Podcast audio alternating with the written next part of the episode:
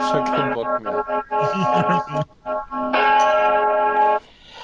Liebe Gemeinde, am heutigen Schlagkrafttag 241 schreiben wir die Woche des Herren, der gestorben ist für unsere Sünden im Kampf gegen den Höllen-Cerberus Andrelowski. Es ist Mike Pyle Fight Week und wir begrüßen euch zu dieser Sendung. Und so wie Mike Pyle uns gezeigt hat mit seinem Tod, gäbe es natürlich für euch auch etwas zu erfahren. Finde Erfüllung in der Opferbereitschaft. Jedem gefällt die Vorstellung, eine Goldmedaille oder einen Weltmeistertitel zu gewinnen. Aber was die wenigsten klar machen ist, dass so ziemlich jede Sekunde, die auf den eigentlichen Sieg hinführt, unbequem, schmerzhaft und unwahrscheinlich beängstigend ist. Sowohl körperlich als auch mental. Die meisten Menschen richten ihren Blick auf das Falsche. Sie schauen auf das Ergebnis, nicht auf den Prozess. Der Prozess besteht aus Opfern. Er besteht aus Schwierigkeiten, Schweiß, Schmerzen, Tränen, Niederlagen. Man opfert sich auf, so oder so. Man nennt es zu genießen oder wenigstens zu akzeptieren. Am Ende ist es die Opferbereitschaft, die einen erfüllt. Und diese Worte gelten heutzutage noch besonders genauso, wie sie damals geschrieben waren von Ronda Rousey aus ihrem wunderbaren Buch zur Kämpferin geboren. Mein Weg an die Spitze der Mixed Martial Arts. Und das ist diese Woche natürlich besonders wichtig, denn die Prophetin kehrt zurück. Und wir haben natürlich noch ganz kurz, bevor ich meine Gäste begrüße, Geburtstage zu erwähnen. Denn ein ganz besonderer Geburtstag ist sehr wichtig für einen Menschen in dieser Sendung. Steve Mocco wird heute 35 Jahre jung. Das wird eine besondere Person sehr freuen. Und die erst, das erste Opfer von Amanda Nunes, der Champion in der UFC, Sheila Gav, der deutsche Panzer, wird heute, wird morgen 26 Jahre jung. Wir gratulieren natürlich schon vorträglich auch Mitsuru Ishida, die Endless Fighter, wo ich nicht mehr weiß, ob er überhaupt noch kämpft oder nicht, wird auch morgen 37 Jahre jung. Und jetzt begrüße ich natürlich zu meiner Rechten den normalerweise Moderator der Sendung, der aber in dieser Ausgabe nur beim Preview dabei ist. Ich begrüße den guten Jojo. Du meinst nur zum UFC-Preview. Rise Down Preview. Ich hoffe, du hattest erholsame Weihnachtsfeiertage. Äh, sehr. Ich wünsche allen einen guten Abend und äh, Wutke, ich muss sagen, äh, deine Predigt ist ungefähr so wie die Predigt in einer Christmette. Nach sehr kurzer Zeit äh, fange ich an, nicht mehr zuzuhören. Die Christmette dieses Jahr, die ja auf der ARD übertragen wurde, war ja sogar aus den Hildesheimer Dom. Was eine Und diese Predigt, habt ihr heute gehört. salafistische Gottesdienst im ersten, was? Ja, wenn Christmette. Hildesheim ist, also ich meine, hey, Ja. was, was, was weiß ich? Wir sind eine sehr äh, kirchliche Stadt. Das freut mich sehr. Und natürlich zu meiner Linken, den Jonas, der bestimmt keine Weihnachtsfeiertage hatte, sondern irgendwas anderes, aber er hatte bestimmt sehr viel Spaß gehabt, glaube ich doch. Ich war in sehr vielen Kirchen, ich wollte Kerzen anzünden, habe dabei an Jojo gedacht. Ich stand gestern vor dem Kölner Dom, der verschlossen war, und habe an dich gedacht, lieber Jojo. Also es, es war sehr Tja. christlich für mich die Tage. Und Wutke, Tja. ich habe ich hab eine Frage an den Pfarrer. Weißt du, kannst du mir sagen, welches Gemeindemitglied am 24. November Geburtstag hat, nämlich genau genommen dem 24. November 1964, damit ein Geburtstag, aber nicht ein Geburtsjahr teilt. Julo. Romero dem nein, Jahr nach. Nein, nein, aber es, es teilt einen Geburtstag mit Ariel meinem, Gundula. mit meinem Vater, aber nein. Ariel Havani. Es ist ein, eine UFC-Institution. Mark Coleman. Nein. Der ist nicht 52, glaube ich. Sicher? Sumi Sakai hat an dem Tag Geburtstag. Mark Kerr. Nein, der steht nicht bei Topology, glaube ich. Weil Frank kein, Shamrock. kein, Joe Silva. weil er kein Kämpfer ist. Joe Silva. Was? Frank Shamrock ist kein Kämpfer? Er hat einen Namensvetter, der schon mal den besten Striker der Welt. Ne, hat er ihn besiegt? Nein, hat er nicht. Weiß ich nicht. Er hat einen Frank Namensvetter, Shamrock. einen, einen Namensvetter, der äh, unter äh, vor kurzem einen UFC Heavyweight, Heavyweight Champion deklassiert hat. Ich habe keine Ahnung, bitte löse auf. Es ist Mike Goldberg, meine Lieben. Ah. Und damit möchte ich direkt loslegen mit Breaking News. Haben wir, haben wir einen Soundeffekt? Nein, oder? Schade. Dankeschön. Ich wusste, dass du das sofort machst, wenn ich sowas sage. Nämlich, es gibt eine sehr vertrauenswürdig aussehende Seite namens entimports.com, die so tolle Artikel schreibt, mit schönen Grüßen an Paige Fansand an dieser Stelle, wie äh, Thick MMAs Mackenzie Dern breaks the Internet again. Und der ganze Artikel ist nur ein Bild von dem Hintern. Also das ist eine sehr vertrauenswürdige Seite auf jeden Fall, was ich damit sagen möchte. Aber, we- weshalb ich es erwähnen muss, da ist ein Artikel erschienen vor wenigen Minuten, mit der Überschrift, ich zitiere, Breaking, Mike Goldberg is leaving the UFC, last event will be UFC 207. Was sagt ihr It is dazu? all over. Und Luke Thomas hat es zumindest schon bestätigt, das heißt, es scheint wirklich so zu sein. Wir müssen Abschied nehmen. Das sind Breaking News? Ich dachte, das wäre schon längst. Naja, dass er jetzt aufhört, ist glaube ich neu. Dass, dass er irgendwann aufhört, war glaube ich soweit bekannt, Ja, aber dass nicht, er dass so aufhört, das war klar, wird. aber dass genau. jetzt seine letzte Showfähig sein wird, das war auf jeden Fall nicht gesichert. Ich glaube, er war noch offiziell eingeteilt für die nächsten Shows. Wollt ihr die WWE nicht mal haben? Ja, als sie zurück auf USA Network gingen, haben sie Mike Goldberg ein riesengroßes Angebot gemacht, weil am selben Tag war auch, glaube ich, eine UFC-Show oder am Tag zuvor. Sie haben aber von Mike Goldberg verlangt, dass er der er UFC nicht das auftaucht, nicht ja. sagt und ähm, die Show no-showt und dann bei Raw auftritt. Ich glaube, Ja. ja. ich glaube, es war am selben Tag, weil ähm, die UFC wurde dann gegen, gegen ähm, WWE programmiert von Spike. Das war noch zu Spike-Tagen. Und dann hat Mike Gold, das ist der einzige Grund, warum Mike Goldberg nicht zu WWE gegangen ist, weil er das der UFC nicht antun wollte. Und weil er gesagt hat, ich, ich werde, ich kann, ich kann nur zu, ähm, zu euch kommen, wenn ich der UFC vorher melden kann, hat die WWE gesagt, nein. Und deswegen ist er geblieben. Ja, Glückwunsch. Und jetzt Wenn wir Mike Goldberg vermissen? Nein. Ähm, schon irgendwie. Also er, auch wenn Mike Goldberg natürlich es bessere Kommentatoren gibt, ohne jeden Zweifel, die UFC hat bessere Kommentatoren. John Ennick ohne jeden Jeder Zweifel. Gooden ist besser. ist besser Aber er. trotzdem, wenn jemand für so lange beim Sport vor, äh, da ist, so lange die Stimme der UFC war, ich glaube, das war ja schon seit UFC ähm, 25 oder sowas drumherum, wo er, wo er zuerst mal groß auftauchte. Ich glaube, es ist relativ früh, wo auftauchte. Ist ja auch egal. Wenn jemand so lange dabei ist, ist natürlich sein Abschied trotzdem etwas. Ähm, es ist nicht unschön, aber es wird schon was fehlen. Ich, ich hätte ja zum Beispiel auch kein Problem gehabt, wäre Mike Burke weiterhin der zweite, der zweite Kommentator gewesen. Aber nicht mal für die Hauptshows. Aber ich glaube, dass so, du willst ihn nicht absenden lassen als Mike Goldberg. Das kann ich auch verstehen. Und ich glaube, er hat Optionen, vielleicht irgendwo anders noch was zu verdienen. Und ich glaube, ähm, jede kleinere U ähm, Mixed Martial Arts Liga, die einen Kommentator haben möchte, der bekannt ist, wird natürlich versuchen, Mike Goldberg Ja, wäre großartig. Mike Goldberg und Michael Chiavello. für, für ähm, ähm, die ganzen Titan FC Shows. Legacy FC. Ich, ich könnte mir tatsächlich vorstellen, dass ähm, Spike versucht, ihn zu holen. Ja, aber die haben doch erst einen neuen geholt für Sean Wheelock, oder?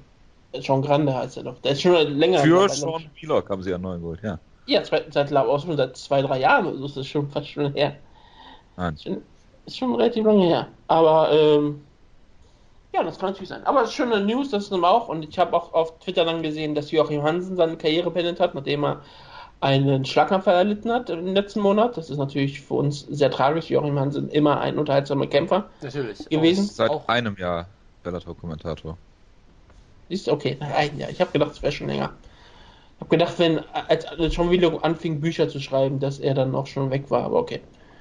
Ja, Hellboy ist natürlich eine japanische Legende ja, aus auf jeden Norwegen. Fall. Also man, man denke mal an äh, zum Beispiel seinen großartigen Kampf über Karl Uno Aoki. mit einem, einem der schönsten K.O.s aller Zeiten. Seine wunderbaren äh, äh, Knee-Takedowns, äh, Knee-Takedown-Defense, wo er einfach Leute, die einen Takedown zeigen will, das Knie in die Fresse schlägt und sie damit ausnockt, was er immer wieder gemacht hat. Traumhaft. Äh, Joachim Shuto, Hansen, geboren ein, ein, 1930 in Frankfurt-Oder. Das ist, das ist sehr schön für ihn.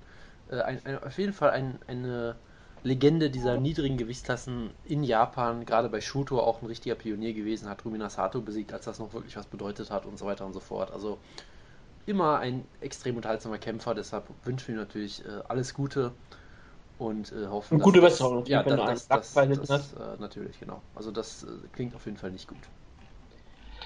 Was auch nicht gut klingt äh, für viele Leute, ist die Rückkehr von Ronda Rousey in die UFC. Viele Leute mögen sie ja nicht. Wieso, viele wieso Leute klingt. lieben, Wutke, lieben sie aber. ich habe eine Frage. Ja. Äh, man hört aber doch gar nichts davon, dass Ronda Rousey zurückkehrt, oder? Das ist irre, ne? Äh, wir, das ist, glaube ich, das, wo wir glaube sofort erstmal anfangen zu müssen. Ja, zu bitte. UFC 207. Ich muss kurz, ich habe echt kurz vergessen, für Serientitel hier noch haben. Wir haben ja noch einen Kampf. Auch wenn es ähm, keine besondere Relevanz mehr hat. Trotzdem müssen wir auflösen, wir haben nur 10 Kämpfe auf der Karte, weil ein Kampf ist ja ausgefallen. So, dann bin ich mal kurz dafür, dass Jojo als Gast mal Stopp sagt. Stopp. Nummer 10 Und das ist der Main Event. Amanda Nunes gegen Ronda Rousey. Ja, herzlichen Glückwunsch. Wenn das, Das nicht ist, gefaked ähm, ist, dann weiß ich auch nicht. Nee, es war sogar wirklich nicht gefaked. Wäre es gefaked, hätte viele, ich wie dann viele hast du dieses Jahr schon gefaked? Komm, Ich habe dieses Jahr, ich habe nie gefaked. Ich habe immer ganz klar gesagt, wenn ich jetzt im doch. stimme. Das habe ich immer relativ eindeutig klar, klar gesagt. Ich habe noch nie gefaked. Das meine ich sogar völlig, vollkommen ernst. Ob ihr mir glaubt oder nicht, aber ich habe wirklich noch nie gefaked. Also ja, dann haben wir sogar That's den Main Event sogar als Serientäterkampf. Ich muss das vielleicht noch eintragen. Ja, Jonas, ähm, du bist ja immer einer der Leute, ähm, der es mag, wenn Leute gut mit der UFC verhandeln, sich entweder mehr Geld erschleichen oder Erschleichen. halt, ja, erschleichen. Erschleichen. Oder, oder äh, wenn sie Ah. weniger Medien machen müssen. Du bist ja eigentlich ein Fan davon. Also ist das Ronda Rousey deine neue Heldin? Das war sie ja schon immer.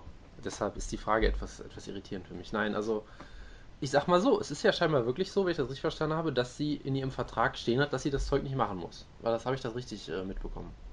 Ist das denn in dem K- Vertrag für den Kampf oder in dem generellen UFC-Vertrag? Es ist für den Kampf reingeschrieben worden. Sonst hätte sie den Kampf nicht angenommen. Sie hat ganz klar gesagt, sie macht keine Medien oder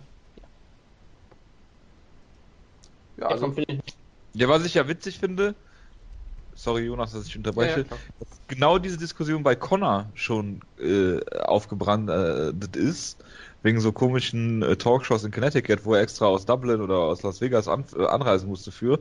Und da hat UFC gesagt, nein. Tja, also man, man könnte da viel reininterpretieren. Erstmal finde ich es natürlich, hey, wenn, wenn Rousey das in ihrem Vertrag stehen hat, dann ist es ihr gutes Recht, das nicht zu machen. Das ist vollkommen in Ordnung natürlich. Da kann sich auch keiner dann beschweren. Ähm, und natürlich Ja. finde ich das erstmal gut. Also nicht beschweren im Sinne von, natürlich kann man sagen, ja, das ist natürlich, sie soll das einfach machen oder so, aber du kannst halt nicht ihr einen Vorwurf daraus machen, weil sie, wenn sie es halt nicht machen muss, muss sie es halt nicht machen. So. Ähm, und letztendlich, wenn sie ihre, ihre Verhandlungsmacht, die sie hat, eben auch dazu nutzt, Konditionen für sich herauszuholen, die ihr besser gefallen, ist das natürlich erstmal wunderbar und für sie zu begrüßen und, und äh, ist wunderbar. Ähm, der, der ganze Aufruhr, den es gemacht hat, ist natürlich trotzdem sehr, sehr spannend und äh, man kann da halt vieles, vieles auch hineinlesen, finde ich. Also das eine Ding ist halt ähm, zu überlegen, okay, ähm, ist das jetzt schon das Zeichen dieser neuen WWE IMG Overlords, wie wir sie hier immer gerne nennen, ja? Äh, zum einen halt, wenn du den, den Kontrast hier betrachtest zu McGregor damals, wo sie halt, wo halt die UFC damals noch ganz hardline gegangen ist und sich einem im Prinzip selbst ins, ins Fleisch nur geschnitten hat, im Prinzip, wenn wir ehrlich sind. Ähm, und halt hier, wo sie einfach sagen, ja, ist okay. Kann natürlich sein, dass man jetzt vielleicht sagt, ja, jetzt ist eine neue Ära eingeleitet worden und sie gehen jetzt anders mit den Kämpfern um. Ich weiß nicht, ob ich so weit gehen würde. Es kann halt auch einfach an anderen Sachen liegen, dass sie halt einfach gesagt haben, hey, wenn wir diese Abstriche machen müssen, damit sie überhaupt wiederkommt, dann ist es uns das wert. Ist ja auch eine, eine, eine Ermessensentscheidung letztendlich. Ähm, genauso gut ist natürlich der interessante Punkt, dass ähm, wisst ihr, von wem Ronda Rousey gemanagt wird? Äh, von irgendeinem äh, WME-IMG-Typen oder sowas, ne? Korrekt. Das heißt, sie wird vom Promoter mehr oder weniger indirekt auch gemanagt. Das heißt, da ist natürlich eh, das ist natürlich eh eine sehr interessante ähm, äh, äh, Konstellation. Konstellation auf jeden Fall. Ja, da kann man, da könnte man Ähm. ewig drüber auch noch diskutieren, ob das nicht ein Interessenskonflikt ist und weiß ich nie was, aber von Hat, daher. hat wenigstens ihr Manager auch so ein komisches ähm, Foto von ihr in ihrem Büro hängen, wo sie mehr oder weniger mit einer Reptilienhaut zu sehen ist? Ich würde es hoffen, aber ich kann es dir weder bestätigen noch dementieren. Es ist ja fast wie bei Chuck und Tito und Dana früher. Ja, also von daher, da- es gibt da viele Facetten äh, an der Sache. Ich finde es halt schon so ein bisschen interessant. Äh, auf der einen Seite halt die MMA-Medien, die sich groß drüber aufregen und sagen, äh, was ich natürlich auch verstehen kann. Auf der anderen Seite, dass man denkt, okay, macht das jetzt einen großen Unterschied für das generelle Interesse an so einem Kampf, wenn jetzt, weiß ich nicht, MMA-Junkie keinen kein Scrum kriegt oder so? Ich weiß es halt nicht. Also ich denke schon, dass Also- sie dadurch Pay-Per-View-Buys einbüßen. Aber du musst natürlich auch sehen, dadurch verdient ja jeder Kämpfer auf der Card weniger. Und am allerschlimmsten Coach Edmund. Der nur durch Sponsoring und so Der verdient ja kein Geld an raus, das wissen wir doch. Ja, durch Sponsoring verdient er kein Geld, durch Training nicht, aber äh, er kann durch das Sponsoring sowas verdienen. Ähm, das, die wichtige Sache ist auch, man kann ja auch verstehen, wenn sie sagt, okay, ähm, ich mache jetzt keine ähm, MMA-Medien mehr, ich, ich rede nicht mehr mit MMA-Fighting, ich mache kein Interview mit Bloody Elbow oder was auch immer. Ich kann, ich kann verstehen, dass sie sagt, okay, ich muss nicht mit Luke Thomas reden. Aber dass die UFC sogar sagt, okay, du, du redest nicht mit den Leuten von ESPN, du redest nicht mit den Mainstream-Medien von Fox oder vielleicht auch anderen ähm, Nachrichtenunternehmen es ja immer noch genug gibt. Das hat mich sehr überrascht, dass sie nicht einmal sagen, okay, du machst vielleicht ein, zwei Interviews mit zwei großen Reportern, damit du wenigstens irgendwie. Sie will ja nicht mal bei den Fake Way-Ins dabei sein. Ich war ja, schon ja sie möchte nicht bei den offiziellen Waynes sein. Ob, ob sie das also, machen darf, ist eine ganz andere Frage. Hat sich, schon. hat sich das also, nicht mittlerweile irgendwie erledigt, dass sie bei den, bei den Waynes dann doch dabei ist oder so? Ich dachte, das hätte genau. sich erledigt. Ich ähm, würde mich auch sehr wundern, wenn sie da nicht auftreten muss. Genau, also das hat sich, glaube ich, erledigt. Also bei Embedded ist sie auf genau, jeden Fall dabei. Genau, ne? da war ich auch überrascht, dass sie in der zweiten Folge das erste Mal auftaucht. Das, das, war mir klar, dass sie bei Embedded dabei ist, äh, wenn sie sich wohl kaum nehmen lassen. Ja, weil sie muss ja trotzdem irgendwie die müssen trainieren, also so ein vor Ort sein und eine Kamera dabei haben. Das stört sie ja nicht. Das muss sie nicht verhindern können. Sie will ja, glaube ich, nur nicht mit den Medien reden, weil Keine sie Frage. ja von den Medien sich verraten fühlt. Was für ein Bullshit. Tja. Ja, Jojo, ich habe für dich sogar eine Frage. Glaubst du, dass ja. ähm, diese ganze Aufregung, gerade die ganzen Mediensachen, dass das wirklich diesmal eine große Rolle für Ronda Rousey spielt? Ob das wirklich eine starke mentale Belastung für sie ist? Oder eine Stärke vielleicht sogar? Ich glaube, sie will halt, ähm, also aus Rondas Sicht will sie halt alle Faktoren, die sich in irgendeiner Form stören könnten, halt ausschalten. Ähm, weil ich glaube schon, dass sie da sehr, sehr äh, penibel ist und sehr analytisch und sehr perfektionistisch. Das kommt ja in den Passagen, die du ja hier Woche für Woche auch vorliest, äh, ja immer schon raus. Aber ähm, auf der anderen Seite steht dem halt gegenüber, dass sie halt irgendwie bei Coach Edmund trainiert. Was jetzt für mich eher ein Ansatzpunkt wäre, das zu ändern. Ähm, Ronda Rousey darf aber auch nicht vergessen, dass die Medien sie zu dem gemacht haben, was sie nun mal ist. Durch diese ganze ähm, durch dieses ganze, äh, ja, diese ganze Exposure, sagt man auf, auf Englisch so, so schön. Ähm, dadurch, dass sie halt die ganze Zeit, genau, dass sie halt durch diese ganzen, durch diese ganzen äh, Media-Outlets halt ähm, mit Sicherheit auch ihre Rollen äh, bei Fast and the Furious bekommen hat und so weiter und so weiter. Werbespots und das ist halt alles, was zu diesem Medienzeug dazugehört. Und dass sie da nicht immer professionell ist, ähm, kann man ja sehen, wenn, wenn, man, wenn man sie halt sieht bei diesem einen Face-Off bei, bei UFC 205 äh, vor, vor zwei, zwei Monaten, glaube ich. Aber Jojo, es war doch nie geplant, sie zu, zu interviewen, das weißt du. Ja, ja, deshalb ist Dana ja auch hinterhergelaufen, ja. Ähm, das, ich glaube, bei, bei Conan O'Brien war sie aber vor kurzem auch. Aber das sind halt diese, diese Mainstream-Auftritte, die sie dann halt auch wahrnimmt. Ähm, ich kann natürlich verstehen, dass die Kämpfer nicht mit jeder äh, x-beliebigen ähm, Talkshow, äh, Talkshow reden wollen oder Radio oder was auch immer. Ich habe das selbst in Berlin mal miterlebt mit Nick Hein, äh, wo irgendjemand von irgendeiner Lokalzeitung mit Nick Hein gesprochen hat, der überhaupt keine Ahnung von der Materie hatte und nur so komische, dämliche Newbie-Fragen gestellt hat. Und ähm, dass sowas nervig ist, kann ich verstehen, aber ich kann mir nicht vorstellen, dass sowas überhaupt an Ronda, Ronda Rousey rangelassen wird. Also ich, ich würde vermuten, dass wir auch kein Interviewslot mit ihr kriegen würden, zum Beispiel. Auch wenn wir, wir? Äh, nein, nein, auf sehr viel Fachkenntnis natürlich haben, aber trotzdem. Ja, ja, ja, aber ich, also, ich da, mal, da findet du, ja immer, da findet ja immer schon eine gewisse Vorauswahl auf jeden Fall statt. Ja, ja, klar, auch, klar. Aus, auch äh, logisch, aber ähm, ich kann mir nicht vorstellen, dass es halt äh, so anstrengend oder dass das so eine Belastung ist, dass das nicht zu machen ist. Ich meine, Amanda Nunes muss es ja machen. Und von ja. daher ist das, schon, ist das schon äh, durchaus ein Vorteil für Rousey. Ähm, ich bin halt nur mal gespannt, was passiert, wenn Conor McGregor wiederkommt. Connor ist nicht blöd, der wird Medien machen, natürlich. Weil er weiß, dass er damit Geld verdienen kann. Aber ähm, ob er dann jetzt zu jeder X, äh, zu jedem äh, Termin, den er vorher hatte, äh, gehen muss, ähm, wage ich dann auch mal zu bezweifeln. Bei der letzten Connor-Show, wo ja Ronda Rousey aufgetreten ist, diesen kurzen Auftritt hatte mit einer Amanda Nunes, soll sie ja sogar mit Conor McGregor gesprochen haben. Sie haben miteinander gesprochen, ja. das ist ja unfassbar. Ich weiß aber nicht, ob Ronda äh, Conor McGregor verstanden hat. Nein, sie hat mit ihm, glaube ich, über UFC 200 gesprochen und wie, wie er ähm, das mit den Medien nicht machen wollte und dass er daran gescheitert ist. Und er hat ihr, glaube ich, sie hat ihm den Tipp gegeben, dass sowas alles schon vorher vertraglich gesichert sein muss. Ich glaube nicht, dass Connor das nicht wusste. Ja, aber ich, ich fand es interessant, dass die beiden auf jeden Fall scheinbar über ein solches Thema gesprochen haben. Naja. Und das finde ich schon mal interessant. Ich weiß nicht, Jonas, ob das so interessant ist noch eine Frage und dann würde ich auch mal was zum Thema sagen. Ist das hier der wichtigste Kampf für die ganze Karriere von Ronda Rousey? Äh, ja, weil der nächste Kampf immer der wichtigste Kampf ist. Okay, ja klar, wenn man die Partien Jawohl. Aber ähm, ist mal wirklich, wirklich auf ihre Karriere gesehen. Ist das dieser, ist, ist das der wichtigste Kampf, vielleicht auch für ihre ähm, Zeit nach Mixed Martial Arts? Jetzt sag bitte nicht Legacy. ist es der Kampf um ihr Legacy. Dankeschön. Also man kann es natürlich so sehen, in dem Sinne, dass man sagt, hey, sie hat, sie ist durch, durch alle Gegnerinnen durchgerannt wie ein Messer durch heiße Butter bisher. Jetzt hatte sie das erste Mal einen wirklich herben Rückschlag. Jetzt ist die Frage, kann sie sich zurückarbeiten? Kann sie, kann sie mit dieser Adversity umgehen? Kann sie den Grind embracen, ja? Das ist natürlich interessant äh, in, in der Hinsicht auch, ja, gerade weil sie halt diese Niederlage ja auch mental scheinbar sehr, sehr hart mit, äh, mitgenommen hat, ja. Ähm, von daher, äh, äh, auch wenn wir jetzt nicht über die Psyche natürlich der Kämpferinnen spekulieren werden, würden wir nie tun und er. Aber natürlich kann man schon sagen, dass das schon ein, ein definierender Kampf für sie ist letztendlich. Ich meine, ich glaube, jeder ist sich einig so ziemlich.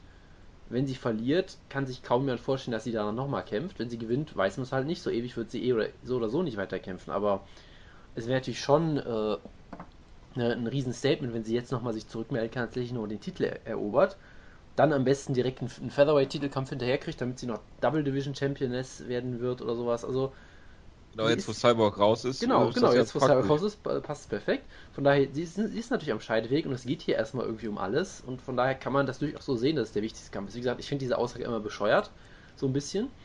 Aber ja, warum nicht? Wird sie mit einem Coming Home rauskommen? Ähm, ich vermute ja. ja, weil mindestens ein Kämpfer oder Kämpferin das aktuell pro Show macht, glaube ich. Was, was total furchtbar geworden ist. An, dass und dann, Bad Reputation rauskommt. Ja, dann kommt sie mit Bad dann kommt natürlich noch ähm, ja, das äh, danach boah. Boah, ich hoffe, sie macht es so wie Chris Whiten bei UFC 205 und hat einfach vier Entrance, die da gleichzeitig laufen oder so. Mit so einem großartigen ja. Remix. Von Chris Whiteman lernen heißt siegen lernen. Ja, und deshalb, das heißt, ja. sie wird mit einem brutalen Flying nie ausgenockt. Da freue ich mich drauf, das ist schön. Also ich werde nochmal kurz auf das Argument eingehen, ist es der wichtigste Kampf für Ronda Roses Karriere und ich sage, es ist eindeutig der wichtigste Kampf von Ronda Rouseys Karriere. Gerade weil man ja früher mal sagte, Ronda Rousey hat alle Optionen der Welt offen. Würde, hätte sie vor dem Holly Holm Kampf ihre Karriere beendet gehabt, sie hatte wirklich alles offen gehabt. Sie hätte nach Hollywood groß gehen können, sie hätte zu WWE gehen können, sie hätte wahrscheinlich einfach Model sein können, sie hätte einfach nur Ronda Rousey sein können.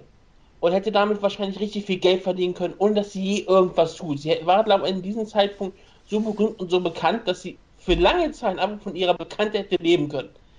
Jetzt aber das Problem für Ronda Rousey war, und das war, ist zum Beispiel der große Unterschied zwischen ihr und jemandem wie Conor McGregor. Ronda Rousey war definiert darüber, dass sie unbesiegbar ist. Ronda Rousey hat sich selber auch nur darüber definiert, dass sie nicht so schlagen ist. Wenn man das Buch liest und wenn man auch die, gerade deswegen lese ich auch immer diese Passagen am Anfang raus, wirklich mal klar, klar wird, wie sicher sie sich war, dass sie nicht zu schlagen ist in Mixed Martial Arts. Auf also, Jahre lang hin. Ganz kurz. Auf Jahre lang. Sie war, okay. also, sie war also der Ilya Dragunov der UFC, willst du damit sagen? Richtig, sie war nicht zu schlagen und als das nicht mehr äh, da war, ist es ein riesengroßes Problem geworden. Nein, es ist aber auch deswegen so ein großes Problem geworden, weil anders als Conor McGregor, dem hat seine Niederlage gegen Nate Diaz nicht geschadet. Es war nicht mal mehr, es war kein Schaden, es war das Beste, was ihm jemals passieren konnte. Oh ja. Dann plötzlich hat er einen Nemesis gehabt. Genau. Plötzlich hat er jemanden gehabt, ja, also gegen den er nicht nur reden konnte, sondern den er auch herausfordern konnte. Und das Beste, was ihm jemals passieren konnte, war auch der zweite Kampf, dass er ihn gewonnen hat, auch ähm, deutlich gewonnen hat, in einem, aber einen richtig geilen Kampf. Ja. Und dass die Leute immer noch genau wissen, du hast Nate Diaz aber nicht gefinisht und wir wollen immer noch irgendwann einen dritten Kampf haben und es ist egal, ob der Kampf der nächste Kampf von Conor McGregor ist, der übernächste Kampf von Conor McGregor oder in fünf Jahren. Genau. Der Kampf, der dritte Kampf wird immer grundsätzlich ziehen. Und das hat Conor McGregor geholfen, und weil er hat sich nie darüber definiert und seine Fans haben sich nie darüber definiert, dass er unbesiegbar ist. Und sie haben ihn darüber definiert, dass Conor McGregor ein ganz besonderer Kämpfer ist, ein, ein Großmal ist und dass, wenn das mal gestoppt wird, ist das kein Problem, solange er zurückkommt. Genau. Und er ist zurückgekommen in bester Form und, und jetzt schauen ja an, er ist der Doppelchampion. Und was ja noch besser ist, er ist ja nicht nur, äh, äh, sag ich mal, dadurch äh, auch wirtschaftlich reich geworden, dadurch, dass er diese unfassbare Rivalität gewonnen hat. Er ist ja auch sportlich daran gewachsen. Du hast ja, ja, wirklich gesehen, wie er im zweiten Kampf diese, diese ganzen Fehler ausgemerzt hat, die er hatte. Dass er sich eben gelernt hat, sich zu pacen, gemerkt hat, okay, ich muss meinen Kampfstil umändern. Und er ist jetzt scheinbar ja noch ein besserer Kämpfer geworden, wenn du dir gerade den Eddie Alvarez-Kampf noch anguckst. Also, und das ist halt die große Frage bei Ronda Rousey. Ne, ich meine, der, der, der Sieg war, die Niederlage war schlimm genug, dass es quasi ein Aufwecken geben sollte. Ich meine, es gab vorher immer schon Leute, die gesagt haben, hey, ihre Boxtechnik ist eine Katastrophe es hat halt nie. Aber sie hat genug Kraft und Athletik, genau. dass sie trotzdem Leute ausnocken kann. Genau, sie, hat, die kann trotzdem Leute ausnocken und wenn nicht, kann sie eh jeden zu Boden nehmen. Das heißt, es war einfach egal und man konnte diese Sachen ignorieren. Jetzt gab es halt diesen großmöglichen Wake-up-Call, ja, weil sie ist ja im wahrsten Sinne des Wortes na, aufgewacht nach dem Kampf und hat gemerkt, oh scheiße, hier läuft irgendwas vollkommen schief. Sie hat theoretisch genug Zeit gehabt, die notwendigen Änderungen zu machen. Es gibt halt trotzdem große Skepsis, ob sie es gemacht hat. Edmund. Äh, und das ist jetzt halt so ein bisschen auch die Frage. Ist sie Jonas, diesem... hast, du, hast du ihren Rücken gesehen? Der ist sehr definiert, das ist richtig. Ein, ein Kategorie 1 Rücken. Aber die Frage ist halt, ja. ähm, ist, sie, ist sie an dieser Niederlage gewachsen oder ist sie dran zerbrochen? Und es weiß halt irgendwie gefühlt niemand. Und was ich auch nochmal ganz klar sage, warum ich glaube, der Druck von Ronda Rousey so unfassbar groß ist, all diese Optionen, die sie vorher hatte, die sind fast alle zusammengebrochen. Denn vorher hatte sie ja diese starke Filmkarriere und alle ihre Filme sind aktuell wirklich on hold. Es gibt überhaupt keine Informationen mehr, ob die Filme kommen, weil sie wurde ja nicht gecastet, weil sie eine gute Schauspielerin ist. Die konnte vorher schon nicht schauspielen, aber vorher konnten sich Regisseure und Produzenten Wer halt ist der beste Schauspieler? Mike Pyle oder Ronda Rousey? Äh, Mike Pyle mit weitem Abstand. Er war sogar gar nicht mal schlecht in der Rolle. Ähm, aber es sagen so relativ viele Leute, die immer so Reviews lesen, sagen, sagen sie immer, warum ist Mike Pyle in diesem Film und warum ist Mike Pyle eigentlich so ziemlich okay in diesem Film? Aber ähm, was halt Ronda Rousey, Ronda Rousey wurde halt gecastet, weil sie Ronda Rousey war, unbesiegbar ist und dann ist es egal, ob sie schauspielen kann oder nicht, sondern weil alle Leute wissen, sie ist ein Badass im echten Leben, also kann sie auch ein Badass im fiktiven Leben spielen. Aber das hat nicht, nachdem sie jetzt verloren hat und wie sie mit der Niederlage umgegangen ist, das war eigentlich das riesengroße Problem. Sich komplett abzuschotten, äh, überhaupt nicht mit den Medien zu reden und dann, wenn sie mit den Medien geredet hat, dann Dinge ähm, rauszuposaunen, die nicht besonders positiv für sie reden. Also wie gesagt, die ganzen ähm, die große ähm, Gespräche über ihre Selbstmordgedanken und dass alles so richtig schlimm war und dass sie auf einmal einen Privatkrieg mit den Medien angefangen hat. Das ist, klang fast teilweise wie ein Hilferuf und nicht wie eine, eine, eine Kämpferin, die unantastbar ist und sich von einer Niederlage nicht äh, kaputt machen lässt. Während alle Leute äh, sowieso schon viele um einfach nur gekreist haben, um eine Schwäche in ihr suchten, um sie fertig zu machen. Klar, es gibt diese Leute, die einfach nur sagen, wir wollten Rousey fertig machen. Klar, logisch, weil sie einfach bekannt war. Und sie hat allen Leuten die alle Angriffsfläche gegeben. Sie hat sich wirklich hingestellt und hat gesagt, schießt auf mich los, weil ich tue nichts dagegen zu tun. Anders als Conor McGregor, der dann gegen Nate Diaz verloren und eigentlich nur in die Offensive gegangen ist. Nachdem er verloren hat. Einmal kurz gesagt hat, okay, Nate Diaz hat gewonnen, wunderbar, alles gut. Und dann ist er nur noch in die Offensive gegangen und hat eigentlich das Beste draus gemacht, wenn Ronda Rousey alles Negative gemacht hat. Und indem sie jetzt auch nicht in, zu den Medien geht, ähm, können die natürlich ihr eigenes Spiel weiterspinnen. Und es wird relativ interessant sein, was passiert. Weil ich bin auch der Meinung, wenn sie verliert, dann kann sie eigentlich nicht weiterkämpfen. Und wenn sie gewinnt, dann ist ein Featherweight-Title für sie bereit. Dann sollte Holly Holm den zu, zu äh, möglichst gewinnen. Ja, ähm, dann sollte Holly Holm ihn wirklich gewinnen. Weil das, solange Ronda Rousey jetzt zurückkommt, den Titel gewinnt, ist Holly Holm gegen Ronda Rousey 2 um einen Titel. Ähm, gerade darum, dass Ronda Rousey zu Conor McGregor aufschließt. Ein ziemlich großer Kampf. Das kann ich auf jeden Fall klar sagen. Aber kommen wir mal zum Kampf selber. Und ich gebe Jojo das Wort, weil Jojo sagt ja immer wieder, er liebt Ronda Rousey, es ist seine Lieblingskämpferin, es ist auch immer sein Lieblingssegment bei jeder, jeder Show. Er hört die, äh, die Predigt immer andächtig zu. Was sagst du denn zum Kampf selber? Ronda Rousey gegen Amanda Nunes. Was erwartest, was erwartest du? Und wie interessant wird die erste Minute sein? Ich, darauf wollte ich gerade hinaus. Also, ähm, ich kann mir nicht vorstellen, dass der Kampf die dritte Runde sieht. In keiner, ähm, keiner möglichen Konstellation. Auch nicht die fünfte Runde, also überhaupt nicht. Kannst Nein. du dir denn vorstellen, dass er die zweite Runde sieht? Was ich auch durchaus als fragwürdig ansehe, wenn ich so drüber nachdenke. Äh, da, Soweit würde ich mich nicht aus dem Fenster lehnen. Aber das, das konnte ich mir zumindest vorstellen. Ähm, ich denke, es wird eine Erstrunden-Finish geben. Die Frage ist halt für wen. Ähm, das Problem ist, Ronda kannst du überhaupt nicht einschätzen. Ähm, ich meine, vorher hast du gesehen, was sie, was sie mit allen, äh, ja, all ihren Gegnerinnen gemacht hat. Sie ist durch die durchgelaufen und es war überhaupt kein Problem. Und sie hat nicht auch nur im Ansatz irgendwie mal, war an, in Gefahr, am Rande einer Niederlage zu sein. Gut, im, ich glaube, im Liskamouche-Kampf gab es mal eine Situation, ähm, wo sie, wo sie äh, in der Submission war, dann äh, Misha Tate, äh, der Kampf ging zwar drei Runden, aber da war sie ja auch nicht im im Ansatz irgendwie äh, dabei, den, Kampf zu verlieren. Sie wurde auch häufig getroffen in, ähm, in, in Exchanges. Relativ hart sogar teilweise. Und dann ja, hat sie den aber, Kampf Boden genommen. Und ja, teilweise hat Misha Tate dann auch immer äh, Takedowns. Ja, aber Misha Tate hat halt Pillow Fists. Ja, das ist richtig.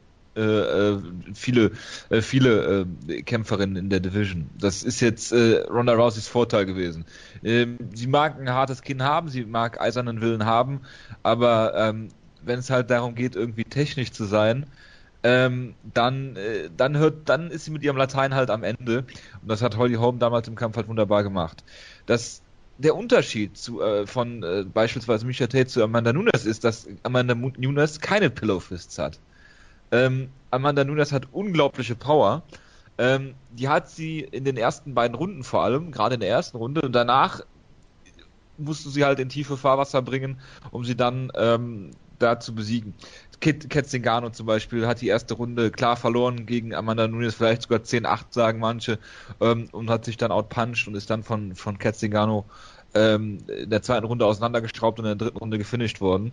Äh, Valentina Shevchenko hat in deren Kampf die letzte Runde gewonnen ähm, damals und von daher, das ist halt so, ähm, du musst bei Amanda Nunes durch diesen ähm, ersten ähm, durch diesen ersten, äh, durch diese ersten Schlagsalven, durch diese erste Runde, durch diese unfassbare Power, die sie mitbringt, da musst du durchkommen und dann hast du eine Chance.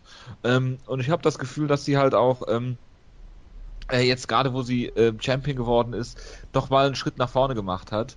Und ähm, sie ist, sie ist einfach unfassbar sympathisch, auch wenn du bei Embedded siehst, Ronda Rousey hat eine Assistentin äh, und Amanda Nunes hat Nina Ansaroff, mit der sie dann irgendwie an Weihnachten so einen pinken Mini äh, äh, kauft für ihr Zimmer in Las Vegas. Also das ist schon, äh, das finde ich schon sehr sympathisch äh, bei Amanda Nunes. Und ähm, wenn wir jetzt vom Kampf ausgehen, äh, wie gesagt, Ronda Rousey kann ich überhaupt nicht einschätzen. Sie hat seit über einem Jahr nicht mehr gekämpft.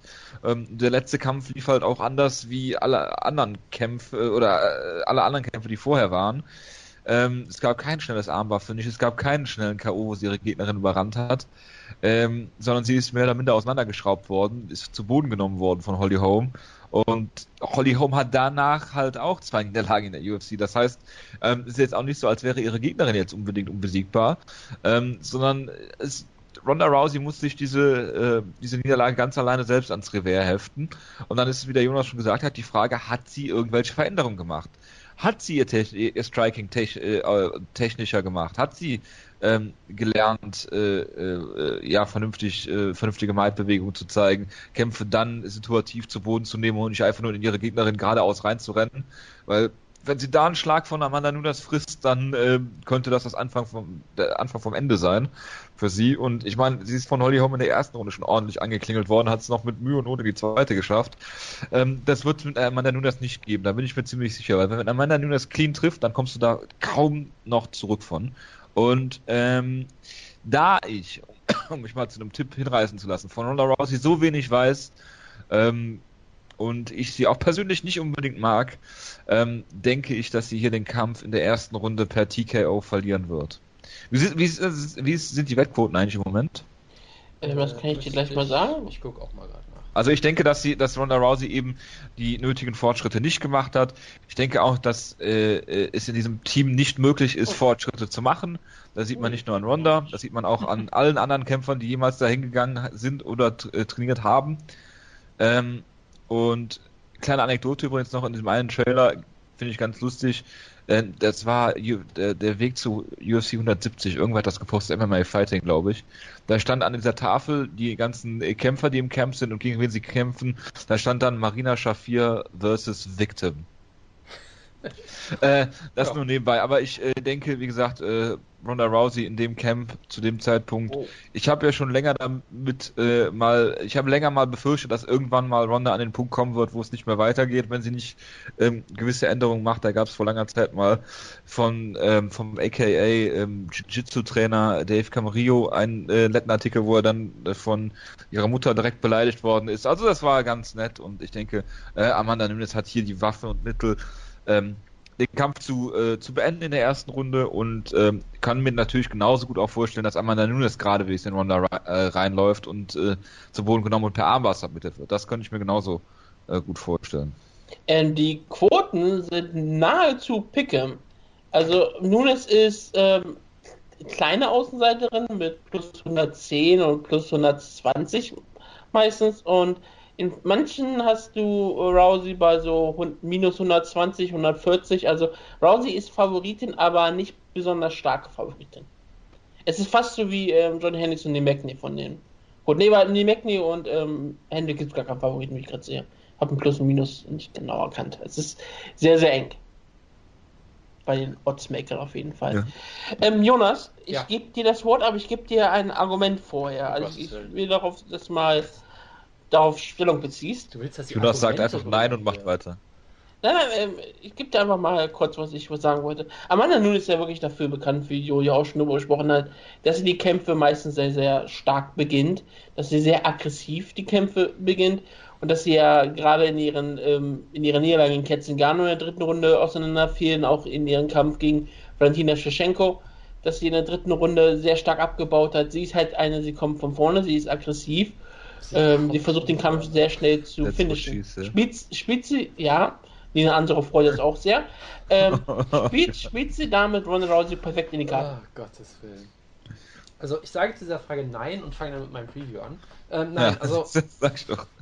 also das Ding ist, ja, könnte man natürlich so sagen, dass Rousey natürlich, ich meine, sie, Judo, das ist die Kunst, das, das, die, die Bewegung des Gegners gegen sich selbst einzusetzen natürlich. Ja, man muss ja Jonas, du heilst gerade ein bisschen, Entschuldigung, das musst du ist, wieder äh, ein bisschen näher zum Mikrofon kommen oder so. Es klingt das so, als würdest du im Raum sprechen. Das äh, habe ich, hab ich nicht getan. Ist jetzt besser? Weil Ja, ich habe eigentlich nichts geändert. Okay. Also Ja. na natürlich Judo, die sanfte Kunst, dass die, die Bewegung des Gegners gegen sich selbst ausnutzen. Es ist natürlich so eine Grundphilosophie, aber Amanda Nunes ist ja auch kein, äh, kein, keine unerfahrene Kämpferin. Also die, die ist sicherlich aggressiv, aber ich finde schon, dass sie ihre Aggressivität auch immer sehr clever einsetzt. Also zum Beispiel, wenn du so an so einen Kampf gegen Misha Tate denkst. Ist ja nicht so, als würde sie John Lineker-esque nach vorne rennen und in den Clinch landen oder so. Sondern ist ja Oder jemand, Ketzegano ist. sie, sie, sie will ja in dieser Boxdistanz eigentlich kämpfen. Das heißt, wenn jemand äh, sie in den, in, den- in den Clinch nehmen will, ist sie auch immer jemand, die geht dann auch weg. Sie möchte nicht im Clinch kämpfen, nicht in dieser ganz nahen Distanz kämpfen. Das heißt, sie ist zwar durchaus aggressiv, aber ich, ich glaube schon, dass sie eine kontrollierte Aggression dabei zeigt, ähm, wo sie eben nicht, äh, äh, sag ich mal, wild nach vorne stürmt, sondern schon durchaus ihre Distanz, Nicht so wie Todd Duffy. ihre Distanz halten will und vor allem auf dieser äh, Boxdistanz kämpfen will, was ja auch die Distanz ist, in der Rousey sicherlich nicht enden will. Von daher, ähm, ich, würde schon sagen, dass, dass Nunes ähm, ihr damit nicht unbedingt in die Karten spielt. Nein. Gerade sagt Boxdistanz. Ich meine, du hast ja auch, ich glaube in den Gruppenchat eine wunderbare Statistik reingepostet, dass Ronda Rousey in der ganzen Karriere nur sechs Leg-Kicks gezeigt hat. Genau, und davon, nee, ich, ich, ich glaube, es waren sieben Leg-Kicks, davon sechs im Kampf gegen Misha Tate. Und ich glaube, einige davon waren auch aus dieser Sakuraba Gracie-Position, wo Misha Tate, am, Misha Tate am Boden lag. So. Das heißt, äh, Kicks sind nichts für Rousey. Und das bedeutet ja eigentlich auch, dass wenn sie kämpft, wenn sie, wenn sie stehen kämpft, dann kämpft sie aus der Boxdistanz, Ronda Rousey.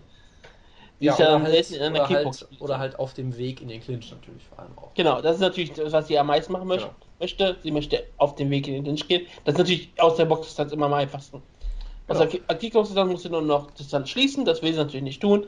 Während Amanda Nunes natürlich auch, zwar natürlich eher aus der Boxdistanz besser kämpft, weil sie. Ja, aber eine von der, von der Distanz her äh, spielt äh, Nunes hier schon mehr in die Karten als Home. Das muss man Ja, schon sagen. Das, das ist Absolut. sicherlich richtig, ja. Also Nunes ist jedenfalls nicht dieser klassische Outfighter wie Holly Holm, das ist richtig, klar. Genau. Ähm. Und sie hat auch äh, als Striking Background natürlich das Boxen und Capoeira, aber ich glaube nicht, dass sie auch am Capoeira wäre so sein. Geil. Ich glaube, jetzt, ich glaube, ich Luis glaube jetzt nicht. Ah. Ja, ich glaube nicht, dass sie jetzt auf einmal anfängt, Capoeira Kick zu sein. Es, es würde auf jeden Fall Ronda Rousey vielleicht überraschen und vielleicht würde das sogar gar nicht mal schlecht sein. Aber ja, Amanda Nunes ist halt wirklich dafür bekannt, dass sie sehr viel Power besitzt und dass sie halt super aggressiv beginnt und dass sie eigentlich ziemlich präzise mit ihren Schlägen ist. Wie Jonas ja auch gesagt hat, sie Oh ist ja. nicht doof aggressiv. Sie ist nicht, ich renne in die Gegnerin rein, hoffe, dass ich sie überwältige. Sie ist nicht, ähm, Also wie sie ist nicht Cristiano Ronda Rousey. Santos. Oder wie, ja, Ronda Rousey macht das ja auch ziemlich häufig, dass sie halt Kämpferin mit ihrer Kraft überwältigen wird. Und das ist natürlich auch immer so eine Frage, ähm, kommt nun ist damit zurecht, denn Rousey ist immer noch ziemlich kräftig und sie ist ziemlich athletisch und sie kann hart zuhauen. Und Amanda Nunes ist jetzt nicht, wie, wie Jonas auch perfekt gesagt hat, sie ist nicht Holly Holm. Sie hat, sie hat zwar jetzt die Blaupause, wie besiegt man Ronda Rousey, und, indem man sie ähm, technisch in einen technischen Kampf zwingt und ihr überhaupt nicht erlaubt, die Distanz zu schließen, den Clinch zu suchen und wenn sie den Clinch sucht, sofort alles zu tun, dass sie sofort loskommt. Amanda Nunes hat hier auch in einem großartigen Artikel von Guilherme, Guilherme, Wer wird davon eigentlich Guilherme. Guilherme. Guilherme heißt für MA Wilhelm. Fighting, den man Wilhelm. nur empfehlen kann. Es ist ein sehr Wilhelm- langer Artikel, Wil- auch ein sehr schöner Artikel. Wilhelm Kreuz oder wie? Gen- Genau, Ja, genau. Willem Kreuz. Äh, hat darüber auch Sehr dann gesch geschrieben, dass sie keine Angst vor den Clinch hat, dass sie keine Angst vor den Bodenkämpfern, was mir immer wieder Sorgen macht, wenn das Kämpferinnen vor einem Rousey-Kampf sagen. Weil das spricht schon wieder dafür, dass du nicht auf deine eigenen Stärken gehst, sondern auf die, ähm, nicht auf die Stärken deiner Gegnerin vielleicht ein bisschen zu sehr einspielst. Gerade bei einer Rousey, du willst überhaupt nicht, dass sie in den Clinch kommt. Du willst nicht, dass sie dich zu Boden nimmt. Und wenn das passiert, dann wird sowieso relativ schlecht aussehen. Vor allem ist zwar äh, solide in Grappling, gerade in Mixed Martial Arts. Man ist ja irgendwann ausgeschockt, aber das kommt meistens durch erst, indem Leute niederschlägt und dann auf äh, versucht, die ähm, angeschlagene Gegnerin äh, auszuschocken. Das kann sie dann sehr gut. Aber ich glaube nicht, dass sie vom Rücken aus gegen, äh, gegen Ronda Rousey im Judo oder BJJ gewinnen wird. Deswegen sollte, ähm, wenn immer es in den Clinch geht, sie versuchen, ähm, den Clinch sofort zu beenden. Und das ist gegen Ronda Rousey nicht einfach. Und das wird relativ schwierig sein, ob Amanda Nunes es schaffen kann, wie Holly Holm, ihr den Stil aufzuzwingen. Gleichzeitig darf ich Amanda Nunes auch nicht, ähm, ich glaube, nicht so sehr ähm, verbiegen lassen, wie vielleicht manche Leute das wollen. Gerade Amanda Nunes, wir wissen überhaupt nicht, wie sie in einer möglichen vierten oder fünften Runde ist. Wir wissen alles nur, dass sie in der dritten Runde bisher immer abgebaut hat. Es gab nicht einen Kampf bisher, den sie in der dritten Runde äh, irgendwie gut ausgesehen hat. Jeder Kampf, der länger ging, hat sie eigentlich verloren. Sie hat ähm, jeden Kampf, der in die mindestens in die zweite Runde geht, hat sie verloren, bis auf zum ersten Mal gegen Valentina Shevchenko. Ihre Niederlagen zuvor waren gegen Ketzigano, den Kampf hat sie gewonnen bis zur dritten Runde. Dann wurde sie komplett auseinandergeschraubt. CDR Lilio ganz früh in ihr, äh, früher in der Karriere hat sie eine Decision verloren. Und Alexis Davis wurde sie auch in der zweiten Runde besiegt. Und ähm, wie gesagt, gegen Valentina Shevchenko hat sie in der dritten Runde auch ziemlich klar abgebaut. Und das kommt, dann kommen natürlich immer die Zweifel auf. Kann Amanda Nunes versuchen, den Kampf technisch zu machen, langsamer, vielleicht zu, lang, langsamer agieren, den Kampf vielleicht etwas ähm, in die zweite, dritten Runde zu bringen? Ist das überhaupt etwas, was Amanda Nunes machen sollte? Klar, man könnte vielleicht argumentieren, je länger der Kampf geht, desto mehr wird Ronda Rousey nachdenken. Je, je mehr wird Ronda Rousey vielleicht den Druck spüren. Vielleicht hoffen, dass Ronda Rousey vielleicht wieder zusammenbricht, wie im Holly Holm Kampf. Aber kann Amanda Nunes sowas? Und das ist für mich halt die größte Frage. Ich bin ähnlich wie Jojo, dass ich sage, ich, ich kann mir durchaus vorstellen, dass Amanda Nunes durch ihre bessere Technik, die trainiert seit, jetzt seit längerem schon, seit der Ketzegano-Niederlage beim American Top Team zu, und wird da, äh, glaube ich, auch wunderbar trainiert. Sie ist darauf vorbereitet. Sie hat große Fortschritte gemacht, seitdem sie da trainiert. Ich meine, hat Shayna Baszler klar besiegt. Gut, das ist, ist keine Überraschung, aber Sarah Man, Valentina Schenke und natürlich dann Misha Tate in klarster Form ihr Titel abgenommen bei UFC 200, einer der wichtigsten Shows der UFC, wo sie auf einmal im Main Event gelandet ist. Also sie kann mit Druck umgehen und sie hat gezeigt, dass sie gegen Topkämpferin, dass sie die klar besiegen kann. Aber hier kämpft sie gegen Ronda Rousey und Ronda Rousey ist immer noch fucking Ronda Rousey. Da erinnert auch eine Niederlage gegen Holly Holm nichts dran. Wenn sie es zum Greifen bekommt, wirft sie dich zu Boden werfen und wird versuchen, eine Armbar zu erzielen. Das kann sie immer noch. Und wenn sie dich trifft mit ihren Fäusten, egal wie schlecht ihre Technik ist, sie hat unfassbare Knockout-Power. Und das macht für mich diesen Kampf richtig schwierig zu tippen, weil der gan- ich glaube wirklich, dieser ganze Druck, der auf Rousey lastet, kann sie entweder richtig beflügeln oder sie wird komplett zer daran zerbrechen. Und der Mann nun ist gut darin, Gegnerinnen zu zerbrechen. Ich, ich habe immer gesagt, ich hoffe so ein bisschen auf Amanda Nunes, einfach weil ich ihr es einfach gönne. Ich finde sie absolut sympathisch, sie hat das wunderbar gemacht. Es würde auch, es würde auch die, die Division von Ronda Rousey emanzipieren. Und das, ich glaube, glaub, was die Division aktuell braucht, sie braucht jetzt äh, eine neue Champion, sie braucht ein neues Image, jetzt wo Micha Tate weg ist und dann wäre auch Ronda Rousey weg. Es wäre eine neue Chance für die Division, sich neu aufzustellen. Gleichzeitig, ich habe auch kein Problem mit Ronda Rousey. Viele Leute hassen sie ja jetzt. Ich meine, sie ist eine Verschwörungstheoretikerin, sie ist geisteskrank und alles so. Sie ist, ist sie auch wirklich, wirklich eine Person, die auch wirklich äh, etwas mentale Hilfe braucht. Deswegen hoffe ich Etwas? ihr nichts, gebe ich ihr, ich will nichts Schlechtes für sie. Und wenn sie gewinnt, sage ich, habe ich auch, wie gesagt, größten Respekt davor, dass sie zurückgekommen ist und den Kampf gewonnen hat. Wie gesagt, ich erwarte eigentlich, dass Ronda Rousey gewinnt. Ich bin immer noch sagen, ich, ich, ich vermute, Ronda Rousey ist die Favoritin im Kampf, auch für mich. Aber ich gebe einfach mal meinen Herzenswunsch freien Lauf und sage, Amanda Nunes wird sie anfangs ziemlich zusetzen, Ronda Rousey wird damit Probleme machen, wird etwas nervöser werden und dann wird sie Nunes in die Karten spielen und Nunes knockt sie aus in der ersten Runde. Einfach weil ich es mir hoffe, wirklich 100% erwarten tue ich es aber nicht. Aber ich, ich tippe Amanda Nunes. Yes, yes, das war ja wirklich ein Jonas Esker Monolog hier von dir jetzt. Entschuldigung, aber ich habe noch mal Ja. was zu sagen. Ja, also ich, ich hatte jetzt äh, einige Punkte, die ich noch aufgreifen wollte, die ich natürlich schon wieder vergessen habe. Ähm, ich fand diesen Punkt sehr gut äh, mit, mit diesen äh, Aussagen der Coaches über den Gameplan der Saison gemacht. Ich fände es einfach nur geil, wenn nach all dieser diesen Gedanken, die wir jetzt über die Psyche von Rousey machen, wenn Amanda Nunes einfach rauskommt und den Gameplan von Ketzingano 1 zu 1 kapiert, kopiert, ich würde mich totlachen. Das wäre so großartig. Von Ketzingano oder von Alexis Davis. Ja, von mir aus auch Ja. den. Ähm, nein, also ich finde es ich find's auch sehr schwierig, weil letztendlich musst du halt sagen, beide sind unfassbar gefährlich, aber auch unfassbar verwundbar und bei zwei der einseitigsten Kämpferinnen der ganzen Gewichtsklasse im Prinzip. Ja, weil Nunes will eigentlich nur Strike. Ja, sie geht auf den Boden, wenn sie, wenn sie dich finishen will, nachdem sie sich zu Boden geschlagen hat. Sie will nicht ringen, sie will nur striken eigentlich. Und Rousey will nur grappeln im Prinzip. Ja, und sie haben beide so offensichtliche, eigentlich relativ eklatante Schwächen, die in den meisten Fällen einfach, einfach nicht äh, äh, ins Gewicht fallen, weil sie halt so unfassbar gut sind in ihrer Spezialität, ja.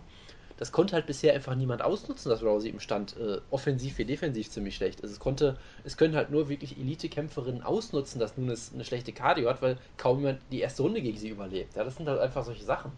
Ähm, deshalb, es würde mich beides absolut nicht schockieren. Es würde mich absolut nicht schockieren, wenn Rousey eben das Typische macht, was sie immer macht: Clinch, Takedown, Armbar, fertig. Ja, würde mich null schockieren. Genauso würde mich nicht schockieren, wenn sie brutal ausgenockt wird.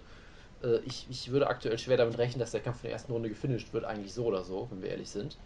Ähm, von daher, ich, ich glaube halt auch, es, wird, glaube ich, kein Kampf, der hin und her geht, wo es irgendwie große Momentum-Swings gibt. Ich glaube, wenn der Kampf im Stand stehen bleibt und Rousey keine Takedowns holt, wird sie furchtbar verprügelt und brutal ausgenockt. Und wenn sie Takedowns holt, wird, wird sie eine Armbar holen, vermutlich. Ich glaube, es gibt da keinen keinen Middle Ground oder sowas. Keinen irgendwie, es wird kein Striking-Duell geben, wo beide irgendwie gute Akzente setzen können und wo es ausgeglichen ist oder wo irgendwie Nunes zu Boden genommen wird, aber Ist- Rousey sweept oder ich glaube, sowas gibt es nicht. Ich glaube, es wird ein Kampf der Extreme und ich kann mir dementsprechend beide Extreme ziemlich gut vorstellen. Ähm, äh, äh, ganz kurz noch, ähm, im Tippspiel habe ich instinktiv einfach mal so nach Bauchgefühl auf Rousey getippt, per Submission.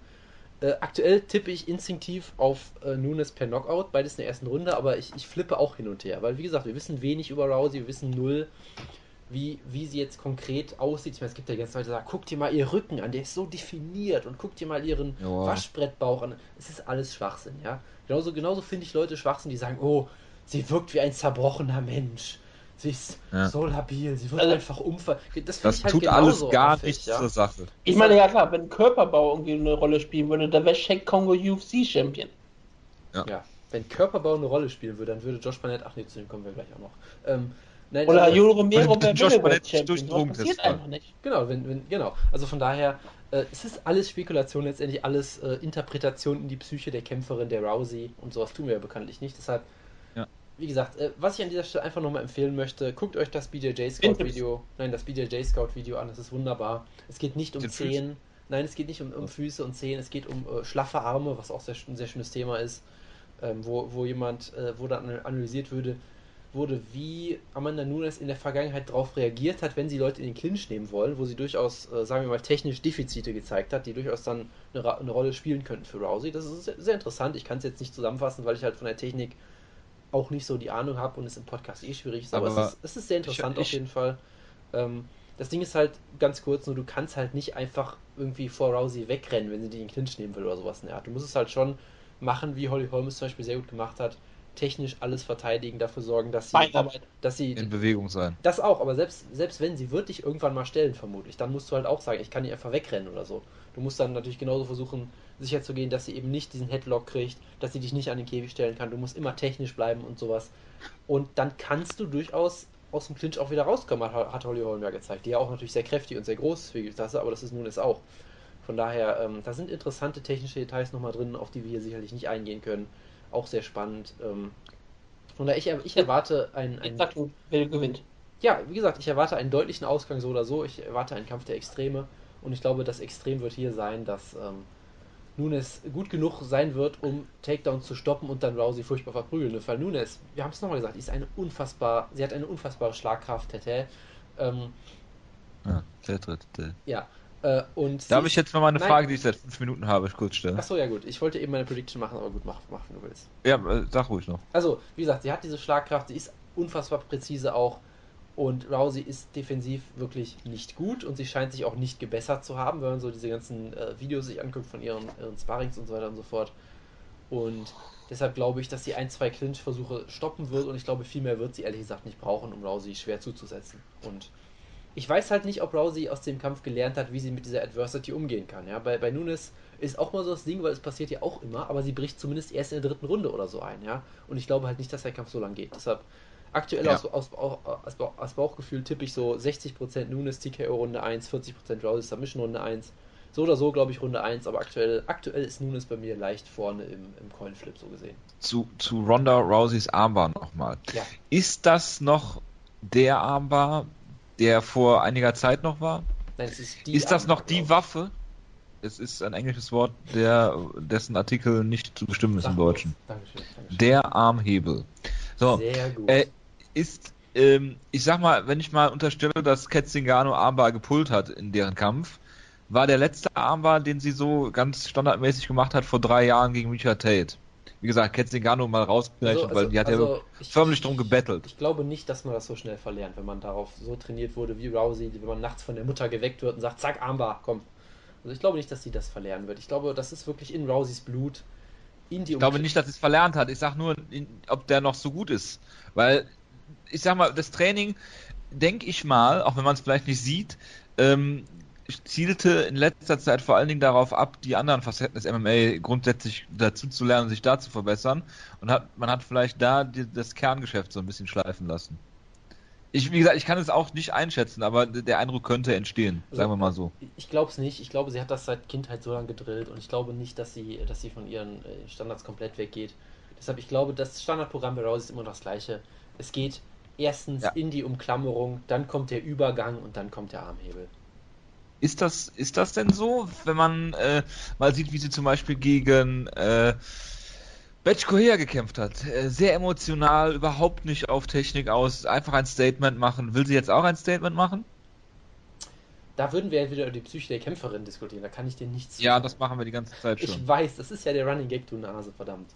Nein, also, Ja. ich weiß es nicht. Äh, Das ist halt das Ding, das ist natürlich die große Frage. Woodke hat es ja auch schon gesagt, ob sie an dem Druck zerbricht oder an ihm wächst oder so, und das wissen wir einfach schlichtweg nicht. Das ist ja, das, ich habe keine Ahnung. Also, ich, ich glaube halt nicht, dass sie es hier unbedingt, ich glaube nicht, dass sie versuchen wird, nun das auszunocken im Stand. Ja, das wird sie vielleicht machen äh, als, als Last Resort, wenn sie, wenn sie ihre Takedowns nicht durchbringen kann oder so. you know, spot here because Das, das könnte ich mir halt vorstellen. Ähm, weil die eine Sache, die du im Kampf gegen Holm zumindest gesehen hast, ich finde schon, dass sie da Kämpferherz gezeigt hat. Sie ist halt immer weiter nach vorne gestürmt und hat es versucht. Sie hat es nicht gut gemacht, weil sie ja technisch vollkommen überfordert war mit Holly Holm.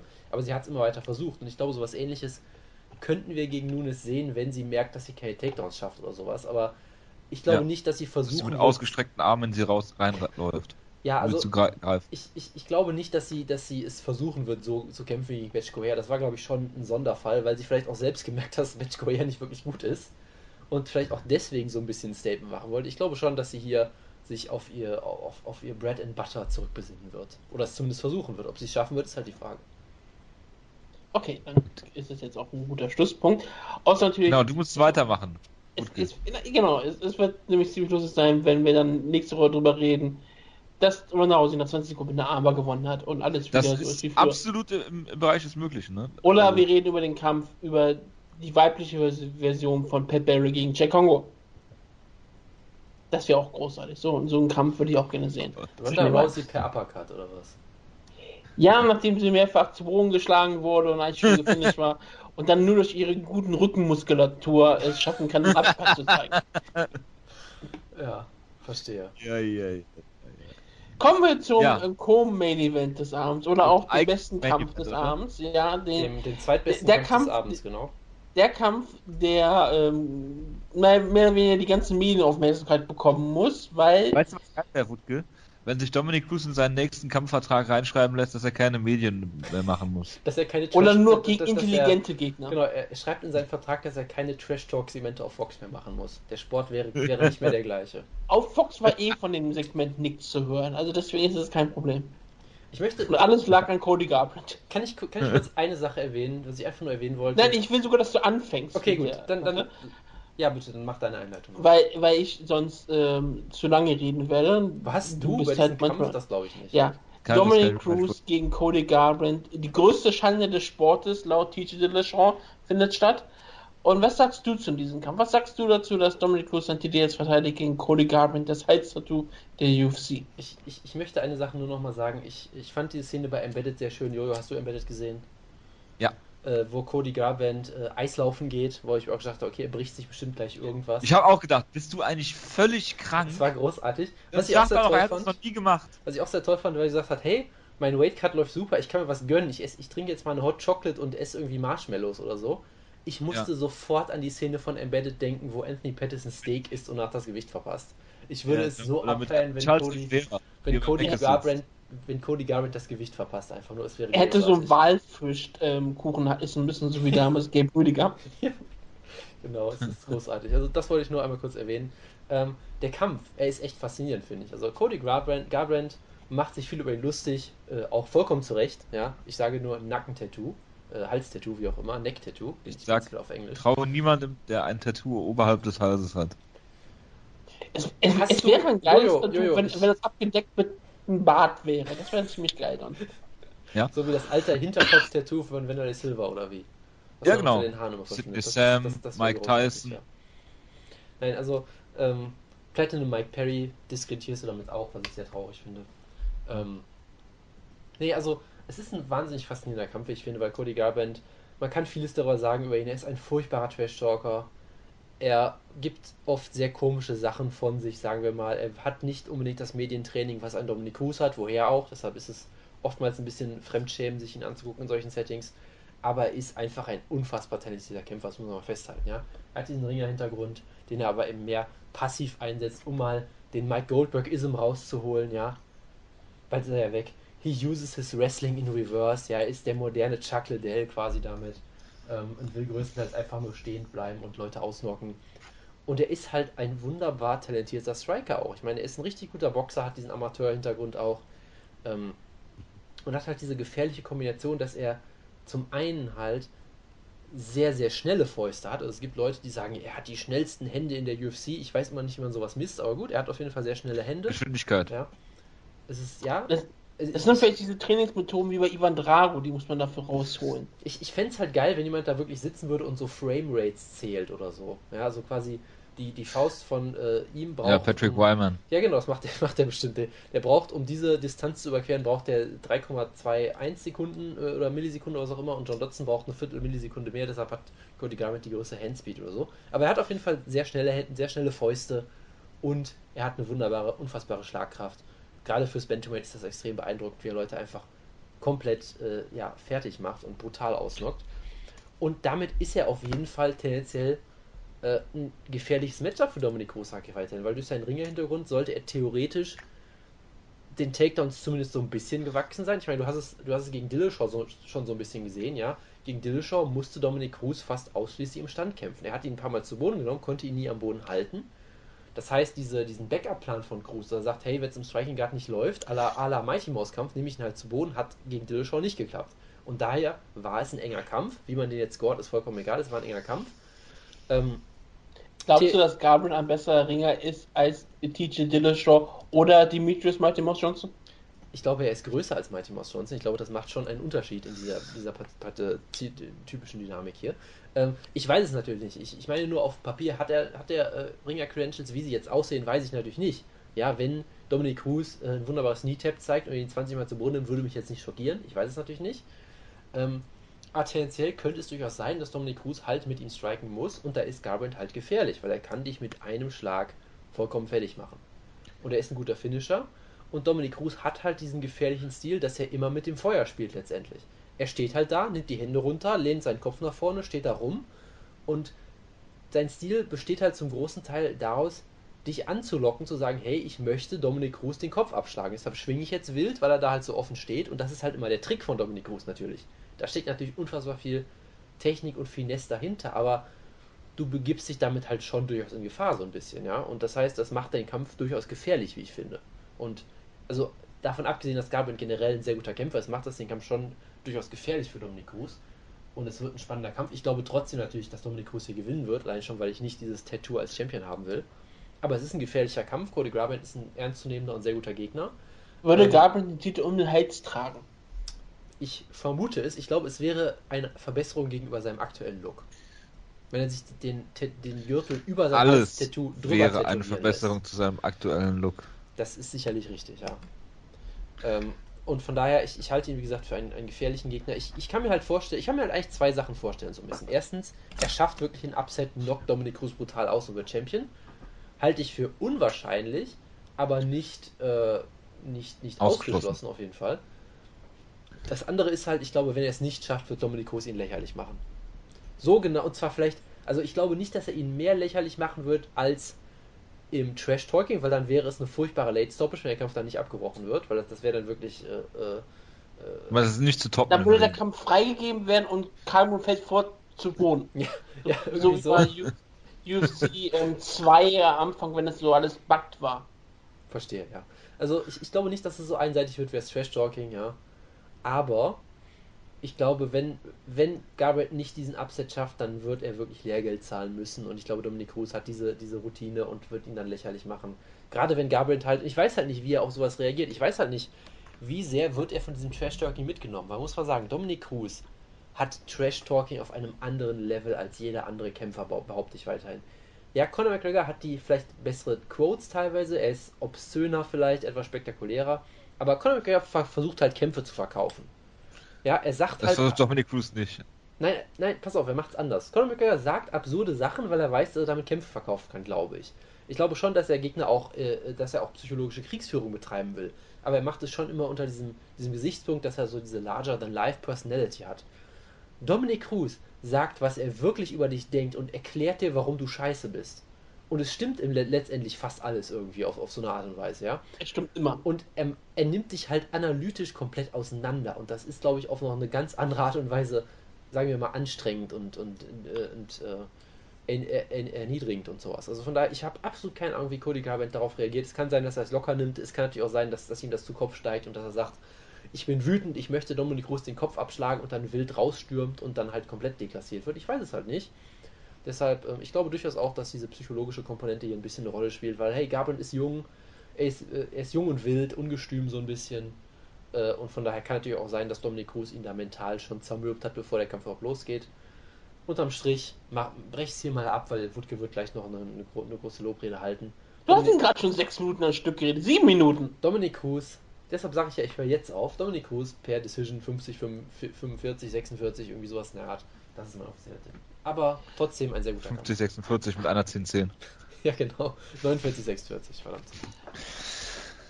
Okay, ich, Lass mich raten, ich bin jetzt dran. Nein, ich mach ruhig. Ich werde sogar versuchen, es relativ kurz zu halten, keine Sorge. Dann ich wollte es eigentlich kurz halten. Okay, dann meinetwegen. Ich denke, wir sollten das Beste zum Schluss machen, äh, Wutke. Okay, dann. Weil ich kann mich eigentlich groß, deshalb, grundsätzlich nur dem, dem Jonas anschließen. Jojo, was man deshalb beenden wir ja auch mit Ryzen die Ausgabe. Das hast du gut erkannt. Oh. Ja, ah, ja, klar. Auf jeden Fall. Äh, ich denke, was, was man noch dazu sagen muss, ist, dass Cody Garbrandt, äh, wenn man sich die Rankings mal anguckt, bisher gegen die Nummer 15 Takeya Mizugaki gewonnen hat und gegen die Nummer 10 Thomas Almeida. Und wirklich noch niemanden von diesem Kaliber äh, gekämpft hat. Ich, ähm, meinetwegen TJ Dillashaw oder einen äh, äh, Brian Caraway sogar. Raphael äh, genau, gegen solche Leute hat er sich noch nicht mal bewiesen. Selbst so, so das Niveau ähm, Hennen Barau, wie er noch, äh, als er noch im, im Bantamweight war. Uriah ähm, Faber. Das, Uriah Faber. Selbst Klar, solche er Leute. gegen ihn nicht kämpfen, aber. Ja, äh, rein hypothetisch. Ähm, solche Leute, gegen solche Leute hat er sich noch nicht bewiesen. Und äh, ich meine, klar, du weißt, Cody Garbrandt hat einen Ringer-Hintergrund, den er, äh, wie Jonas schon sagte, nicht benutzt. Er hat schnelle Fäuste, er hat äh, unglaubliche Knockout-Power für die Division. Aber äh, Dominic Cruz hat halt, ähm, ist so der Prototyp von dem, wie man sich so, so einen ähm, Kampfsportler vorstellt. ähm, weil er das halt beherzigt, was, glaube ich, 99% der UFC-Kämpfer nicht verstehen, dass es auch sowas wie Verteidigung gibt. Und ähm, das, das äh, macht er perfekt, das äh, kann man nicht anders sagen. Äh, zum Trash-Talking haben wir schon, glaube ich, genug gesagt. Und ich denke auch, dass Dominic Cruz ihn hier ähm, auseinanderschrauben wird. Dass äh, Cody Garbrandt, äh, ich will nicht sagen, einen Lucky Punch landen kann, aber ihn durchaus mit einem oder zwei Schlägen vor durchaus große Probleme, die bis zum Finish hingehen können, stellen kann, bin ich mir durchaus im, im Klaren. Es würde mich allerdings sehr wundern. Ich glaube, dass Dominic Cruz hier eine Decision gewinnt oder ihn vielleicht sogar äh, spät ähm, stoppen kann.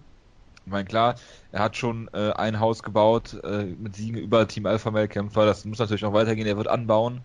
Und ähm, ich sage, äh, ja, Cruz gewinnt hier, wie er möchte und wird Gabriel auch lächerlich machen. Und äh, ja, warten wir mal ab, was der Wutke jetzt zu sagen hat. Ich habe ihn gerade mal Wikipedia gecheckt, weil ich schauen wollte, was war eigentlich wirklich der Ringe-Hintergrund von Cody Garbrandt. Und er ist zwar nur auf der Highschool, hat er nur gerungen und er hat zwar Angebot später ähm, auf ein Division One College zu gehen und dort zu ringen. Hat er nicht getan, weil er Boxen vorgezogen hat. Da ist aber was ähm, sehr Interessantes aufgefallen, ähm, wenn wir darüber reden, dass Cody Garbrandt eigentlich dumm ist. Er kann auf jeden Fall Sprachen scheinbar, denn er ist auch fließend in Spanisch und Chinesisch. Das Aha. sieht aber gleichzeitig ist das ist das ist sieht das so eingefügt, als wenn das ihm gerade gestern eingefügt wurde von Cody Von selbst. selber. Ja, Ja. weil nämlich es, es, fehlt ein Leerzeichen zwischen der letzten äh, nach einem Punkt und Chinese und da ist kein Punkt dahinter. Und Chinese ist ja auch eigentlich keine Sprache. Richtig, wäre wahrscheinlich, was er spricht. Mandarin oder Mandarin, welche Kantonesisch. Ja. Genau, Kantonesisch, wenn er vielleicht nach Hongkong gehen möchte. Aber ja, Garbrandt ist ein sehr gefährlicher Gegner. Wie man sich immer alles schönreden muss vor einem Dominic Cruz Kampf. Ja, der Gegner ist wunderbar, sehr toll und er bietet eine ganz neue Facette, nämlich Cody Garbrandt kann zuhauen. Und weil Dominic Cruz noch nie gegen Kämpfer gekämpft hat, die boxen können und die vielleicht auch mal zuschlagen, ist natürlich das eine ähm, neue Facette, für die Dominic Cruz noch nie trainiert hat. Und er hat, Dominic Cruz hat auch noch nie, noch nie gegen Kämpfer gekämpft, die, die irgendwie einen ringerischen Hintergrund haben und hat darauf nie, noch nie einen Gameplan gemacht und deswegen ist das relativ schwierig. Und er hat natürlich auch noch nie gegen Kämpfer gekämpft, die jung sind.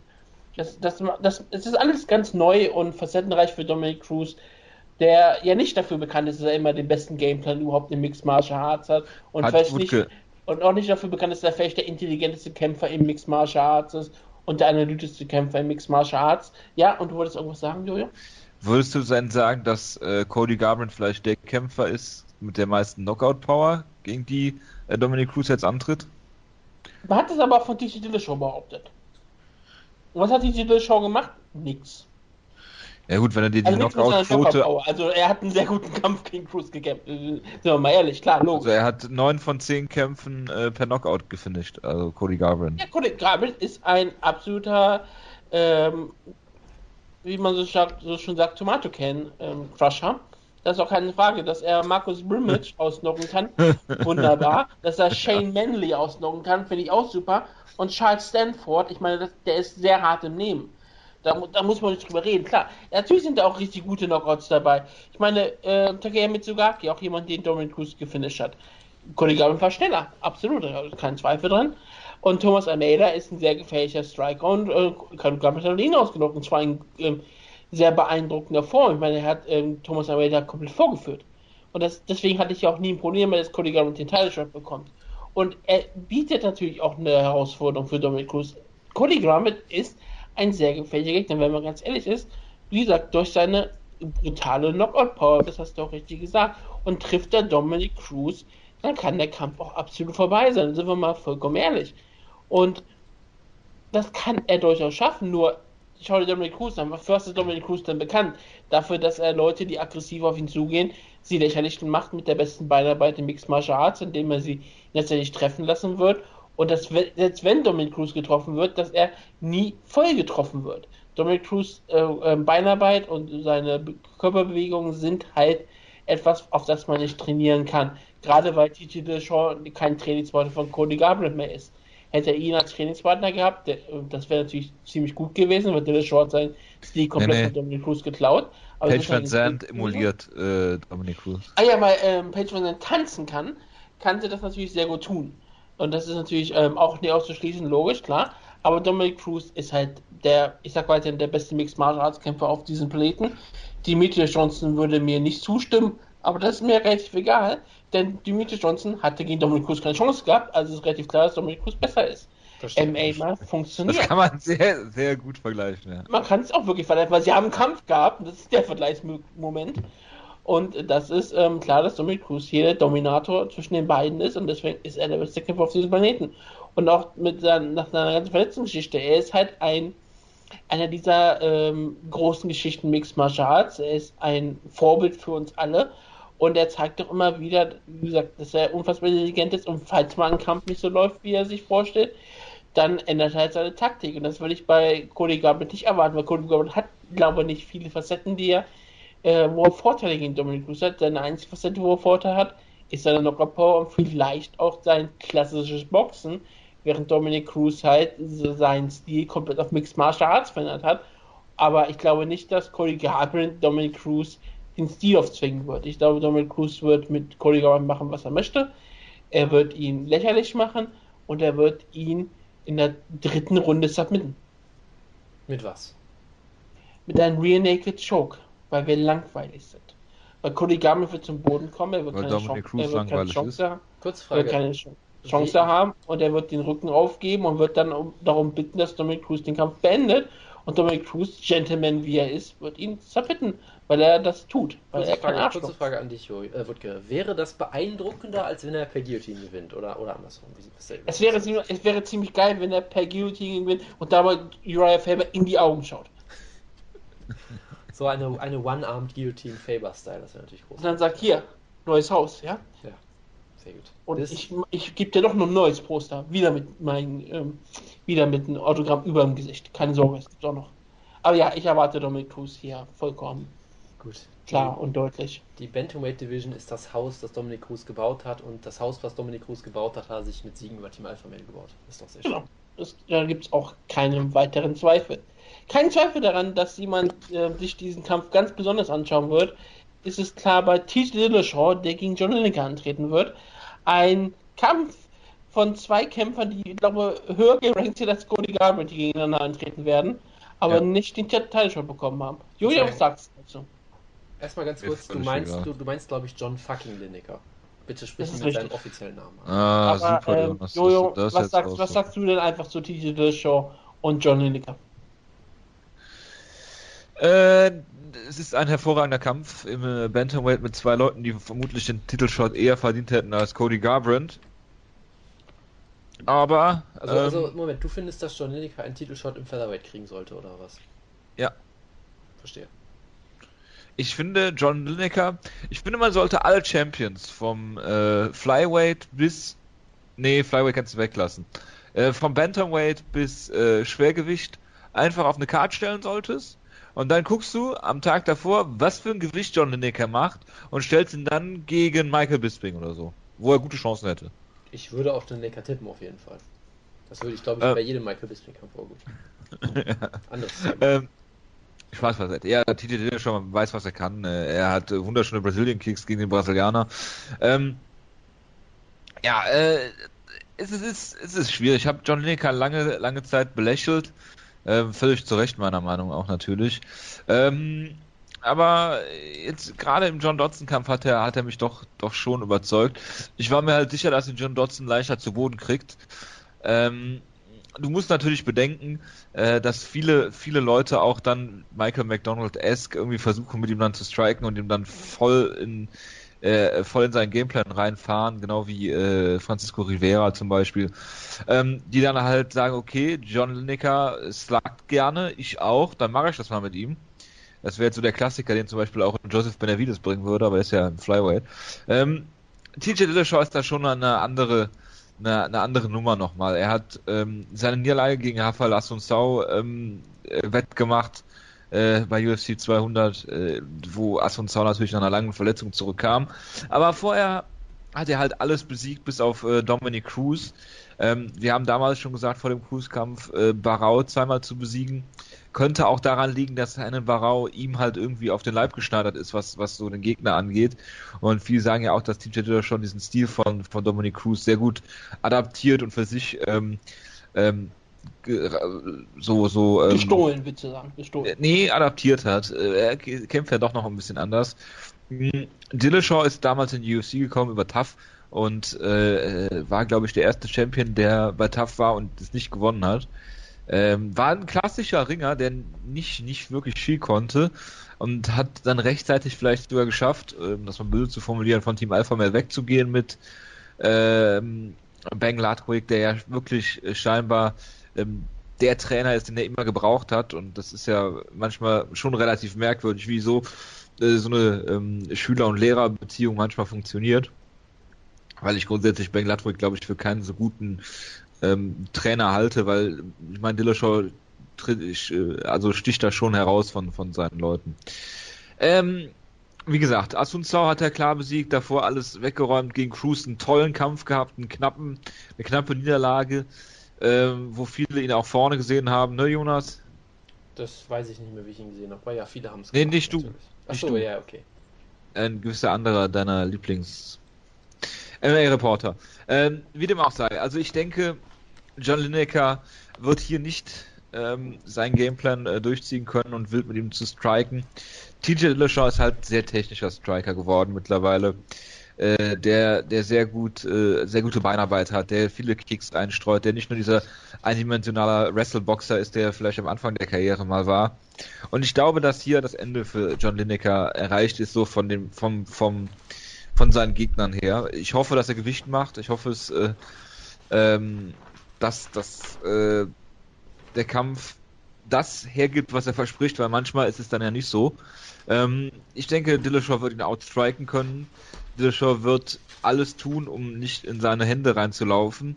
Und Dillashaw wird den Kampf im Zweifel, wenn es ihm im Stand zu bunt wird, auch zu Boden nehmen können. Da bin ich mir ziemlich sicher, dass er das schafft. Und ich denke, dass Dillashaw ihn nicht nicht finishen kann. Ich denke, dass ähm, Dillashaw hier ähm, eine Decision gewinnt, eine relativ klare 30-27. Bitte. Gut, Jonas, mach ruhig weiter. Nein, Jonas, mach ruhig weiter. Okay. Das ist, äh, ich glaube, das ist für mich sogar vielleicht der beste Kampf der Show. So vom, vom Unterhaltungswert und vom Sportlichen und so weiter, weil ich erwarte ja. Also, du hast Tarek Seferdin für dich auch schon begraben dann, ne? Nein, natürlich nicht, aber ich, ich sehe den Kampf nochmal etwas besser an. Ich bin ja, ich bin ja ein Tarek Seferdin Fan, aber ich bin ja kein, ich habe ja keine Illusionen über Tarek Seferdin. Ja, ich bin ja ein sehr, ich habe ja eine sehr realistische Einschätzung von Tarek Seferdin, wie ich sagen will. Ja, ja klar. Äh, und dieser Kampf klingt, finde ich, einfach nur bombastisch für mich. Ja, es kann natürlich sein, dass äh, ihn einfach zu Boden nimmt und so weiter und so fort, aber auf dem Papier klingt das wie ein traumhaftes Duell zwischen zwei der dynamischsten und unterhaltsamsten und besten Striker, die man sich in der Division eigentlich wünschen kann, mit auch sehr unterschiedlichen Stilen natürlich. Wenn du hast hier Dillashaw mit, mit, seinem, mit seinem wunderbaren äh, Bang Muay Thai, was immer weil die da auch ein traumhafter Titel ist, der natürlich sehr mit Finesse arbeitet, auch mit Brazilian Kicks, wunderbare Beinarbeit, auch die ganze Zeit Angles zeigt und versucht hinter dich zu kommen, fast schon wie damals wunderbar in diesen Henberau-Kämpfen. Und du hast halt John Lineker, der halt der halt einfach mit purem Druck arbeitet, purem Willen, purer wilder Vorwärtsbewegung, aber natürlich auch mit mehr technischer Finesse, als man denken würde, sonst wäre es ja einfach, ihn zu besiegen. Und das hat man immer wieder gesehen, dass es das eben nicht ist, ja. Er hat eins der besten Kinne, was man sich Kins, wie auch immer, der eins der besten Chins im ganzen Sport, glaube ich, steckt einfach jeden Treffer locker weg, als wäre nichts, geht unbarmherzig nach vorne, schlägt wunderbare Kombinationen geht zum Körper wie kein anderer Kämpfer im ganzen Sport. Und das macht es halt auch sehr schwierig, weil du, du kannst halt nicht vor ihm wegrennen und du musst halt irgendwie schaffen, dass er, dass du sein, seine Vorwärtsbewegung stoppst. Ja, und das kannst du halt, okay, Ali Bagotinov hat es geschafft, oder Takedowns zum Beispiel, ja. Äh, ist halt die Frage, ob Dillashaw das in der Form schafft, ob er das überhaupt machen will. Es kann natürlich auch sein, dass er, dass er, ja. Sorry, dass ich unterbreche, aber denkst du, dass Größe auch äh, ein Faktor ist? Weil bei Dotson kannst du immer noch sagen, der ist auch wenigstens ein natürlicher Flyweight. Ist sicherlich richtig. Also, wobei äh, Dillashaw zumindest mal behauptet, dass er auch locker im, im Flyweight kämpfen könnte, zum Beispiel. Also, ich glaube, ein besonders großer ja, Benjamin ist er auch nicht unbedingt. Äh, aber klar, es, es, war immer so eine Sache, wo man gedacht hat, okay, John Lineker im Bantamweight kann nicht gut gehen eigentlich, weil er ist ja eigentlich auch kein riesen Flyweight, sondern nur jemand, der einfach den Cut nicht auf die Reihe kriegt, aus irgendwelchen Gründen so äh, Kevin Gastelum-esque. Aber ich meine, er hat ja auch äh, richtig große Bantamweights durchaus schon besiegt, wie, ähm, ich glaube, es war Rob Font, meine ich, ne? Francisco Rivera ist auch groß. Genau, also, also es scheint ja wunderbar zu funktionieren. Auch, auch seine, seine Power äh, äh, translated ja wunderbar ins Bantamweight, übersetzt sich. Oder natürlich auch John Dodson, einer der größten Bantamweights. Danke, danke, Wutke. Danke, dass du wieder mal sehr gut zuhörst. Auch. Gut, dass du das noch erwähnt Genau, nachdem wir davor ungelogen 30 Sekunden drüber geredet haben. Dankeschön. Ähm, und bisher scheint es ja kein Problem für ihn zu sein, was natürlich interessant ist. Ähm, das heißt, du musst, du, du musst halt irgendwie ihn unterbrechen, du musst ihn kontern. Dotson hat natürlich durchaus einen Erfolg gehabt damit, dass er halt unfassbar schnell ist, wohingegen Lineker doch eher langsamer ist. Selbst im Flyweight war er, also im Bantamweight natürlich auch, auch immer noch, im Flyweight sowieso. Aber du musst es halt irgendwie schaffen, dem, dem Kampf deinen Stil aufzuzwängen. Ja? Du kannst John Linekers Kampfstil nicht zeigen. Du wirst verlieren. Ja? Siehe Michael McDonald. Es funktioniert einfach nicht. Ja? Und Dillashaw muss da auf jeden Fall auf seinem Fahrrad sein. Ja? Er, er, muss, er muss sich bewegen. Ja? Wie Cody Garbrandt sagen würde, he, wie war das? My, my, legs don't have wheels. Ja? Also die, die Beine von Tito Dillashaw müssen Räder Hast haben. du das jetzt verstanden, was er damit meinte? Natürlich nicht, natürlich nicht, weil es keinen Sinn macht. Ja, das schon. Aber ich habe nur gerade an Beinarbeit gedacht, dachte, hä, Moment, keine Ahnung. Ähm, ja. Und äh, von daher, er muss diesen Kampf so führen. Takedowns wären sicherlich eine gute, gute Idee, allein um diesen, diese Vorwärtsbewegung einfach zu unterbrechen. Selbst wenn sie nicht, nicht klappen kann, das ja auch äh, gut sein. Äh, unterm Strich glaube ich halt schon, dass Dillashaw sowohl im Stand als auch über das Ring zu viel Finesse hat für Lineker so ein bisschen ich glaube, er wird am Ende doch den Kampf gewinnen. Vielleicht möglicherweise auch durchaus relativ klar. Ich weiß es nicht. Wie gesagt, Lineker ist immer schwer einzuschätzen. Wer weiß, wie viel er wiegt. Wer weiß, was sonst mit ihm los ist. Und ich halte halt weiterhin Dillashaw eigentlich für den zweitbesten Bantamweight auf dem Planeten und jemand, wo ich immer noch sage, hey, wenn es jetzt ein Rematch gibt mit Dominic Cruz, wunderbarer Kampf, ich wüsste nicht, auf wen ich tippen soll aktuell unbedingt. Also ich sehe das weiterhin als ein Duell auf Augenhöhe durchaus. Deshalb, ich halte sehr, sehr viel von, von Dillashaw auch. Deshalb, ich glaube, er wird gewinnen, aber das hat für mich einfach es ist einfach ein wunderbarer Kampf auf dem Papier und unterm Tisch und wo auch immer. Äh, und ich glaube, es hat sehr viel Potenzial dazu, sehr, sehr unterhaltsam zu werden. Aber unterm Strich muss ich tippen auf Tier Dillashaw per Decision. Damit Jori auch noch einen Großteil der Sendung, Sendung dieses Previews noch mitmachen kann, werde ich mich ganz kurz halten. Ich habe äh, halte große Stücke an Dillashaw, egal ob ich mich manchmal lustig mache oder was auch immer. Er ist ein super Rivale für Dominic Cruz. Er ist einer, der ihn bisher am meisten herausgefordert hat. Ein wunderbarer Kämpfer, hat natürlich den Stil nicht gestohlen, sondern wie Jojo perfekt schon gesagt hat, er hat sich perfekt den Stil von Dominic Cruz adaptiert und das tun sehr viele große Kämpfer, die schauen sich andere Kämpfer an, wie, was sie Gutes zeigen und nehmen sich daraus das, was sie ähm, auch sehen und äh, verbessern ihren Stil dadurch natürlich wunderbar. Das ist der Sinn von Mixed Martial Arts. Lernen und sich selbst zu verbessern, das hat Titi Show, ich glaube, noch nie jemand zuvor gezeigt hat. Wir alle erinnern uns an den Hennenbaukampf, das war ein Witzkampf für viele Leute, oder halt nicht kein Witzkampf, ist vielleicht ein bisschen übertrieben, das war halt, viele Leute haben wir nicht so 100% ernst genommen. Und dann, ja, das war der beste Stern überhaupt damals, das war Ich dachte, klar. das wäre der Ryzen mit dem Pappaufsteller. Es war damals der beste überhaupt, ja, habe okay. ich gesagt. Also ist abge abgelöst worden, okay. Ja, natürlich. Der beste Stereo überhaupt gab es diesmal bei Ryzen bei den Weigh-Ins. Aber darauf kommen wir später zu sprechen.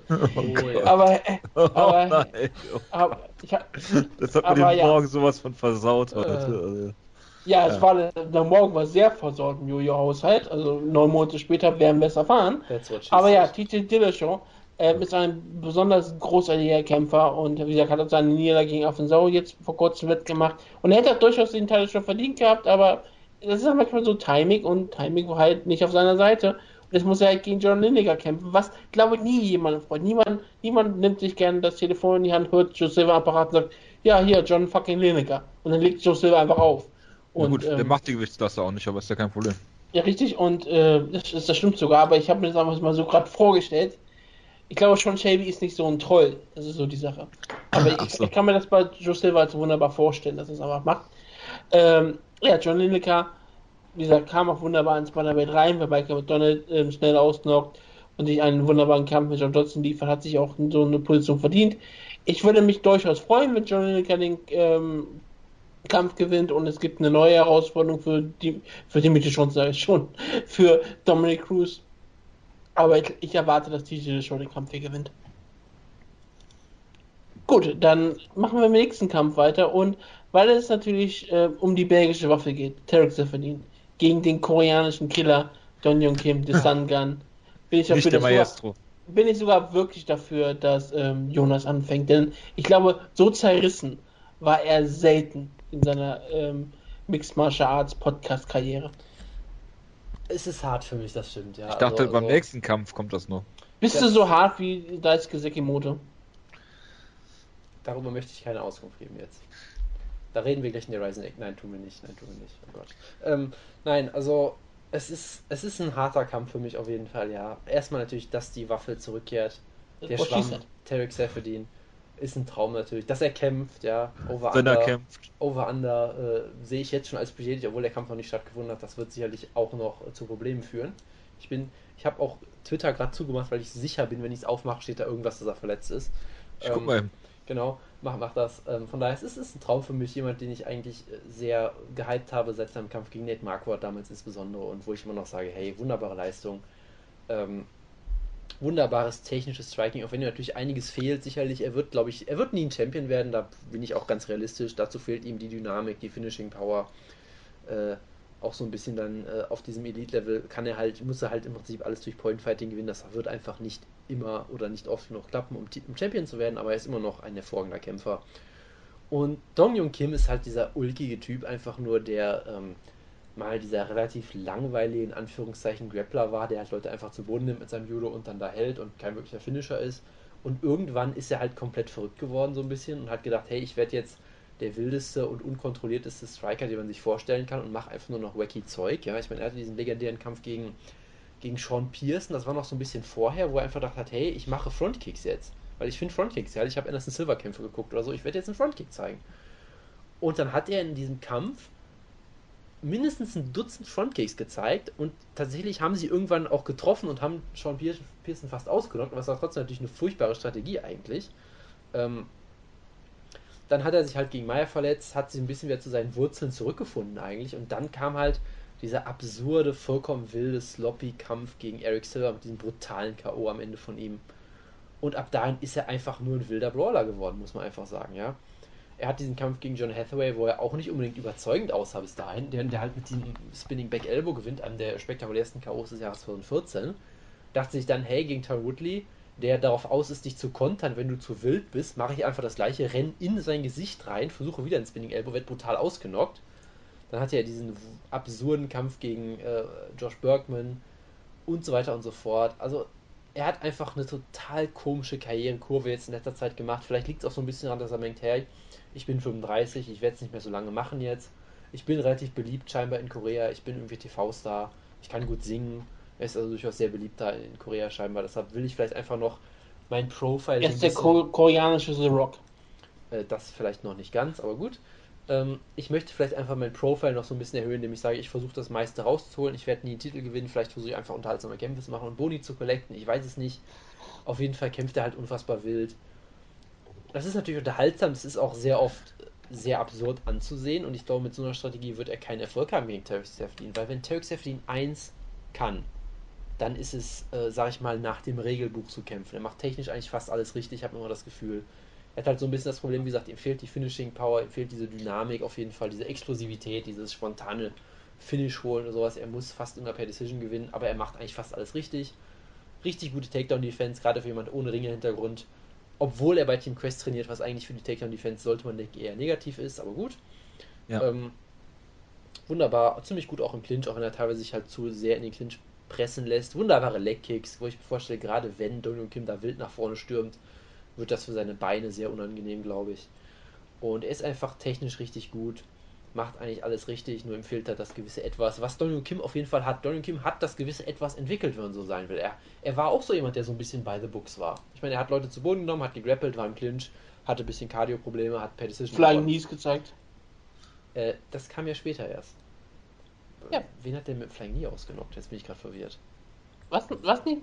Äh, der wurde mit Flying Knee ausgenockt, ne? Von. Von Condit. Ich Ja, glaube, was du hast, Condit, hast, du, ihn- ne? hast du ihn gerade mit Huigu Lim verwechselt? Der zeigt immer Flying Knees. Nee, ich, Das ich, ich, ich, nichts. hab, ich hab mich an diesen ja einen eh alle großen gleich Knockout, aus. ähm, Jo, an den einen großen. Knockout erinnert. Ja, das ähm, war gegen ihn. Ja, und ich habe ich hab, ich hab jetzt gedacht, stimmt. So, Also ihr selbst vor kurzem ein paar Knockouts gefeiert, deswegen habe ich Einfach mal ein bisschen Verwirrung Genau. ich meine, er hat, ist halt by the books. Das ist auch gut genug, um, um solide er denn oder. Hathaway ausgenockt? Was?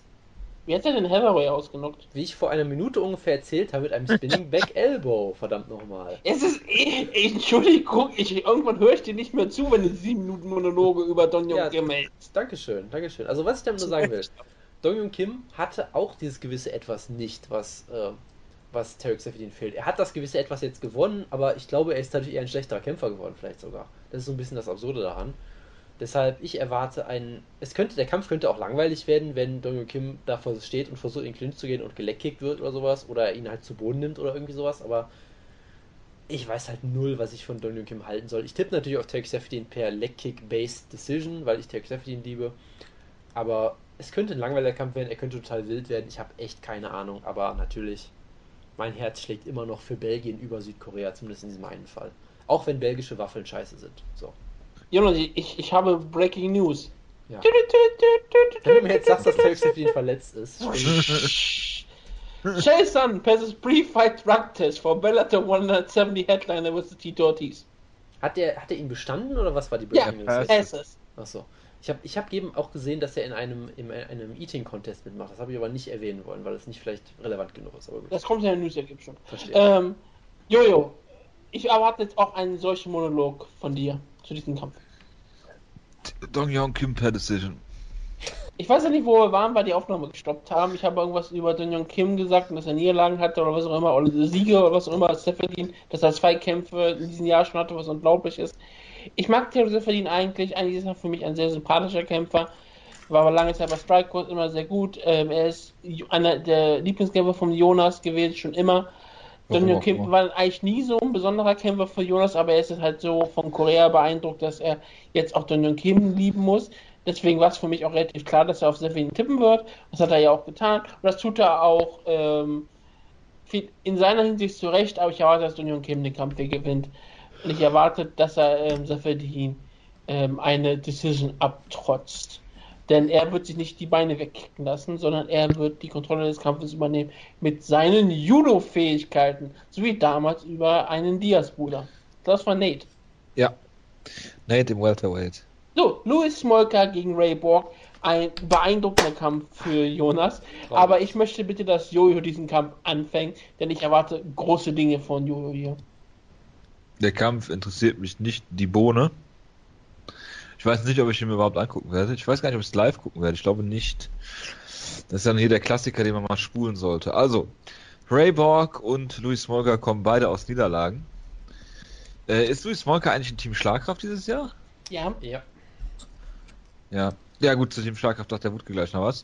Ähm, ja, Louis Smolka hatte einen großartigen äh, Run in der UFC, ähm, nachdem er äh, gegen den Titelherausforderer Chris Cariaso verloren hat, hat er diesen wunderschönen ähm, Superkick gezeigt, hat Nils Fury besiegt, Paddy Houlihan, die irische Fraktion, Ben, Wutke, kannst du das bitte aussprechen? Nien. Okay. Hat dann aber eine Äh, Niederlage gehabt mh, gegen das Talent äh, Brandon Mo. Moreno. Ist, war das sein erster UFC-Kampf? War das diese Geschichte, wo er Ja, ganz ja. überraschend verloren hat, ne? Ähm, nichtsdestotrotz. Bitte? Dazu komme ich gleich. Achso. Äh, nichtsdestotrotz finde ich, auch äh, um den Jonas hier natürlich zu foppen, dass er ganz klar die besseren Siege hat als äh, Ray Borg, der äh, ja nach diesem Jonas-Hype so ein bisschen, äh, ich weiß auch nicht, er hat das Gewicht verpasst, dann hat er den äh, Kampf gegen Scoggins verloren, was sicherlich keine Schande ist, aber man merkt halt, dass er, dass er noch sehr, sehr grün hinter den äh, Ohren ist. Er ist erst 23 und äh, hat sicherlich noch äh, viel zu lernen in der MMA-Welt. Ist natürlich ein hervorragender, aggressiver Grappler. Aber ich denke halt, dass ähm, Louis Smolka da noch einen Schritt weiter ist als Ray Borg und ich denke, dass der hier eine Decision gewinnt.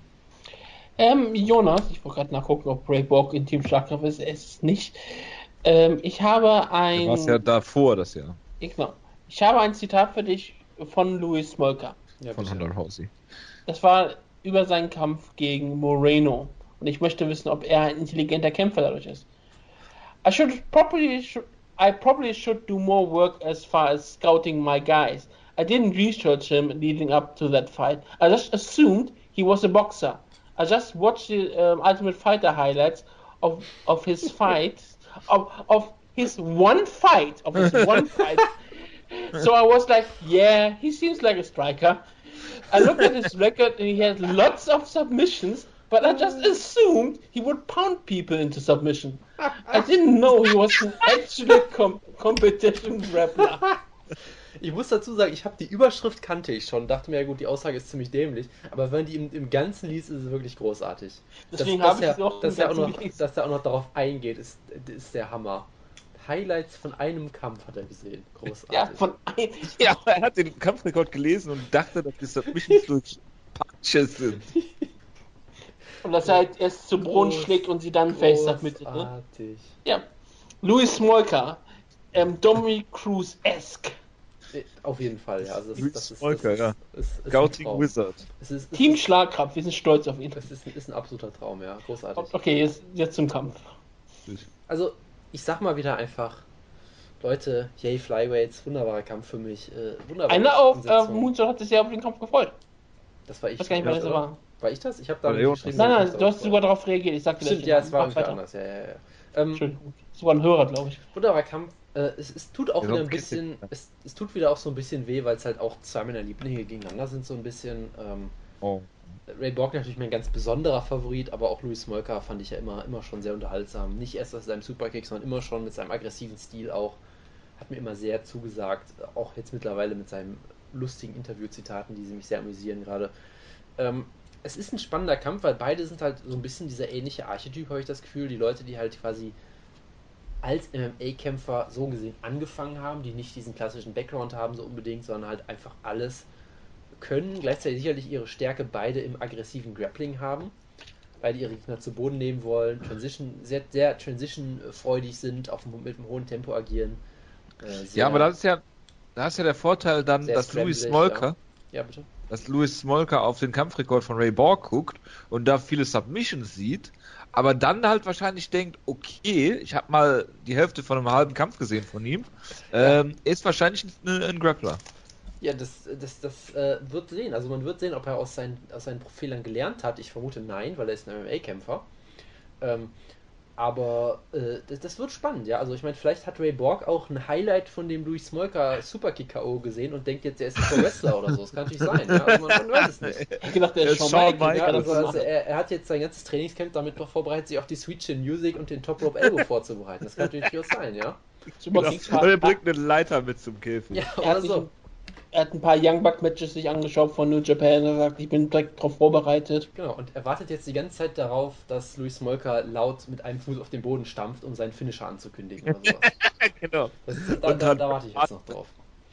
Also, es, es, es wäre, es ist großartig, dieses Zitat wird mich noch lange verfolgen auf jeden Fall. Und es ist, wie gesagt, zwei Leute, die ziemlich ähnlich kämpfen, würde ich sagen. Ich würde dir sogar zustimmen, dass Luis Molka vermutlich mehr Erfahrung hat. Ähm, auf diesem Niveau, auch sicherlich mehr erfolgreiche Erfahrung, weil Ray Borg ist da durchaus, hat so ein bisschen den Jonas-Fluch getroffen, muss man ja leider sagen. Ja, Ähm, ist, äh, trotzdem- Ich glaube natürlich an Ray Borg. Man kann natürlich auch sagen, dass er nur noch viele Schwächen hat, dass er halt unfassbar gut ist in diesen Transition, Transitions, gerade in diesem aktiven Scrambling. Aber dass er halt jemand ist, der nicht nirgendwo in diesen einzelnen Disziplinen wirklich herausragend ist. Er ist halt kein herausragender Striker, er ist jemand, der ein guter Ringer ist, in dem Sinne, dass er gut diese Transitions gut zeigen kann zwischen Striking und, und Ringen zum Beispiel. Ähm, aber er ist jetzt kein herausragender purer Ringer. Er ist jetzt vielleicht, er würde vermutlich keine Grappling-Turniere gewinnen und so weiter und so fort. Also ihm fehlt halt vielleicht ein bisschen an dieser Exzellenz in diesen einzelnen Disziplinen, aber halt in Kombination ist es schon ziemlich gut. Ja.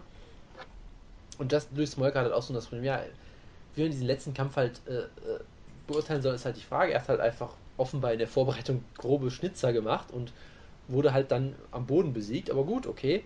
Äh, nehmen wir es mal als Ausrutscher hin. Dann hat er zuletzt eigentlich sich sehr gut präsentiert. Gerade auch ähm, Patty Houlihan gefinisht, was ja auch durchaus eine Aussage ist, gegen Ben Wen sah er wirklich wunderbar aus mit großartigem Ground and Pound. Sehr, sehr brutal auch, wunderbarem Scrambling.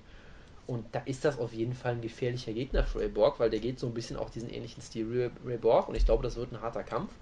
Ich vertraue natürlich trotzdem auf Ray Borg. Ich glaube, er wird. Er hat, glaube ich, vielleicht sogar das etwas bessere Ringen so ein bisschen ähm, und kann dadurch vielleicht öfter mal in der Top-Controller Ich glaube, so oder so, es wird ein Kampf, ein enger Kampf auf Augenhöhe mit hohem Tempo, der äh, hin und her gehen wird. Viele Sweeps, viele Scrambles und ich glaube, am Ende wird Ray Borg eine knappe Decision gewinnen und ich freue mich schon sehr drauf. Ja, Ray Borg muss natürlich ähm, erstmal eine Aktion gefressen haben, sich danach zu verteidigen zu können. Das ist immer ein Vorteil äh, gegen jemanden wie Ray Borg, dass er sich erst danach äh, darauf einstellen kann. Deswegen kann auch der Superkick noch zum Erfolg führen für Louis Smolka. Ich erwarte aber, dass er neue Dinge auspackt. Es ist immer noch sehr, sehr, sehr in, indie-rific Move. Ich erwarte einfach, dass er jetzt hier ein AKO zeigt und dann auf, dann auf, den. Ring, dann auf den Ring klettert und dort einen Shawn Michaels ähm, Diving Elbow zeigen wird und damit Ray Borg ausnockt und gewinnt. Und damit Louis Smolka wird die Ehre von Team Schlagkraft herstellen mit einem wunderschönen Knockout hier. Okay, und das ist die Main Card von UFC 207. Und weil Jojo uns gleich verlassen muss, will ich kurz von ihm sein Fazit für die Main Card haben und dann kann er äh, fünf Minuten lang über die Prelims sagen, was er sagen möchte. Und Jojo, Jonas und ich machen dann den Rest nochmal etwas, etwas mehr im Detail. Äh, ich finde die Main Entschuldigung. Ich finde die Maincard sehr ansprechend. Äh, Verdun gegen Cain Velasquez wäre natürlich noch das i-Tüpfelchen gewesen. geht nicht eigentlich und, noch was? Äh, Jessica Andrade hätte ja auch noch kämpfen sollen ursprünglich. Genau. Genau. Also das wäre natürlich dann noch ein bisschen besser, da steckt die UFC jetzt natürlich nicht gut. Okay, wenn sie Cain Velasquez buchen, dann können sie davon ausgehen, dass der Kampf Und nicht Matt Brown sollte eigentlich auch kämpfen. Und äh, Tarek Seferdin wird natürlich noch im Laufe der Woche, vielleicht sogar im Laufe der Sendung ausfallen. Ähm, von daher warten wir mal ab. Äh, ich finde die Maincard dennoch ähm, auch unter den gegebenen Umständen durchaus in Ordnung. Dann haben wir auf den äh, Prelims noch äh, Mike Pyle natürlich, der gegen Alex äh, Garcia verlieren wird. Aber da er ja schon gegen Andrei Arlovski verloren hat, äh, ist das ja überhaupt keine Schande, dann auch gegen Alex Garcia zu verlieren. Er hat sogar sein Leben verloren. Johnny Hendricks äh, wird jetzt eventuell seinen Retirement-Kampf hier haben, wenn man äh, den Leuten Glauben schenken darf, die sagen, wenn er hier verliert, wird er nicht mehr äh, kämpfen. Ich hoffe das natürlich sehr, weil ich Johnny Hendricks überhaupt nicht mag und er in letzter Zeit sich auch nicht besonders äh, clever angestellt hat in und außerhalb des Oktagons. Ist, ist Johnny Und- Hendricks nicht selbst der Typ, der diese Aussage getroffen hat? Kann auch sein. Ich Das bin mir nicht nicht mehr ganz sicher. Nein, dass, dass, er, dass er seine Karriere beendet, wenn er hier nicht verliert. Wenn er hier verliert, glaube ich. Ich glaube, es wäre er selbst Doch, gewesen, doch, aber, aber- ich weiß es nicht mehr genau. Ja, ja, ja okay, klar. gut, gut, gut.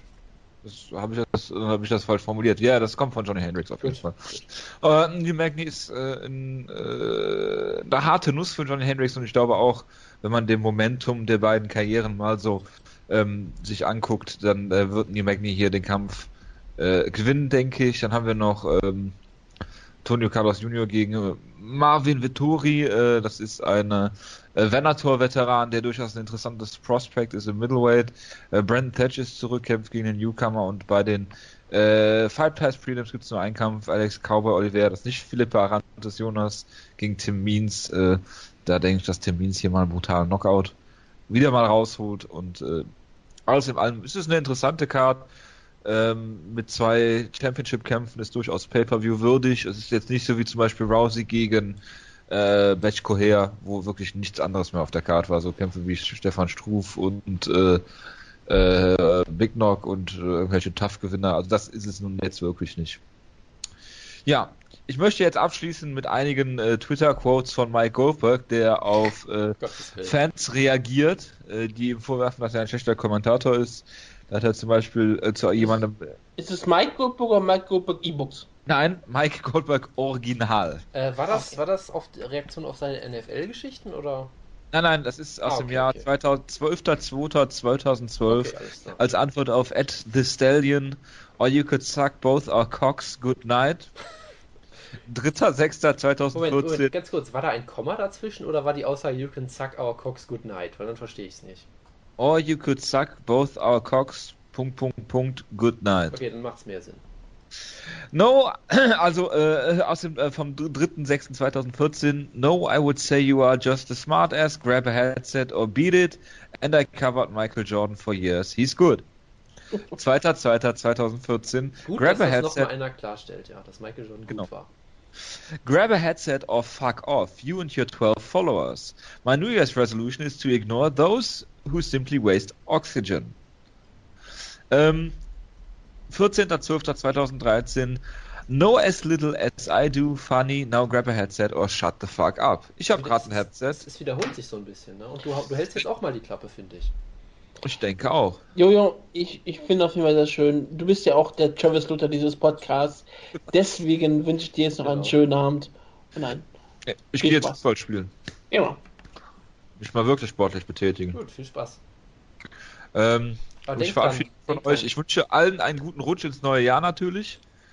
Das neue Ryzen. Aber denk dran, Jojo, selbst wenn, selbst wenn dein Team gewinnt, ihr könnt den Titel trotzdem nicht gew gewinnen, weil ihr vorher das Gewicht verpasst habt. Ja, das ist mehr so Thekenfußball, aber ist kein Problem. Äh, ich verabschiede mich mit den Worten, äh, die ich diese Nacht schon in den Gruppenchat äh, als neuen Namen geschrieben habe. Reisende sollte man nicht aufhalten. Ähm, ja, Ich wollte dich gerade darauf ansprechen. Das finde ich gut, dass du es nochmal selbst getan hast. natürlich, natürlich. Ich hoffe, das wird der Episodentitel. Ich bitte darum. Ja klar, deswegen wollte ich ja, dass du sagst. Sehr gut. Äh, ja, ich äh, werde die Ausgabe dann mal hören und mal gucken. Wutke, wir müssen uns nächstes Jahr nochmal äh, zusammensetzen zu zweit mit Jonas Liste. Und äh, ja, wir müssen mal gucken, wann wir die neue Ausgabe machen. Der Sonntag ist, glaube ich, äh, Neujahr, ne? Der Sonntag ist Neujahr, das ist richtig. Ja. Wir schauen einfach mal. Ich äh, bedanke mich recht herzlich für die Aufmerksamkeit und wünsche euch noch eine gute Sendung und einen guten Rutsch. Ciao, ciao. Bis dann. Ciao. Und das war's mit dem Jojo. Wir haben uns jetzt verabschiedet. Wir reden jetzt auch noch mal kurz über die äh, Prelims. Nicht so lange im Detail wie vorher. Maximal 10, 15 Minuten. Johnny Hennis gegen den McNey. Jonas, einer deiner Traumkämpfe überhaupt, glaube ich. Zwei der unterhaltsamsten Kämpfer in der Welterweight Division. Zwei nicht wirkliche All-Violence-Kämpfer. Ähm, deswegen, Johnny Hennis kämpft um seine Karriere, Neil McNey kämpft um seine Relevanz. Was sagst du? Ja, es ist ein, ein eigentlich, wie gesagt, wunderbarer Kampf. Er Ganz kurz, nochmal ganz kurz. Ich Ja. wollte gerade sagen, Kämpfer und Relevanz. Neil McNey war, glaube ich, einer der aufstrebendsten Kämpfer des Jahres 2015. Und glaube 2016 ist er ja wieder doch durchaus gefallen. Ich meine, er hat zwar Hector Lombard besiegt. in einem aber- vollkommen absurden Kampf, ja. Ja, aber irgendwie ist er in der in, den, in dem Gedächtnis vieler Leute doch zwar sehr weit unten gefallen, ne? Das kann durchaus sein, ja. Und ich meine, eigentlich ist ja zum Beispiel so ein Sieg wie der bei Kevin Gaston im Nachhinein durchaus noch beeindruckender jetzt aktuell sogar. Aber ja, es ist, ist schon interessant, weil Neil Magny hat doch einfach eine vollkommen absurde Karriere, wie ich weiterhin finde. Also es ist immer so, wo man sich denkt, okay, der Typ, es pendelt bei mir immer so zwischen, der Typ ist irgendwie ein Genie und oder der Typ sollte eigentlich überhaupt keinen Erfolg haben und irgendwie kann ich ihn nie einschätzen. Das ist echt spannend. Und generell ist es eigentlich ein wunderbarer Kampf. Äh, Ich finde, die Vorzeichen, unter denen er stattfindet, sind halt extrem komisch einfach nur, finde ich weiterhin. Ja, also ich meine, ähm, äh, dass es halt möglicherweise hier um das Karriereende von Johnny Hendricks geht, der eigentlich immer groß gehypt wurde und mal als die sichere Zukunft des Welterweights über Jahre hinaus gesehen wurde von den meisten Leuten und der jetzt auf einmal so am Scheideweg steht, das ist schon, schon irgendwie bedenklich und äh, das, das betrübt mir auch so ein bisschen den Spaß daran, muss ich sagen, weil es hat echt, es hat irgendwie keinen großen Spaß gemacht, Johnny Hendricks in den letzten Jahren zu sehen, also im letzten Jahr oder so. Ich bin ja auch jemand, ich fand ihn nie so schlimm wie viele andere, zum Beispiel auch du, der ihn mittlerweile hasst, glaube ich. Ich fand das jetzt nie Ja, so ich schlimm. fand ihn mal durchaus sympathisch. Jetzt finde ich nichts Schlimmeres mehr. Siehst du, ich, ich fand ihn nie so sympathisch wie andere, weil ich ja auch mal gesagt habe, dass er für mich jeden zweiten Kampf eigentlich verloren hat. Ja, Mike Pierce, klares Beispiel dafür. Was ich ihm natürlich auch nie persönlich irgendwie äh, äh, äh, vorgehalten habe. Aber ich fand ihn nie so toll wie manche Leute und ich finde ihn jetzt auch nicht so schlimm wie manche Leute irgendwie. Aber ist halt trotzdem absurd, wenn er sich die Karriere überlegt. Ich meine, er hat Robbie Lawler besiegt, dann hat er für die meisten Leute Robbie Lawler nochmal besiegt, was man ja gerne vergisst. Den Kampf hat er für die meisten Leute gewonnen, was gerne vergessen wird, weil alle halt Robbie Lawler geil finden und ihn nicht mehr so. Dann hat er mit Brown klar besiegt, aber auf eine Art und Weise, die den Leuten nicht gefallen hat, weil er einfach seinen Ring benutzt hat. Also er hat intelligent gekämpft, dafür haben die Leute dann gehasst. Ja, aber wir sind Ähm, in der All-Violence Division. Das, das ist Tatsächlich, ja. nicht. Und dann, dann gab es natürlich die ganzen Sachen mit seinem Steakhouse, diese ganzen Running Gags, Gewicht verpassen und so weiter und so fort. Ähm, gegen Steven Thompson deklassiert worden, was sicherlich aber auch keine große Schande ist, weil, hallo, Steven Thompson ist absolut großartig. Und dann gegen Calvin Gastelum halt, ja, Gewicht verpasst, sah generell schlecht aus, hat gegen Calvin Gastelum keine Chance gehabt, der natürlich auch unfassbar gut ist und vermutlich ein Top 5 Welterweight wäre, wenn er das Gewicht regelmäßig machen könnte. Also auch da, es ist immer so schwierig, weil für manche Leute ist Johnny Hendricks komplett am Ende und irgendwie körperlich kaputt durch die Weightcuts und physisch nicht mehr, mental nicht mehr da und alles, aber muss ich mir überlegen, er hat verloren gegen Robbie Lawler umstritten, Steven Thompson und Calvin Gastelum. Das ist die Er hat seine Männlichkeit verloren gegen Matt Brown. das ist die absolute Elite eigentlich und deshalb ist es immer schwierig, ihn so abzuschreiben. Deshalb, also, ich weiß halt immer noch nicht so ganz, was ich von ihm halte. Das ist immer so, finde ich, das Problem im MMA. Du hast halt so wenige Gelegenheiten, dich zu beweisen, dass jeder einzelne Kampf so viel über dich aussagt, dass du jetzt, weißt du, wenn du einmal eine schlechte Leistung hast, wirst du von manchen Leuten auf ewig abgeschrieben. Das finde ich immer halt schwierig. Ähm, deshalb finde ich es auch schwierig, ihn einzuschätzen, weil ich immer noch sage, der Johnny Hendricks von zwei Jahren, von vor zwei Jahren, würde für mich, wäre für mich klarer Favorit über den McGee, wo ich immer noch sage, er hat eigentlich das bessere Ring, ist auch, sag ich mal, durchaus ein guter Striker, er hat sicherlich nicht die Reichweite, aber durchaus vielleicht dis disziplinierter, hat ein besseres Kinn, glaube ich, als den McGee äh, und könnte ihm da eigentlich vermutlich den Kampf aufzwingen, in den Clinch nehmen, ihn zu Boden nehmen, was auch immer, aber jetzt habe ich echt keine Ahnung mehr. Was auch zum Teil daran liegt, dass Neil Magny halt so ein merkwürdiger Kämpfer ist. Ich meine, er sieht manchmal unfassbar gut aus, manchmal dann nutzt er seine Riesenreichweite überhaupt nicht, sondern kämpft am besten im Clinch, wo er unfassbar gut ist, aber auf Distanz kann er fast schon Stephen Struve-esque manchmal kämpfen. Ähm, wird immer wieder gedroppt, hat aber unfassbar ein unfassbares Einsteckvermögen, hat unfassbare Cardio. Also er kommt oft so über diese Intangibles so ein bisschen zurück, wo ich sage, okay, er ist jetzt nicht, er hat jetzt nicht gewonnen, weil er der unfassbar technisch saubere Striker ist und hat halt zum Beispiel gegen, gegen, ähm, gegen, äh, gegen Lombard hat er halt gewonnen, weil er unfassbar viel gefressen hat einfach in der ersten Runde und dann sich, sich nochmal zurückgekämpft hat, was natürlich auch Du hast ja nicht im. Steakhouse von Johnny Hendricks die gefressen.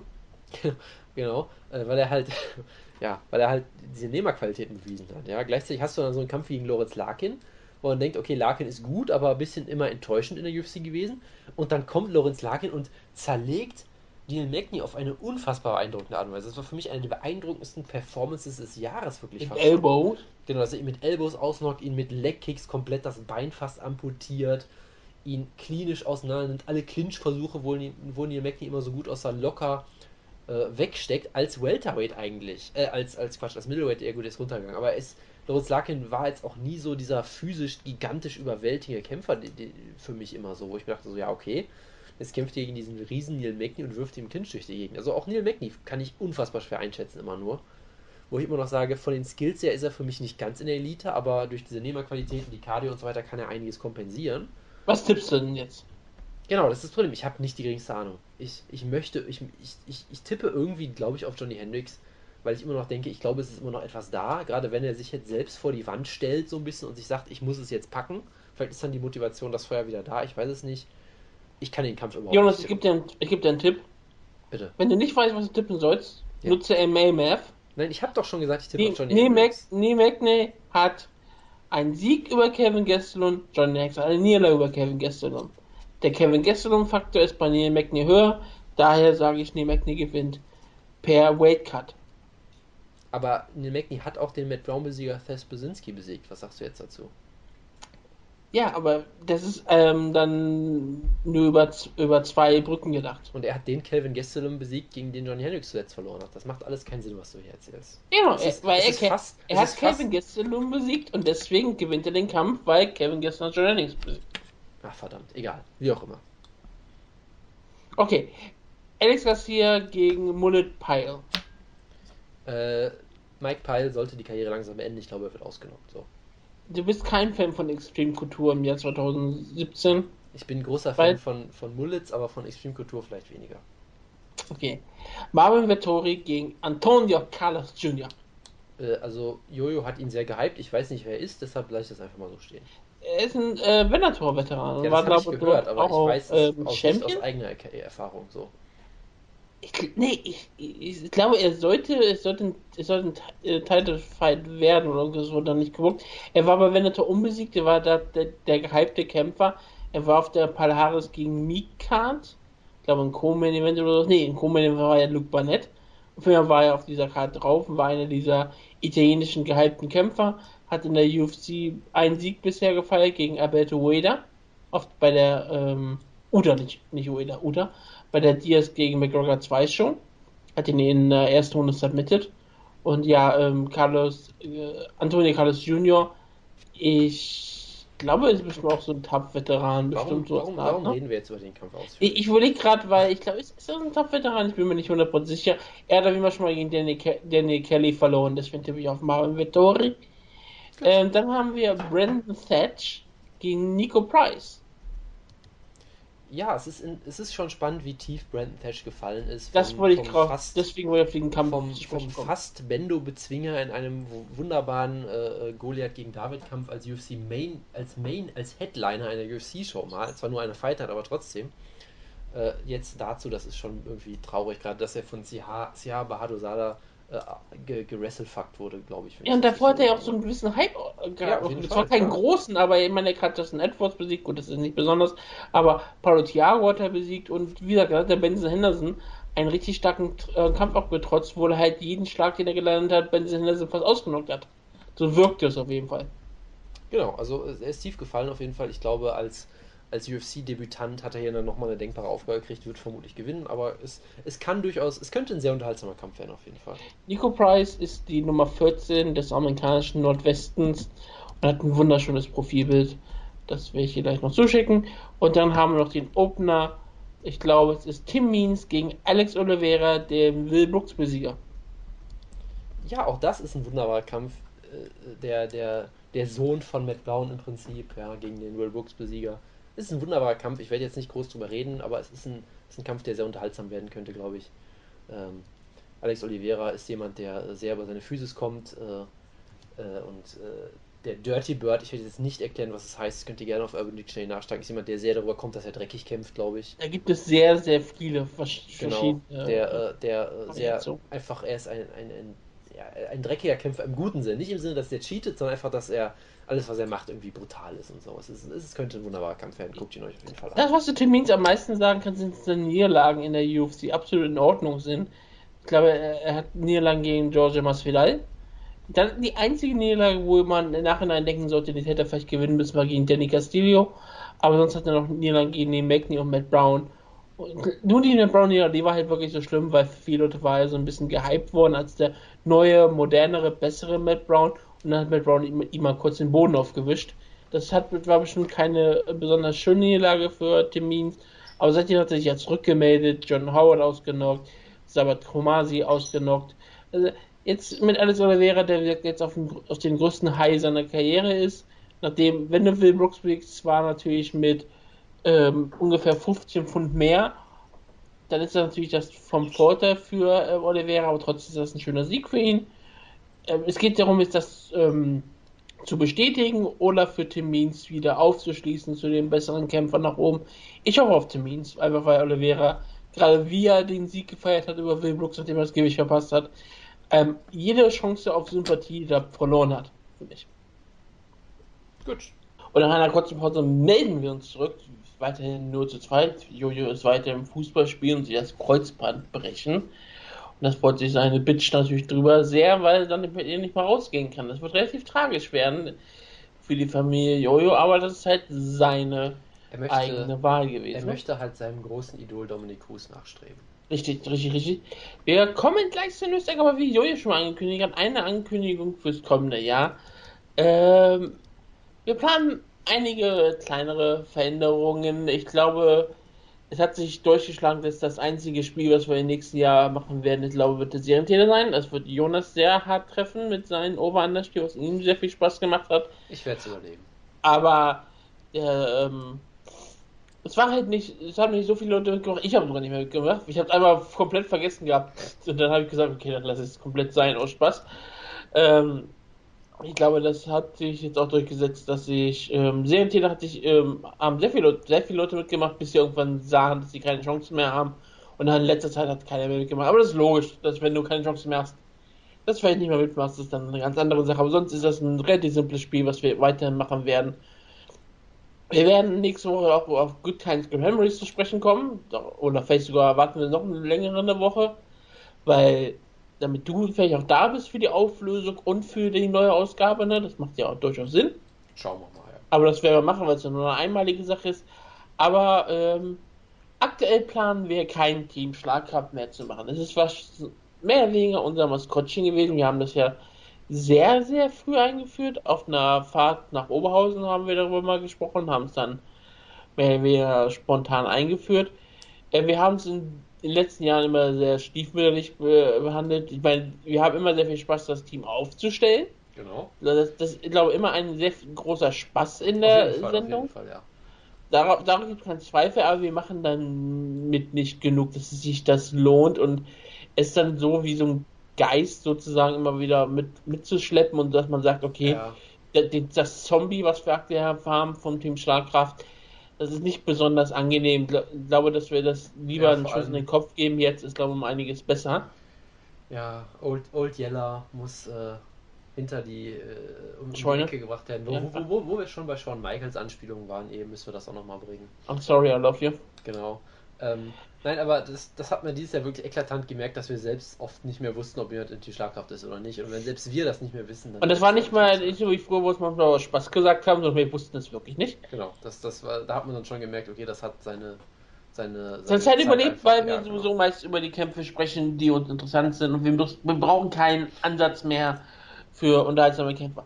Ja. Falls ihr aber unbedingt wollt, dass wir Team Schlagkraft machen sollen, oder, in, oder irgendwas, irgendein Kämpfersystem, dass wir vielleicht irgendein Turnier machen und, und wo wir über, Kämpfer diskutieren und dann sagen, okay, wer ist und wer ist der beste Kämpfer für Team oder was auch immer. In irgendeiner gewissen, oder irgend, in irgendein so ein Thema, was man sich vorher auslegen kann, weil wir sind ja immer drei Leute, heißt es gibt immer einen Tiebreaker. Sowas könnte man vielleicht mal überlegen, weil die Diskussionen, die wir in Team Schlagkraft hatten, waren immer sehr unterhaltsam. Und man könnte bestimmt sowas machen, wie wer ist der, der beste verletzungsanfällige Kämpfer in der UFC oder was auch immer. Oder halt so lustige kleine Turniere, wie manchmal wie Bloody Elbow sie halt macht. Wir könnten uns auch ein paar Themen ausdenken und halt so ein ähm, kleines Turnier am Abend machen und darüber sprechen, wer da gewinnt. Aber solche Sachen können wir reden.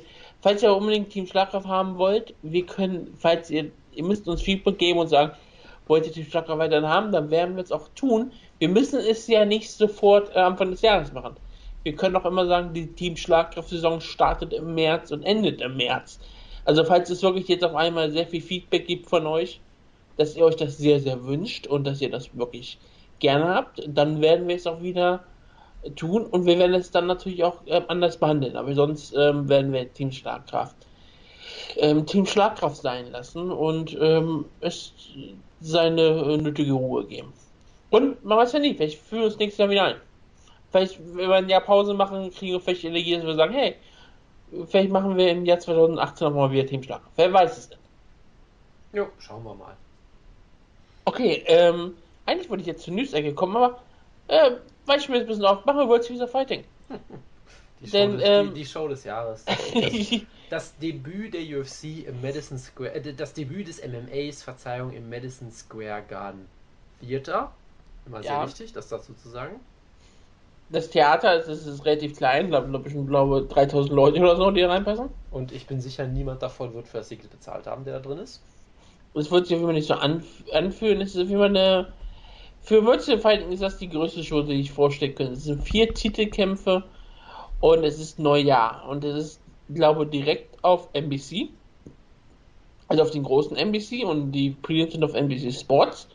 Also sie haben vollkommene Aufmerksamkeit für vier Kämpfe auf der Card, aber obwohl sie vier Titelkämpfe haben, sind nicht alle vier Titelkämpfe auf der Main Card, sondern ein Titelkampf ist sogar auf den Prelims. Ja, ich, ich, liebe vor allem, welchen Kampf sie sich überlegt haben, den wir auf die Main Card noch packen. Hey, wir müssen irgendeinen Kampf zeigen, mit dem wir Leute beeindrucken können, möglichst was Spektakuläres, vielleicht was mit jungen, aufstrebenden Talenten. Was machen wir? Paul Bradley gegen Yushin Okami. Es ist einfach nur geil denke ich daran, denke ich genau an diese Kämpfer. Genau. Ich, ich denke, ich, ich, kann verstehen, dass man Dave Branch nicht auf die äh, Maincard stellt. Also äh, ganz ehrlich, ich finde, das ist eine, eine, eine, fatale Chance hier. Ich, ich finde, sie hätten es wirklich so machen müssen, dass Dave Branch am Opener kämpft, da seinen Light Heavyweight Titel verteidigt und dann im Co-Main Event seinen Middleweight Titel verteidigt. Das, das hätten sie machen müssen. Das, das würde zu World Series of Fighting passen. Ähm, ich vermute, die Commission würde es nicht erlauben, weil es ist ja egal. Dann setzt man Dave Branch halt einen Schnurrbart auf und sagt, er ist Dave Branch oder so. Das merkt keiner. Das passt schon. Ja, und wir haben ja auch noch äh, eine andere Karte, die wir auf NBC äh, Fighting sehen können, haben wir ja noch Leute wie Gerald Rushhold gegen ja, ich, Carlo ich Alencar. Ich, ich liebe einfach ein Light Heavyweight Kämpfer. Diese Personalpolitik von Worlds of Fighting. Wir denken so, was für Leute soll, was für Leute wollen die Leute sehen? Genau, Yushin Okami und Gerald Roshold, die langweiligsten Kämpfer, die man sich vorstellen kann, sage ich als großer Yushin Okami-Fan früher immer. Aber ganz ehrlich, mit, was, was für Fans lockst du mit Yushin Okami und Gerald Roshold an? Alle Leute, die die kennen, wollen die nicht sehen. Ich liebe das einfach, dass die solche absurden Kämpfe. Ich meine, es ist alles an dieser Karte absurd, dass sie überhaupt denken, hey, wir, wir müssen natürlich eine Show machen in New York, natürlich. Am 31. Dezember irgendwie äh, um 4 Uhr nachmittags läuft die Main Card oder so. Es wird eh niemand gucken. Es wird auch niemand in der Arena sein. Die sind im Madison, Madison Square Garden Theater, damit sie einfach MSG sagen können, vermutlich. Es ist einfach ja, nur genau. ein einziges komisches Pre Prestige-Projekt nichts, was World Fighting macht, macht irgendeinen Sinn. Ich verstehe weiterhin nicht, wie sie Geld machen. Also ich meine, sie machen es, sie machen kein Geld, aber, Geld wie, aber wie sie überleben, ja, es macht nur Sinn als Front. Ganz ehrlich. Ja, so wie Ryzen später, wo wir auch sprechen kommen. Ja, aber in, in Ryzen gibt es da wenigstens Präzedenzfälle für im japanischen MMA. Und Sponsoren wie Noodles. Genau, bei World Series Fighting macht es überhaupt keinen Sinn, wie die, wie die einfach immer weiter existieren können. Ich verstehe es einfach nicht. Und dann bucken sie halt solche absurden Cards mit, mit die, es gibt eine Prelim-Card, es gibt Prelims, die online gestreamt werden und es gibt zwei Prelims, die auf MSN, MS, NBC Sports Network NBC, ist das, MSNBC ist der... Ja, ja, ja, natürlich. Wäre auch geil, wenn das auf MSNBC läuft, mit, mit Rachel Maddow als Kommentatorin oder so. Ähm, nein, aber auf NBC Sports Network laufen dann zwei Prelims, nämlich Jared Roshold und David Branch. großartig. Einfach nur Das großartig. ist geil drin ist, du hast ja darüber gesprochen, dass sie vielleicht junge aufstrebende Talente äh, vielleicht mal auf die Karte packen sollten, ne? So Spaß und dann hast du Shinjo Kami gesagt. Sie haben sich ja von ähm, Titan FC, deren Featherweight Champion, sich gesichert. Ein aufstrebender Kämpfer, 14 und 0. Ich glaube, er ist auch, ich habe das Alter von ihm nicht, aber sieht jetzt nicht besonders alt aus auf dem Bild. Er ist, äh, wie gesagt, habe ich gerade 14 0 gesagt, glaube ich, ne? Ja, 14-0. Andre Harrison ist die Nummer 1 des amerikanischen Südostens. Äh, ist aus Florida. Und der ist der erste Prelim-Kämpfer. Er ist nicht mal auf der ähm, NBC Sports Card. Obwohl er ähm, von World Series Fighting richtig abgeworben wurde und scheinbar auch so ein bisschen promotet wird. Also, ich Ja, finde also, es komisch. Ich, ich meine, ich mein, sie versuchen es ja so ein bisschen. Ich meine, Justin Gaethje steht im Main Event als einer der unterhaltsamsten yeah, Kämpfer aber sie versuchen es nur mit Justin Gaethje und Moraes. Ja, genau, genau. Weil Moraes bekommt den Opener, der hier Genau. wahrscheinlich der wichtigere Kampf, der Genau, wichtigste Kampf des Abends ist. und sonst holen sie halt UFC ja Rejects so ein bisschen, die vor allem auch noch dafür bekannt sind, langweilig zu sein. Ja, also ich finde es ja auf eine Art und Weise geil, dass die John Fitch gegen Jake Shields wirklich bucken. Ja, da, äh, Dieser, das, ist, das, ist dieser, das ist dieser Running Gag. Das sind zwei der zehn besten Welterweights aller Zeiten. Ja, du kannst von, für beide fast schon über Top 5 reden, historisch gesehen. Ja, Historisch gesehen, absolut. so. Es ist ein Legendenkampf in der Hinsicht. Und es ist ein Kampf, wo alle Leute immer drüber gelacht haben, sagten, das würde der langweiligste Kampf aller Zeiten, weil beide so verhasst sind, dafür langweilig zu sein. Ich finde es irgendwie auf eine Weise schon geil. Also den Kampf finde ich irgendwie geil, dass sie ihn auch noch wirklich bucken. Weißt du, ich denke, scheiß drauf, wir bucken diesen Kampf. Ja, aber Paul Bradley gegen Wir haben sowieso nur Hardcore-Fans, die uns Ja, schauen aber- Hardcore-Fans ja, schauen diesen Das Kampf. ist richtig, aber zum Beispiel, also zum Beispiel Hardcore-Fans schreckst du, glaube ich, mit Paul Bradley gegen Yoshino Kami eher ab, als dass du sie gewinnst. Aber gut, anderer Punkt. Also, es ist wie immer eine absurde Card von World of Fighting. Alles an World of Fighting ist absurd. Aber ganz ehrlich, guckt euch den Main Event an. Das ist Gaethje gegen. Ich wollte wollt gerade sagen, auf die beiden, Das die beiden Hauptkämpfe sozusagen, also auf den Ja. Main Event und Opener kannst du vielleicht kurz mal eingehen. Genau, also Justin Gaethje ist einer der unterhaltsamsten Kämpfer im Sport. Der Highlight ist ein richtiger Titel, er ist ein wunderbarer Brawler. Jojo hasst ihn natürlich, aber ich, ich weiß natürlich auch nicht, wie gut er wäre in der UFC und so, aber ich, ich, würde, ich würde mich halt freuen, wenn er die Chance endlich mal kriegt. Ich glaube schon, dass er viele Leute besiegen kann. Naja, Mit- wäre besonders gut in die UFC, denn er hat ja jetzt einen Wikipedia-Artikel. Das macht natürlich einiges von seinem Charme wieder weg, muss man leider sagen. Ähm, nein, aber sehr guter Ringer-Hintergrund, den er, wie gesagt, meistens nicht nutzt. Unfassbar brutaler Brawler, aber auch so jemand, der halt aus dem Ring kommt und Brawler wird, dann aber einige, einige der besten und härtesten Leg-Kicks im ganzen Sport. Also solche Sachen, er hat drei Kämpfe mehr oder weniger mit Leg-Kicks gefinisht. Vielleicht nicht offiziell, aber mehr oder weniger. Das würde man auch niemals erwarten. Hat natürlich wilden Stil, Brawler, wird oft getroffen, ja, äh, hat jetzt schon äh, manchmal das Problem, dass man ihn richtig versteht und solche Geschichten. Also es ist alles, die Zukunft ist vielleicht nicht unbedingt rosig, aber aktuell ist er einer der unterhaltsamsten Kämpfer, den man sich vorstellen kann. Das wird sicherlich ein wunderbarer Kampf wie immer. Äh, John Fitch gegen Jake Shields, ich finde zwei Teilen sehr charmant, irgendwie so als Legendenkampf, auch wenn ich glaube, dass der Kampf relativ unansehnlich wird. Ähm, Eine Sache zu Sebastian Gaethje wollte ich nochmal sagen. Ja, bitte. Ja. Ich habe Dinge rausgefunden ähm, über sein Wikipedia-Artikel. Championship and Accomplishments hat, hat man ja da immer. Die haben sogar richtig schöne spannende rausgesucht, wie zum Beispiel, dass er MA Junkie Awards hatte wie Kämpfer des Monats. Oder Das Kampf des Monat, Monats gegen geil. Luis Palomino zweimal Das sind geile Und- Awards, ja. und solche Sachen. Und dass er Endorsements hat von Fusion Vapor und von Bulge Clothing Brand. Ich hoffe, das sind Hosen, Unterhosen. Ich schaue nach, du kannst weiterreden, ob die Unterhosen verkaufen. Weil mit solchen Ja. Namen wie Bulge Also, also was ich nur sagen will, ich glaube, John Fitch gegen Jake Shields wird sehr unansehnlich. Ich glaube, ich vermute mal, dass Jake Shields ihn zu Boden nimmt und da kontrolliert, weil John Fitch schon ziemlich stark abgebaut hat, Jake Shields etwas weniger. Ich hoffe so ein bisschen darauf, dass sie einfach 15 Minuten lang Kickbox-Duell machen. Jake Shields, mit seinen legendären Baby-Leg-Kicks, es wäre ein absoluter Traum.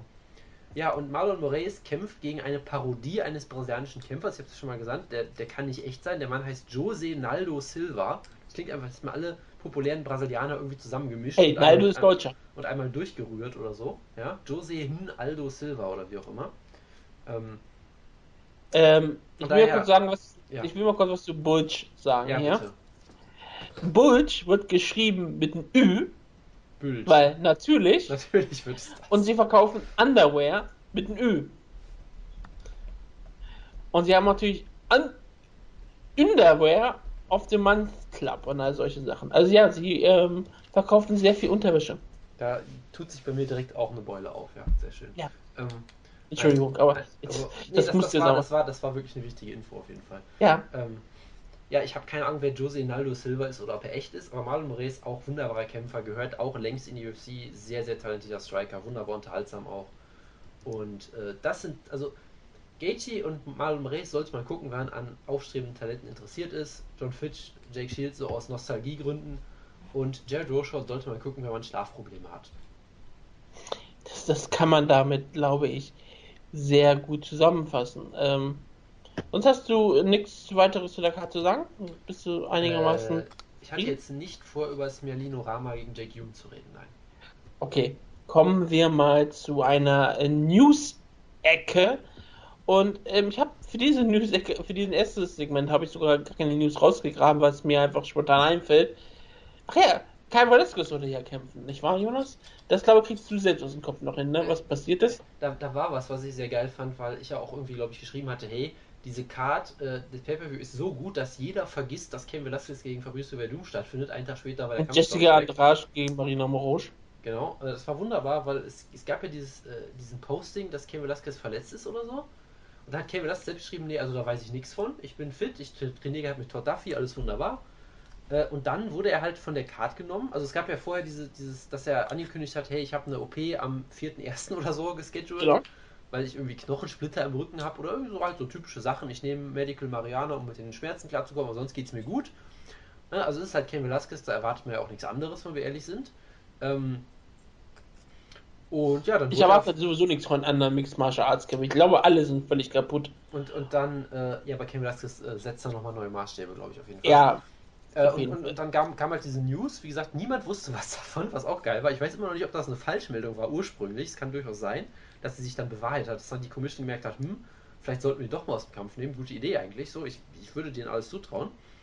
Äh, dann hieß es erst, nee, nee, läuft alles. Und dann hieß es, nee, wir haben ihn wegen Medical Reasons von der Card genommen. Ken Velasquez wusste irgendwie selbst wieder nichts davon. Das hat ihm irgendwie niemand erzählt.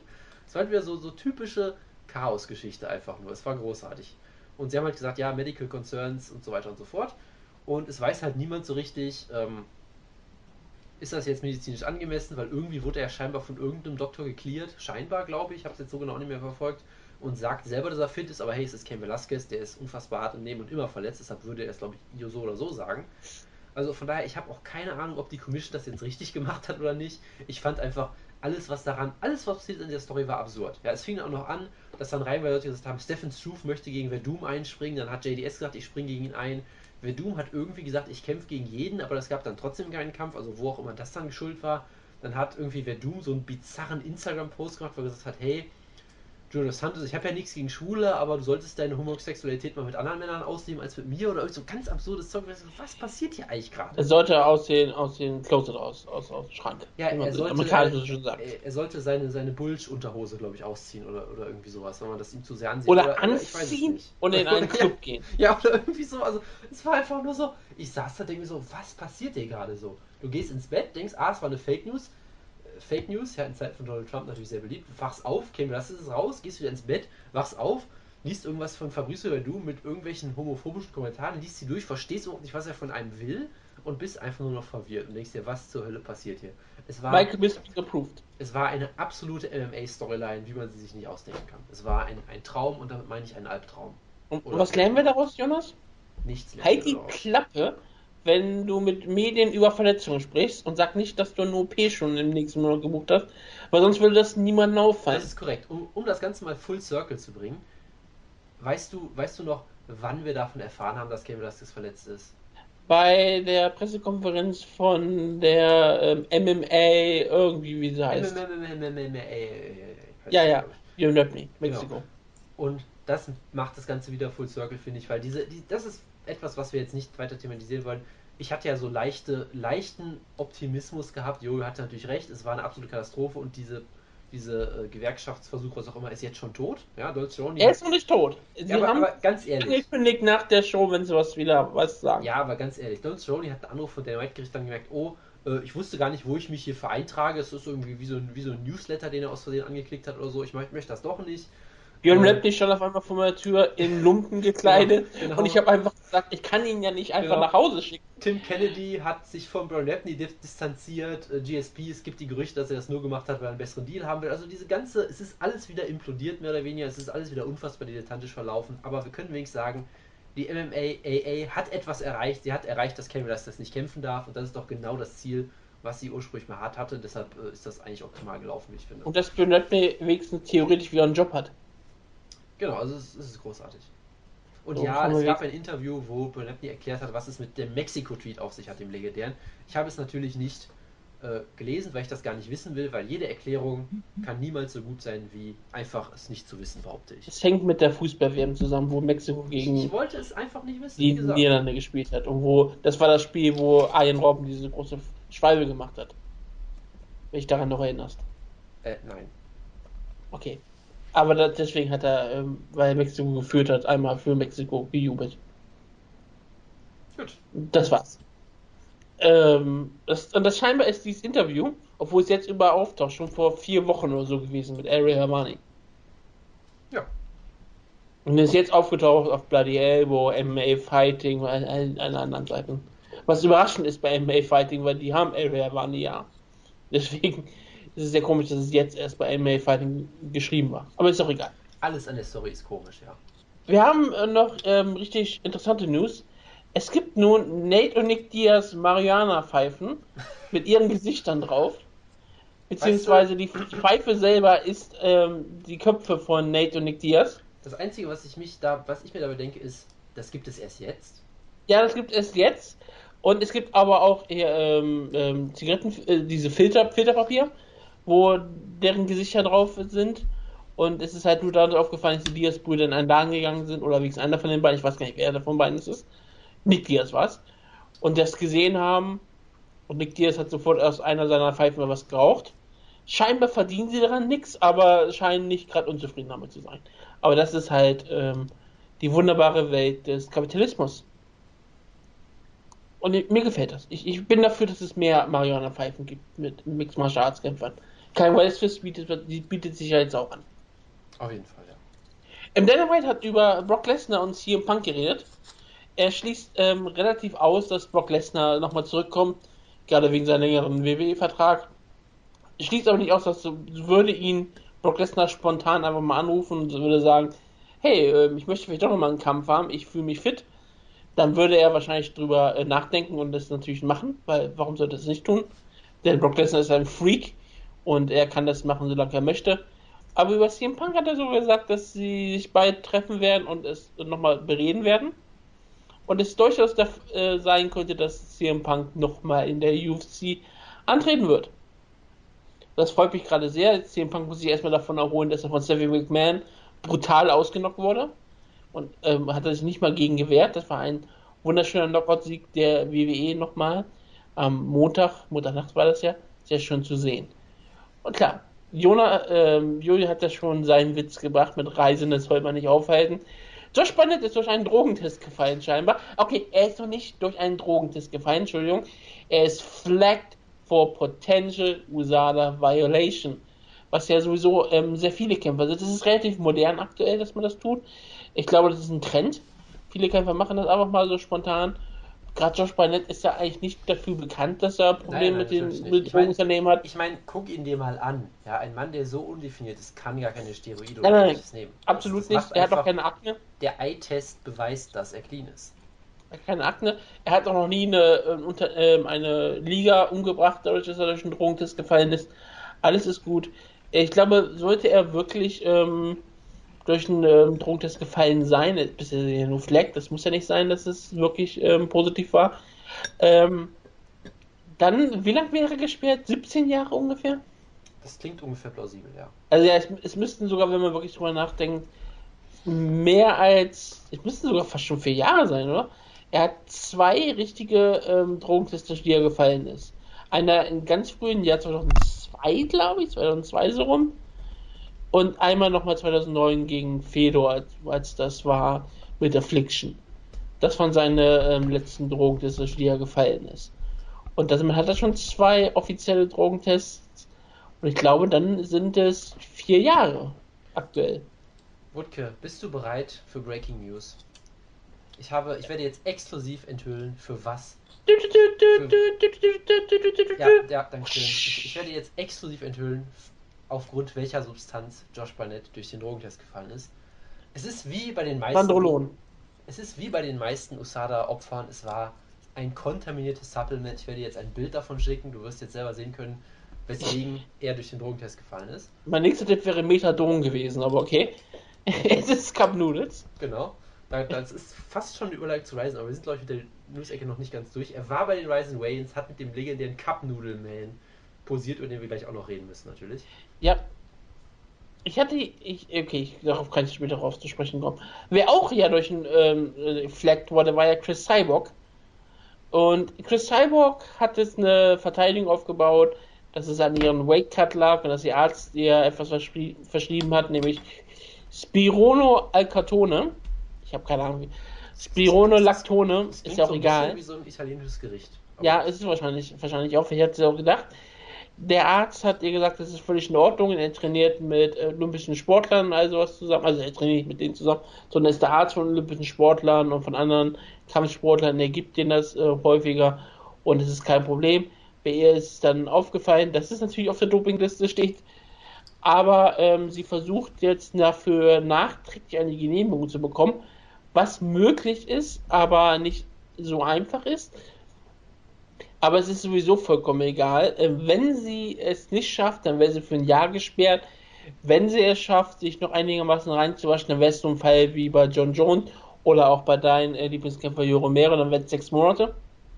Und dann wäre es ja schon gar nicht mehr auffällig, dass sie sechs Monate weg wäre. Das wäre sie jetzt sowieso. Und es ist halt hier auch wieder so ein Fall von Christiane Cyborg Justino hat sehr viele ähm, Leute, die sie nicht mögen. Für sie, für diese Leute ist sie jetzt sowieso eine klare Doperin, die für immer gesperrt gehört. Für die ist sie sowieso eine klare Doperin, die für immer gesperrt gehört. Und die Leute, die sie mögen, die werden es genauso sehen wie du mit bei Joromero und bei den Joromero-Leuten, dass sie halt eigentlich hier keine echte Schuld trifft und sechs Monate vollkommen fair sind. Es ist halt dieselbe Geschichte wieder. Und sie ist halt mehr in der John Jones Kategorie von, sie ist so kaputt bei den meisten Fans, dass halt ähm, die meisten Leute eher auf der Seite äh, sind, dass sie Christiane Cyborg Justino im lange gesperrt sehen wollen. Genau, also ich sag mal so, wenn es eine Kämpferin oder einen Kämpfer gibt, der sich das nicht erlauben konnte, durch einen Drogentest zu fallen, dann war sie auf jeden Fall Nummer 1 auf der Liste. Ganz Bei den Damen und bei den Herren war es John Jones. Äh, ich glaube, sie ist sogar noch über John Jones bei. bei Ja, wie gesagt, bei den Damen Also, ist sie ja, Nummer also- 1, also- bei den Herren ist es John Jones. Ich glaube, sie und ist- beide sind durch einen Drogentest gefallen. Ja, und ich zusammen. glaube, sie ist wirklich geschlechtsübergreifend Nummer 1. Selbst ja, sie ist Pound for. Pound und, ja, Pound for Pound. ähm, und genau. Gender for Gender. Ja, auf, auf jeden Fall. Also, und das ist hier passiert, ist natürlich schlimm für sie. Ähm, ich möchte gar nicht groß selbst drüber reden. Also, es gibt da wieder einen Artikel von Ian Kidd auf Bloody Elbow, der sich da ziemlich mit auskennt, sich da immer einliest in diese Supplements und was sie machen und sowas. Und dann immer so eine Beurteilung abgibt, ob da was dran sein könnte. Kann man sich durchlesen bei Interesse. War mir eigentlich auch egal, ehrlich gesagt. Es war halt nur einfach der Super-GAU und ich finde es einfach nur so geil, dass sie wirklich so eine Division einführen, die es nur wegen Cyborg gibt. Dann stellen sie sie nicht in den Titelkampf, weil sie halt irgendwie mit ihr rumfehlen und dann fliegt sie durch den Drogentest. Das ist einfach alles. Ja, ja, sie haben ihr den Titelkampf so dreimal angeboten, scheinbar.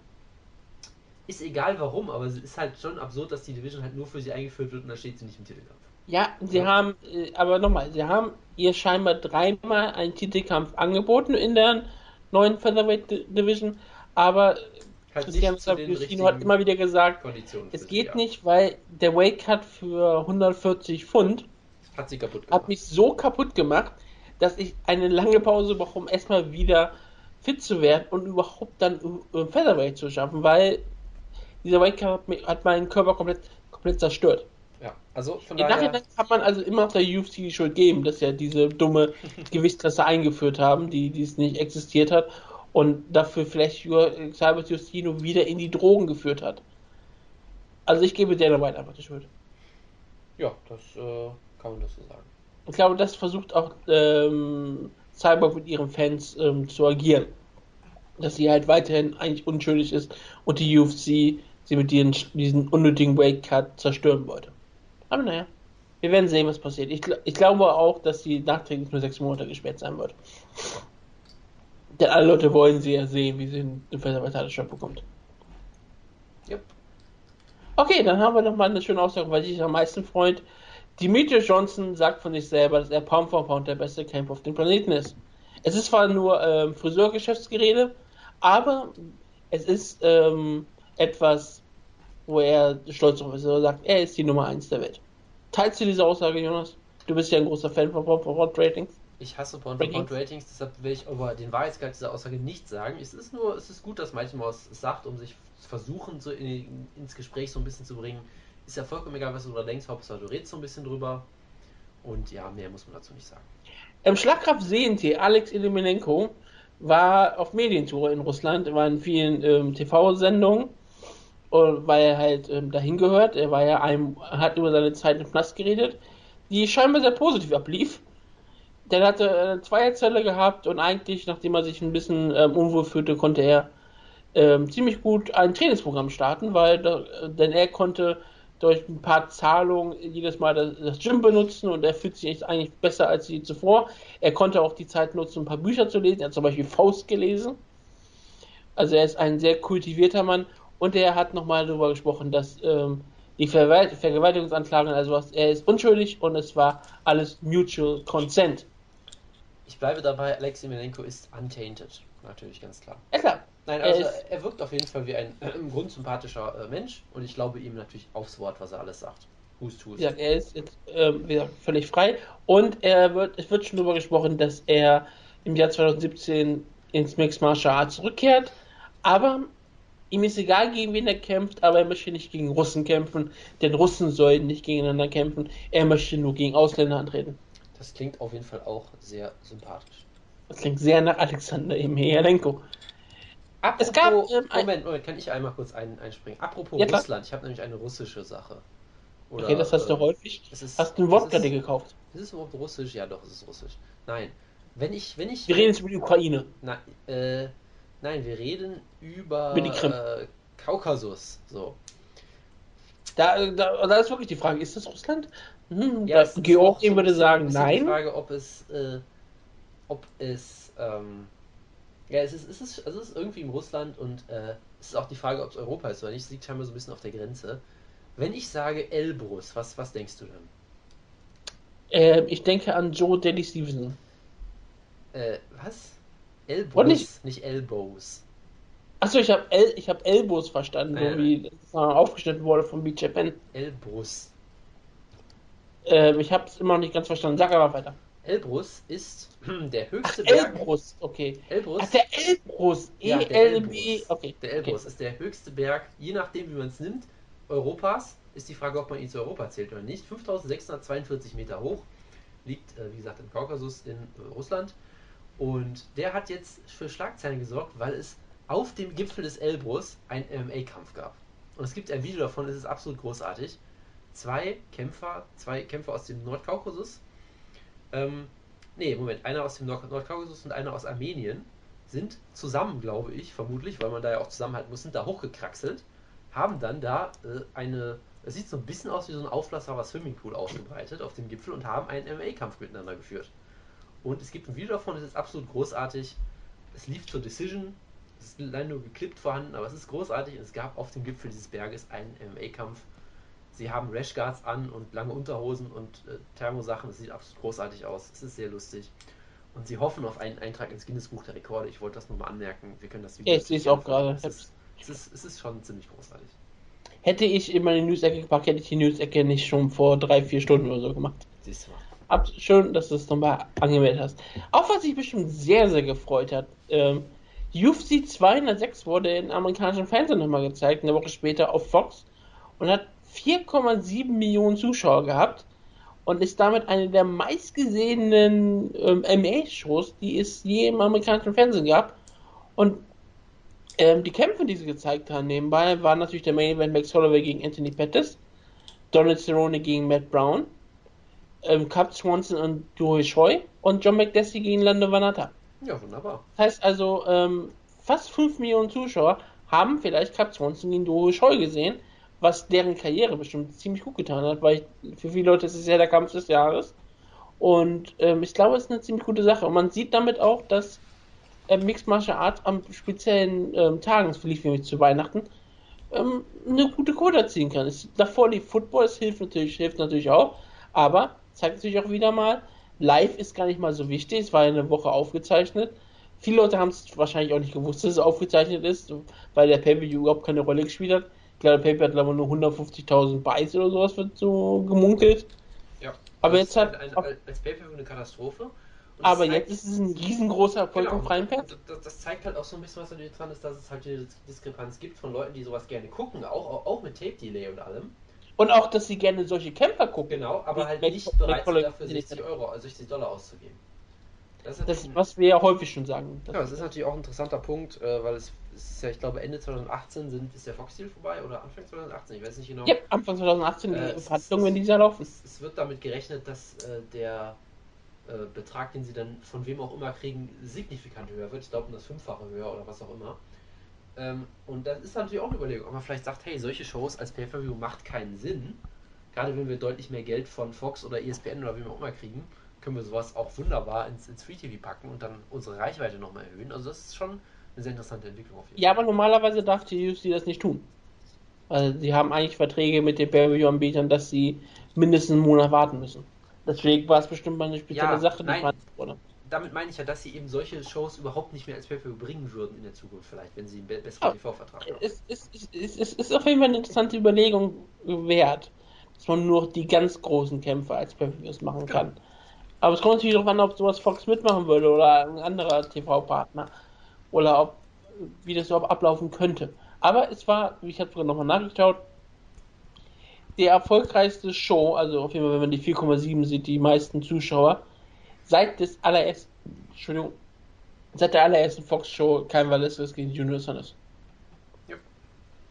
Also ein riesengroßer Erfolg und ähm, das freut uns doch alle. Und wir haben uns heute schon mal über Ronda Rousey gesprochen, reden wir noch mal kurz über Conor McGregor, denn Conor McGregor hat in diesem Jahr ähm, doppelt so viele Pay-Per-View-Buys erzielt wie UFC im ganzen Jahr 2014. Das ist äh, schon beeindruckend. Also die Frage, ist ja schon nicht mal die Frage, ist Conor McGregor größer als Ronda Rousey bei Pay-Per-Views? Es ist schon eher die Frage, ist Conor McGregor größer als die UFC? Jupp, das äh, muss man sich langsam echt fragen. Es ist schon, es ist schon Wahnsinn. Ja, und nochmal zu Conor McGregor, ähm, Dana White hat ja nochmal ganz klar gesagt, dass es keinen weiteren Kampf gegen Nate Diaz geben wird, denn Ja, der Grund. Ja, ich hatte es vergessen. Er ist natürlich im Lightweight gerankt und ähm, ist auch seine ganze Karriere mehr, mehr im Lightweight gewesen. Und die Division, wo Conor McGregor aktuell Champion ist. Und Conor McGregor überlegt die ganze Zeit ins Welterweight zu wechseln. Und deswegen kann er natürlich auch nicht gegen einen laut Dana White Welterweight-Kämpfer antreten, weil er möchte nur in Welterweight kämpfen. Also deswegen bin ich ähm, sehr beeindruckt davon, was ähm, Dana White so in letzter Zeit gesagt hat. Es, es war natürlich vor allem großartig, weil Leute natürlich das Offensichtliche gemacht haben und äh, die Aussagen von Dana White von vor drei Jahren rausgekramt haben, als Nate Diaz ins Welterweight gehen wollte. Und Dana White gesagt hat, nein, Nate Diaz, du solltest nicht ins Welterweight gehen, da sind überall nur Monster und du bist viel zu klein, du bist normal, du bist ein Lightweight, du hast im Welterweight nichts verloren. Und jetzt sagt er eins zu eins das gleiche über Conor McGregor und sagt halt als Begründung natürlich den gigantisch großen Welterweight Nate Diaz. Das ist halt immer wieder toll. Dreimal so groß wie Conor McGregor. Genau, da gibt es auch schöne Photoshops von Stare-Downs und so, wo dann, äh, ja, Conor McGregor da so auf Kniehöhe steht neben ihm und so. Es ist, es ist einfach ein Traum. Ähm, Dana White hat auch darüber gesprochen, dass ähm, Conor McGregor bald einen nächsten Kampf haben könnte. Und er hat so ein bisschen darüber gesprochen, dass es möglicherweise sein, sein könnte, dass er gegen Khabib Nurmagomedov antreten wird und vielleicht auch in Russland. Würde dir das gefallen, Jonas? Ich meine, das ist eine simple Rechnung, nicht wahr? Ireland 6 Million, Russia 120 Million. So, wie Khabib so schön gesagt hat. Nein, also, das ist auch so eine Sache, da könnte ich drüber reden in einer Show, die nicht eh schon drei Stunden lang ist. Es war auch so absurd, dass es dann irgendwann gesagt wurde, Josie Aldo wurde ein Interim Lightweight-Titelkampf angeboten. Dann wurde gesagt, äh, Habib gegen Ferguson ist fix ohne Interim Lightweight-Titel. Dann wurde gesagt, nein, das stimmt alles nicht. Also es ist halt wieder großes Chaos. Es gab diese Theorie, die ich ganz spannend fand, dass die UFC einfach allen Beteiligten diesen Titel schon angeboten hat und dann geguckt hat, wer am wenigsten Geld dafür verlangt oder so. Ich weiß es wie gesagt nicht. Es ist ein großes Chaos. Ähm, ich weiß auch nicht, was dieser Interim-Titel soll, weil laut Conor McGregor macht er ja gar keine Auszeit, sondern nur eine Weihnachtspause. Ja, aber gut, Interim-Titel sind halt aktuell in. Es ist alles ein großes Chaos, es ist sehr UFC, aber da fehlt mir jetzt auch die Zeit und die Muße, da angemessen drüber zu reden, ehrlich gesagt. Gut, ich habe auch keine Kampfankündigung, ich habe noch eine kleine News am Rande. Denn Hardy sprach darüber, dass er vielleicht doch nochmal ins Octagon zurückkehren wird. Gegen Mickey Gall natürlich. Nein, Mickey Gall hat er ausgeschlossen, hat er gesagt, gegen ihn kämpft er so oder so nicht. Er wird aber noch im Januar, also nächsten Januar, nochmal von Ärzten untersucht werden, ob er möglicherweise trotz seiner Wolf-Parkinson-Krankheit, Wolf-Parkinson-White-Krankheit heißt das nebenbei, ähm, trotz dieser Herzkrankheit, vielleicht ähm, fit genug ist, dass er Mixed Martial Arts betreiben kann. Und er hat aber auch klar gesagt, dass wenn er ähm, Mixed Martial Arts kämpfen wird, dann nur gegen andere Veteranen wie ihn. Also er möchte eigentlich nach Bellator wechseln, um dort Kämpfe zu haben, möchte aber weiterhin unter UFC-Vertrag sein.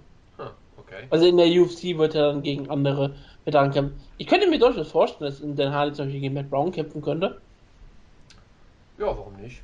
Also so, ich vermute, solche Kämpfe meint er gegen Ja. Leute, die nicht mehr auf den vielleicht nicht mehr auf der Höhepunkt sind, aber ähm, unterhaltsame Kämpfe versprechen. Ich, ich sag mal so, Matt Brown gegen Den Hardy wäre ein Kampf, den Leute glaub, ich, wahrscheinlich sogar gerne sehen würden. Ja, und ich meine, ich denke, wenn du Herzprobleme hast, dann könnte ich mir auch keinen besseren Gegner vorstellen als Matt Brown auf jeden Fall.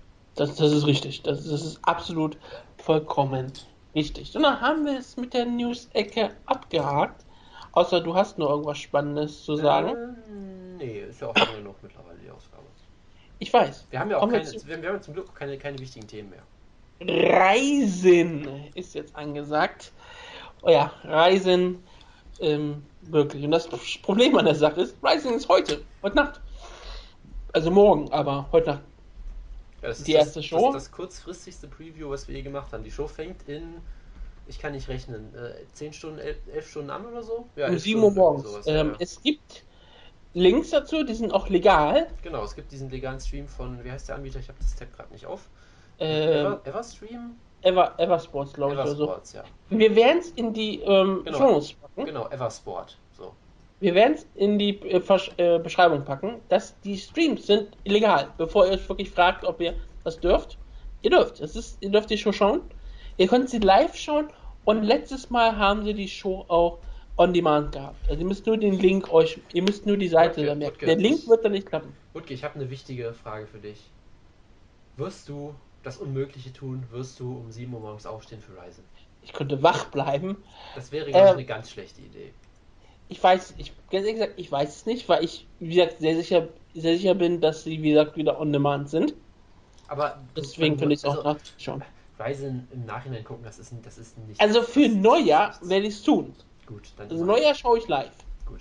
Das weiß ich zu 100%. Das werde ich tun. Ob ich es für diese Show mache, ist eine andere Frage, auch wenn es natürlich. äh, bei der Gelegenheit kannst du auch nochmal testen, ob Jojo das Passwort geändert hat für Twitter. Ich glaube nämlich nicht. Das sollte man dann ausnutzen. sollte, also Neujahr werde ich auf jeden Fall ähm, live schauen und live gucken. Aber wir sprechen nur Reisen. Da gab es ja ähm, sehr viele. Oh. Ja, Veränderung also, also auf der ehrlich, Karte. Mein Tag hätte nicht besser anfangen können. Ich wache auf nach viel zu wenig Schlaf, mache mein Handy an, gucke auf Twitter und es läuft gerade der Ryzen, die Ryzen Wayans und ich kriege lauter GIFs und Postings von Rinakai in die Timeline und äh, ja, wie gut, dass ich schon im Bett lag. Okay, wir können ruhig erst mit den Wayne-Scanner anfangen, wenn du möchtest, weil Also das Ryzen- ist das, was, was mir halt so im Kopf fehlt die ganze Zeit. Ja, Ryzen hatte halt Waynes jetzt abgehalten, die sind typisch normal gewesen.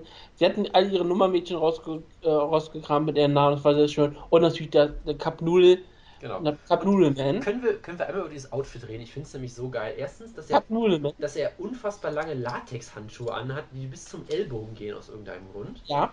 Das zweite ist, Er hat eine Maske. Genau, das, er hat auch noch genau so eine Maske. Und das zweite ist auch noch, ähm, dass natürlich, er hat durch diesen, diesen Cup-Nudel-Körper halt einfach ein, ein, eine Cup-Nudel, wie man sich das vorstellt, eine Packung Nudeln so. Das Geile ist natürlich, diese Packung hört am Schritt auf, sodass die wunderbare Speedo schwarze Unterhose natürlich Ja, unter dem trägt rausguckt, was das absolute Highlight ist, ja. Ja, also Und er hat immer- Er, er, er benutzt sicher auch ein Bulge mit Ü, könnte man da sicherlich Ja. sagen, ja. Ja, ja, klar. Ich hatte ja, nachdem sowas geschrieben wurde, die Hoffnung, dass der Rinder kein runter ist. und dass äh, sie die Cup Noodle auszieht und dann ähm, halt auf die äh, Wayans macht. Das hat fast geklappt. Also was passiert ist, war dann noch abenteuerlicher, glaube ich. Denn sie, sie hat eh nicht viel mehr angehabt. ja, also ja. Ähm, was Rinder, Rinderkai, wenn ihr Bilder sucht, das ist äh, beeindruckend. Sie hatte mehr oder weniger einen Shibari oder Kim, Kimbaku-Anzug angehabt. äh, Das ist dieses Jetzt, jetzt kommen die, die Quartett. Fachtermine hier. Da, dafür, Ja, wir, dafür, dafür bist du der Frauenbeauftragte. Es ist, es ist, es ist eigentlich ein Karada, was sie anhatte, nämlich wirklich dieses Outfit mit den, äh, mit den, mit den Seilen, den Harness sozusagen, und sie hatte, glaube ich, auch einen Crotch Rope gehabt, was großartig ist. Ja, also so- sie, hat, so, ähm, hat sie hatte auch eine Maske an und, und, und eine Peitsche dabei. die Maske, mit der sie die ganze Zeit rumgefummelt hat, weil sie nicht gepasst hat, irgendwie, was auch toll war. Und Ja. sie, sie konnte natürlich sich nicht äh, richtig umdrehen, weil sie, glaube ich, hintenrum überhaupt nichts anhatte, sondern musste dann immer so ganz vorsichtig seitlich stehen, damit man doch nichts sehen kann. Es war unfassbares Outfit. Unfassbar. Und ich finde es auch wirklich großartig, wie äh, Ryzen mich immer dazu bringt, dass ich ähm, japanische ähm, pornografische, äh, nicht pornografische, ähm, fetische Begriffe äh, benutzen kann. Denn, let denn letztes Jahr, als Shinotsu gekämpft, dann konnte ich einfach so Begriffe wie Otokonoko benutzen. Und einfach, damit ich die äh, Ryzen zuvorkomme, werde ich einfach so ein paar Begriffe einfach mal nennen. Dazu kommt zum Beispiel Omorashi, Patsuri, Aigao, Katanko, Bukake, Kokun, Na. Futanari. Alles mal kurz du mal, gesagt, du mal einen davon. wir das mal in der Zukunft schon mal du gesagt, mal- siehst du mal- gesagt du mal- haben. Ja. siehst du- du mal, einen davon kannte ich sogar. Was kannst du denn? Das werden wir jetzt nicht weiter erörtern. Ich sage einfach, schon mal ähm, Bukake. googelt die Sachen nicht. Bei Du manchen, kennst da, Futanari? Das würde mich sehr überraschen. Du du bei, bei manchen, zu manchen dieser Begriffe gibt es sicherlich auch sehr schöne Illustrationen auf Wikipedia. Ich glaube, zu allen davon gibt es einen Wikipedia-Artikel. Ja, aber bei manchen gibt es auch sehr schöne Illustrationen, wollte ich damit sagen.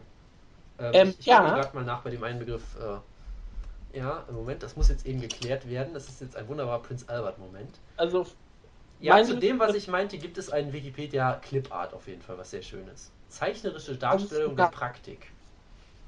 weil da gibt es diesen Wikipedia, da gibt es die Wikipedia-pornografischen Bilder. Ja, korrekt. Genau.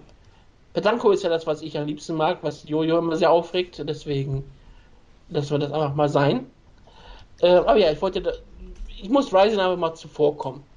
Ihr könnt die Begriffe sonst gerne einfach googeln. Und äh, gibt es auch einen Begriff dafür für das Outfit ihrer Gegnerin? Das äh, ist, ist laut dir ja auch ein gewisser Fetisch, den ich vielleicht Das nicht. war ein Wrestling-Singlet. Ja, aber du hast gesagt, dass das auch irgendein Fetisch Natürlich, es gibt. Leute, die finden Singlets total geil. Achso, verstehe. Ich finde, ich, ich sag ja auch, sie sehen auch meistens sehr schön aus. Ich habe gerne Olympisches Ring geschaut bei den Damen. Aber ich schaue ja auch gerne weibliches Gewicht hin bei den Ja, Damen. es, es, gibt auch, es gibt auch zu anderen Begriffen Bilder, wie ich jetzt feststelle in Wikipedia. Sie sind, sie sind sehr schön. Ja, zu sind, allen. sind sehr, sehr schön. Pegging ist auch so dabei, Anningelingos, alles hat ihre Bilder. Zum Glück ist Jojo nicht dabei. Das ist sehr gut. Ähm, ja, und vor allem jetzt, ah, er zeigt ein anderes Vorschau. Das ist schön, er zeigt ein anderes Vorschaubild dann bei Skype. Nicht das Bild, was ich echt verlinkt habe. Das ist sehr gut. Äh, wie auch immer. Ähm, Das Bild von Futanari Ja, ich ich- sehr schön. ich hab da- ich hab- beide Typen von Futanari sind hab- aufgeballt. Full Package und Non-Full Package. ja, ein, ein Package Pile Driver kriegen wir vielleicht gleich auch noch. Ähm, Nein, also, äh, ähm, Schönes Thema, was wir hier besprechen, nicht wahr? Ähm, ich, es, gibt, es gibt ein Bild, was einfach nur perfekt ist, wo du wirklich Rinderkai in diesem unfassbaren Outfit hast. Die dann, Es ist- auch, es die ist dann, sehr auch, schön. die dann auch natürlich unfassbar unglücklich guckt, wie sie immer guckt, weil sie. Ich habe immer die Befürchtung, dass sie dazu irgendwie gezwungen wird. Ich bin mir nie so ganz sicher. Ähm, ich, weiß es bei ihr ernsthaft überhaupt nicht. Ja, das ist das Schlimme daran. Es gibt diese Pancrase-Videos, wo sie irgendwie irgendwelche Spinnen über ihren nackten Körper krabbeln und solche Geschichten. Das ist alles irgendwie sehr undurchsichtig. Sie verdient damit aber gutes Geld. Tja, ich weiß es auch nicht. Und dann hast du im Hintergrund Takada in seinem feinsten Anzug, der so ein bisschen irritiert guckt. Daneben hast du halt Murata, die so vom, von der äußerlichen Darstellung das genaue Gegenteil halt einfach ist mit ihrem Wrestling-Singlet. Und dann im Hintergrund hast du den Die hat sehr harten was sie einfach genau, hat. und dann hast du den Cup-Noodle-Man mit, mit seiner Bullshit die da rauskommt. Das ist einfach nur... Das ist einfach nur so, alles so Aber- kaputt. Das so ist halt kaputt. Mixed Martial Arts, wie es sein soll. Ja. Guck mal, sowas könnte die UFC haben, hätte nicht diesen verkappten Reebok-Deal. Wie sollte der Rinder Kai mit durchkommen? Reebok verkauft keine Seile. Re- Reebok-Seile, ja. Also, also, das sind die zwei Items, die Reebok noch unbedingt braucht. Yogamatten für Anthony Johnson und Seile für Rinderkai. Rinder Kai. Sie kämpft gegen Kanako Murata. Genau, der, der scheinbar auch wirklich ein gutes Talent ist sogar. Eine gute Ringerin. Murata ist aktuell 4-0 unbesiegt. Sie hat äh, bei der letzten Ryzen Show ähm, Kaira Batara besiegt. Das war, nee, das war, das, das war die letzte Ryzen Show. Das war die erste Runde des Turniers. Sie ist eine Ringerin, eine ziemlich bekannte im Land gewesen und ein ziemlich gutes Talent. Sie ist jetzt 4-0 und hat jetzt ihren ersten richtig schweren Test sozusagen mit Rinderkai. Wie gesagt, eine nicht gerade optimale UFC-Karriere hatte. Man muss aber auch sagen, wie gesagt, Leslie Smith, ein ist nicht besonders gut. Sie sollte sie eigentlich schon auch schlagen können. Micha Tate natürlich ist eine harte Herausforderung gewesen, hat da auch keine Chance gehabt. Sie wurde auf jeden Fall sehr viel schneller aus der UFC entlassen, als es wahrscheinlich verdient war. Aber ich glaube, sie wollte aus der UFC unbedingt weg, nachdem sie ja zwei Jahre lang keinen Kampf bekommen hat. Und in Japan kann sie halt ähm, weiterhin ihr Geld verdienen, in verschiedener Hinsicht. Und sie ist da auch ein gewisser Star. Dass sie zu äh, Rising geht, ist einfach passend. Auf jeden Und, Fall. ja. Sie, sie passt da unfassbar gut rein. In der UFC, Ja. war, das, in, der- UFC war es schon immer so ein bisschen awkward irgendwie. Weil sie halt gemerkt haben, sie wollen nicht so ganz in diese Begriffe reintappen, die du hier gerade äh, angesprochen hast, aber sie irgendwie Ja. machen sich so ein bisschen, aber dann auch nicht so richtig. Ryzen hat da keinerlei Charme oder sonst irgendwas. Nein, bei Rinderka darfst du keine Scham haben. Nee, das auf jeden Fall nicht. Das ist auch, äh, auch kein Problem. Deswegen habe ich auch kein Problem, das mit ihr so klar anzus- auszusprechen, Genau, weil äh, es sieht ja aus. Ganz kurz, wo wir bei den Waynes sind, möchtest du noch über Barujo reden? Der Wir äh, reden gleich. wie, wie, ein, wie, ein, wie ein Erdbeben durch die Gegend rennt und, und Leuten die Hand gibt und sowas. Das war großartig. Wir reden gleich noch sehr Gut, über äh, Baruto. sollen wir mal, wollen wir mal strukturiert vielleicht anfangen? Es gibt zwei Shows, wie gesagt, am 29. Über die werden wir nicht so viel reden, weil sie halt schon ist, wenn die meisten Leute die Show äh, hören werden, vermutlich. Ähm, Schon wahr, ja. Genau, und die am 31. Ähm, fangen wir mal ganz kurz an. Ich gehe mal ganz kurz die, die 29er Karte durch, was mir auffällt. Äh, Satoru Kitaoka gegen Darren Cruikshank klingt nach einem ziemlich coolen Kampf, wie ich eigentlich finde. So sportlich ziemlich lustig halt. Der Catch Wrestling Koala Bär, ein großer Nickname, gegen den äh, Super American Detroit Hype Boy. Detroit äh, Superstar. Detroit Superstar. Äh, äh, äh, Darren Krugchek. Darren Cruikshank. Äh, Und sein Bart. ja, jetzt fällt mir der Name jetzt von Apollo Creed natürlich, wie auch immer, der großartige Schnurrbart, ist ein guter Kampf. Dann Kommst du halt, Apollo Creed? äh, hat der, der hat doch diesen Entrance gemacht mit Living in America bei seinem letzten Kampf. Achso, Und achso, so meinst du. Okay, das habe ich schon Es gibt halt den. Reserve-Kampf, es ist alles nicht interessant. Es gibt, ein, es gibt vier, fünf Kämpfe hintereinander, wo ich niemanden. Also Kitoroka gegen Krugchek ist ein interessanter Genau, Kampf. das sag kann auch, nur UFC gerade sein. Genau, der ist richtig gut. Ähm, stilistisch auch sehr interessanter äh, Styles Clash hier. Dann gibt es fünf Kämpfe am Stück, wo ich niemanden kenne, was auch sehr, auch sehr schön ist. Entschuldigung, bei den Rails haben wir auch gesehen, dass Kitooka kein ähm, Handcheck von äh, Krugchek angenommen hat. Oh. Und Krugchek macht halt jetzt immer diese 1910 ähm, Bärnacke Boxer Geste mit seinen Fäusten. Und so sieht er aktuell aus. Sein Bart ist nochmal sehr viel ähm, Jahrhundert-esk. Und nicht, also mehr so 20. Jahrhundert, ganz frühes 20. Jahrhundert. Ist nicht nur ein einfacher Schnurrbart mehr. Das klingt doch absolut großartig. Ja, er sieht aus wie ein Preisboxer. Genau, also wir haben halt so ein paar Kämpfe, wo ich ehrlich gesagt niemanden kenne. Ähm, Ja, zum Beispiel, wenn du zum Beispiel nicht kennen würdest, wäre bei, weil, weil Lissa Garcia, die kämpft gegen Kana Asakura, ja. die kennst du dadurch nur, dass Alissa Garcia Schülerin von Josh Barnett ist. Und deswegen ist sie auch nur gebuckt, weil das ist ein Vorwand, Josh Barnett zu, nach Japan zu bekommen, damit er Fotos mit den Cup Noodlemen machen kann. ja, hat gut geklappt, würde ich sagen. Ja, er ist da gewesen und es hat ähm, allen Leuten gefallen. Kann, kann, mach ruhig weiter, wenn du so gerne Genau. machen möchtest. Ähm, ja, äh, sorry, ganz kurz, habe ich den Faden eben Kein. Problem. Ähm, Kazuyuki Miyata gegen Andy Sauer finde ich lustig, weil sie halt Andy Sauer gesagt haben, sein MMA-Debüt geben wir ihm mal gegen Gianotto, einen Kickboxer. Das hat wunderbar funktioniert, er sah gut aus. Dann stellen wir gegen Gern Cruikshank, der ja auch Striker ist, äh, aber auch Ringer-Hintergrund hat. Man denkt, hey, vielleicht wird das ein tolles Striking-Duell. Natürlich ist Dan Cruikshank nicht blöd, nimmt ihn zu Boden, zermittelt ihn sofort und dann denkt mir, hey, wir haben aufgegeben, lass ihn einfach gegen den olympischen Ringer stellen, in einem MMA-Kampf. Es macht alles keinen, Ja. es macht irgendwie keinen Sinn, es ist großartig, es ist einfach Ryzen, wunderbar. Es ist perfekt auch für Ryzen, weil bei der letzten Ryzen Card hat Katsu, äh, nicht bei der letzten Ryzen Card, sondern es war beim Grand Prix 2015, also vor einem Jahr hat er schon den letzten Kampf gehabt und da hat Miyata einen Kickbox-Kampf gehabt. Genau, es ist einfach alles so vollkommen, vollkommen merkwürdig einfach nur. Es ist ein Traum. Auf jeden Fall, wir Ich, ich hätte ja noch ho gefeiert. hoffst, du, dass es den Rainbow Suplex gibt? Ja, ich hätte halt gehofft, dass sie die Mixed Rules für den Kampf einsetzen, aber haben sie aus irgendeinem Grund nicht gemacht. Ich weiß es nicht. Ja, es hat mich auch ein bisschen überrascht, aber weil ich glaube, ich kann mir immer durchaus vorstellen, dass jemand wie Andy Sauer sich auch durchaus testen möchte. Und Miyata ist halt jetzt auch schon 40 Jahre alt. Ist jetzt 14 und 9. Er ist eigentlich nicht ein besonders guter Mixed Martial Arts Kämpfer, sind wir mal ehrlich. Er ist halt ein ziemlich guter Ringer und kann Kämpfe hässlich machen und ist dafür bekannt, dass er Leute auch gerne mal durch die Gegend slammt. Wie gesagt, kann der Rainbow Suplex, den häufiger ja mal gezeigt hat. Little Hercules, sein Nickname. Genau. Double Rainbow Also- all the way.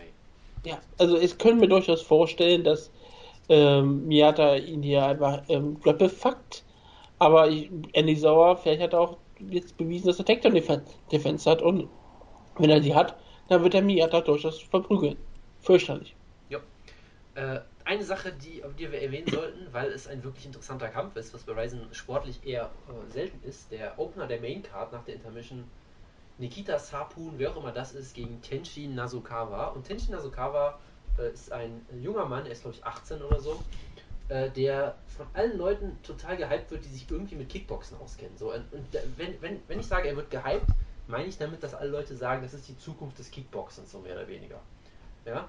Ähm, es gibt da wunderbare Videos auch zum Beispiel von, äh, wie heißt der, Lawrence Kenshin, der so schöne Breakdown-Videos immer macht, auch so historische, der halt auch sagt, the next Superstar of Striking, ja, der irgendwie, ich, ich habe es mir irgendwo aufgeschrieben, warte mal, ähm, weil das auch wieder so vollkommen absurd ist, einfach nur, äh, jetzt habe ich es natürlich wieder nicht hier gefunden, er ist irgendwie 18 Jahre alt, wie gesagt, er hat, ich muss das nochmal nachgucken, ähm, upsala, er hat einen Amateurrekord von 99 und 5, was natürlich auch wieder vollkommen absurd ist, diese, diese Zahlen einfach nur, mit 18, ähm, einen Profi-Rekord von 17 und 0 mit 13 KOs. Er wird der Fighting Genius genannt und hat auch signifikant Erfahrung sowohl in Thailand als auch in Japan gesammelt. Das heißt, er hat auch irgendwie scheinbar eine Kombination dieses Muay Thai-Stils und japanisches Kickboxens. Äh, und er ist halt scheinbar einfach ein absolutes Wunderkind nach allem, was man hört. Ich habe ein paar Highlights gesehen. Er ist auch jemand, der, wie gesagt, sehr spektakulär ist, sehr viele KOs auch hat, was ja für so einen äh, doch ähm, ziemlich kleinen Kämpfer, ich gucke gerade mal, 56 Kilo, das ist, äh, was ist denn das, 56 Kilo? Ist das 125 Pfund, das ist Flyweight. Genau. Für einen Flyweight doch durchaus ungewöhnlich ist, gerade für einen 18-jährigen Flyweight, dass er alle Leute ausnockt. Sehr spektakulär, auch schöne Bodyshots unter anderem. Und scheinbar, wie gesagt, ein Riesentalent. Ähm, hat zum Beispiel auch mal einen äh, thailändischen äh, Lumpini Champion, also dieser Stadium, dieser Sta Stadium Champion, was quasi so der die Elite des Thai, Muay Thai ist, irgendwie brutal ausgenommen mit Spinning Wheel Kick und all solche Sachen. Also er wird von allen Leuten, die Ahnung von Kickboxen haben, als die Zukunft des Sports mehr oder weniger gehypt. Ähm, deshalb vertraue ich denen einfach mal. Es klingt sehr spannend auf jeden Fall. Ich meine, letztes Jahr zum Beispiel, oder dieses Jahr wurde dieser, ähm, wie heißt der, Takeru immer sehr gehypt von denen, äh, der auch vollkommen überzeugt hat auf ganzer Linie und sehr, sehr unterhaltsam war. Deshalb vertraue ich denen einfach mal. Und er macht hier, was natürlich auch sehr spannend ist, sein MMA-Debüt aus irgendeinem 0 Genau. Und das äh, könnte sehr spannend sein. Wie gesagt, unfassbar spektakulär und nach dem, was ich gesehen habe, auch ziemlich charismatisch. Also ist ein ziemlicher Showman auch, der dann im Kampf schon tauntet und all solche Sachen macht. Also da kann man Ja, du findest auch, wenn du wirklich online so, online so nachschaust, also findest du sehr viel Hype so auf diesen typischen japanischen Seiten, das äh, wegen seiner Attraktivität. Ah, ja, Weil okay. er, ist, er ist ein sehr hübscher junger Mann, muss man sehr sagen. Er ist 18 Jahre jung, ich meine wirklich der blutjunger Kämpfer. Der, wenn er das durchaus das Talent besitzt, dann wird es interessant sein. Der Kampf hat nebenbei auch hat trotzdem spezielle Regeln, Ah, okay. Das, bevor du ist, fragst. das sind drei, drei Minuten jeweils, glaube ich. so. Genau, drei, drei Minuten Runden. Genau. Also das äh, wird auf jeden Fall, denke ich, sehr spannend. Äh, das sollte man auf jeden Fall gucken. Das ist sowieso nochmal ganz wichtig. Die Frauenkämpfe sind weiterhin ähm, 3x5 Minuten Runden, ganz normal. Ähm, ich glaube auch sogar mit Ellbogen. Während dann ist immer noch die ähm, normalen Ryzen-Kämpfe sind immer 10 Minuten, eine 10 Minuten Runde und dann zwei 5 Minuten Runden. Gut, dann, äh, also da, da sollte man darauf achten. Wir haben natürlich, wie gesagt, Rinnakai gegen Kanako Murata, äh, haben wir, glaube ich, genug drüber geredet. Äh, und dann haben wir den Grand Prix, die Viertelfinale. Der Grand Prix, der vollkommen auseinandergefallen ist, wenn wir mal ehrlich sind. Ich finde das schon geil, dass äh, vor einem Jahr haben sie angefangen mit dem ersten Grand Prix, wo wir dachten, hey, die haben interessante Talente im Light Heavyweight entdeckt. Es ist ein Wunder oder im Heavyweight passiert. Von denen ist niemand mehr dabei, weil sie alle irgendwie verletzt sind oder nicht Warte, was. Nemkov ist noch dabei. Ja, das ist im, äh, ach stimmt, der ist im Alternate-Kampf, ja stimmt. Der ist ja, Alternate. Stimmt, ja, der hat ja auch zwei Kämpfe am Stück verloren jetzt erstmal. Also sind entweder tief gefallen oder sind alle weg. Äh, äh, Ken ist, glaube ich, zurück in Litauen. Nicht und, äh, Moldawski auch in dem Originalturnier gewesen? ich überlege gerade. Das kann sein, aber er war keiner der Standouts, sagen wir mal so. Ich meine, ich mein, also die, die Standouts waren für mich natürlich ähm, äh, Ken? Ja, Ken auf jeden Fall, auch wenn nicht auf diesem sportlichen Niveau unbedingt, aber der ja auch mittlerweile jetzt nur noch verloren, jetzt glaube ich wieder voll, äh, Vollzeit-Imker ist. Ähm, äh, natürlich war die Nemkov, der zwei Kämpfe am Stück, glaube ich, verloren hat. Und natürlich äh, der Typ, dessen Name mir natürlich jetzt gerade nicht Ja, mir gerade auch gerade nicht. Ich suche Äh, äh. Jiri Prochaska natürlich, der verletzt ist. Ich. Prochaska, genau. Das heißt, diese. Und dann haben sie halt versucht, andere Leute zu holen, irgendwie Shane Carvin haben sie versucht zu holen. Äh, wer war denn noch dabei? Es sind doch noch irgendwelche Leute ausgekommen. Vanilla Vanilla Silver Silver. natürlich. Nach diesem großartigen. immer äh, Mirko Krokop einen Heiratsantrag gemacht, genau. Nach machte. dem, dem besten Segment des Jahres so ungefähr. Ist natürlich dann auch raus. Alle haben sich wunderbar beschimpft auf Twitter. Offiziell Verletzung. Genau. Und Shane Carvin ist offiziell, glaube ich, raus wegen Unterhaltsklagen oder irgendwie sowas in der Art. Richtig private Probleme, wie Genau. gesagt haben. Es ist alles ein Traum, alles auseinandergefallen. Das haben wir halt, die vier Kämpfe. Valentin, Valentin Moldavski gegen Simon Bayo, da muss man, glaube ich, wirklich gar nichts zu sagen. Und Moldawski war nicht im Turnier, sondern Er war ähm, eingeladen zu der ersten, Ah. zu der ersten Runde dieses Jahr, äh, dieses Jahr und hat gegen Karl Albrechtsson gewonnen. Sehr gut. Auch ein Josh Barnett Protégé übrigens. Ja. Ähm, genau, dann haben wir natürlich äh, den Kampf Amir Ali Akbari gegen The Texas Crazy Horse. Das eine von zwei Crazy Horses bei, bei diesen Shows. Ähm, der, glaube ich, auch mal eine Felony begangen hat gegen äh, Kisnakai in diesem Kampf, in diesem Pre-Fight Stare-Down. Tust, tust. Äh, ein großartiger Kampf Amir Ali Akbari gegen Heath Herring, den sie auch irgendwo aus der Schublade wieder ausgekramt haben, der irgendwie Stuntman geworden ist mittlerweile, glaube ich. Seit 2008, glaube ich, nicht mehr gekämpft hat gegen, was? Gegen Lesnar, sein letzter Kampf, ich glaube schon. Ähm, Heath Herring war sein letzter Kampf gegen ähm, Brock Lesnar, ja. Genau, wo er mit einem Lasso eingefangen wurde zu Ende, großartig. Dann haben wir natürlich den wahren. Aber es hat auch den besten Anfang eines Mixed Martial ja, absolut, gehabt. mit, Als, mit dem Punch und der Rückwärtsrolle, mit diesem, diesem ja, das war ja, großartig. also es ist perfekt. Und dieser mit diesem Anime-Punch, wo es aussah, als würde Lesners Arm einfach immer länger und länger werden, bis er drei Meter lang ist oder so. Es war halt Ne, nebenbei Fun Fact, Heath Herring sollte danach schon mal einen Kampf fahren, nämlich gegen Cain Velasquez bei UFC 99 und der Kampf ist nur ausgefallen, weil Heath Herring sich ähm, auf einmal krank war. Und die UFC wollte ihn irgendwie auch nochmal zurückholen, scheinbar vor ein paar Jahren, und er wollte, wollte nur auf Pay-Per-Views gestellt werden oder irgendwie sowas in der. Wegen dem Bonus, den er noch im Genau. Vertrag geschrieben hätte. Genau, also auch irgendwie vollkommen absurder Kampf, null Ahnung, was ich davon halten soll. Amir Ali Er sah, ähm, als er zu den Wayans ging, ziemlich betrunken aus.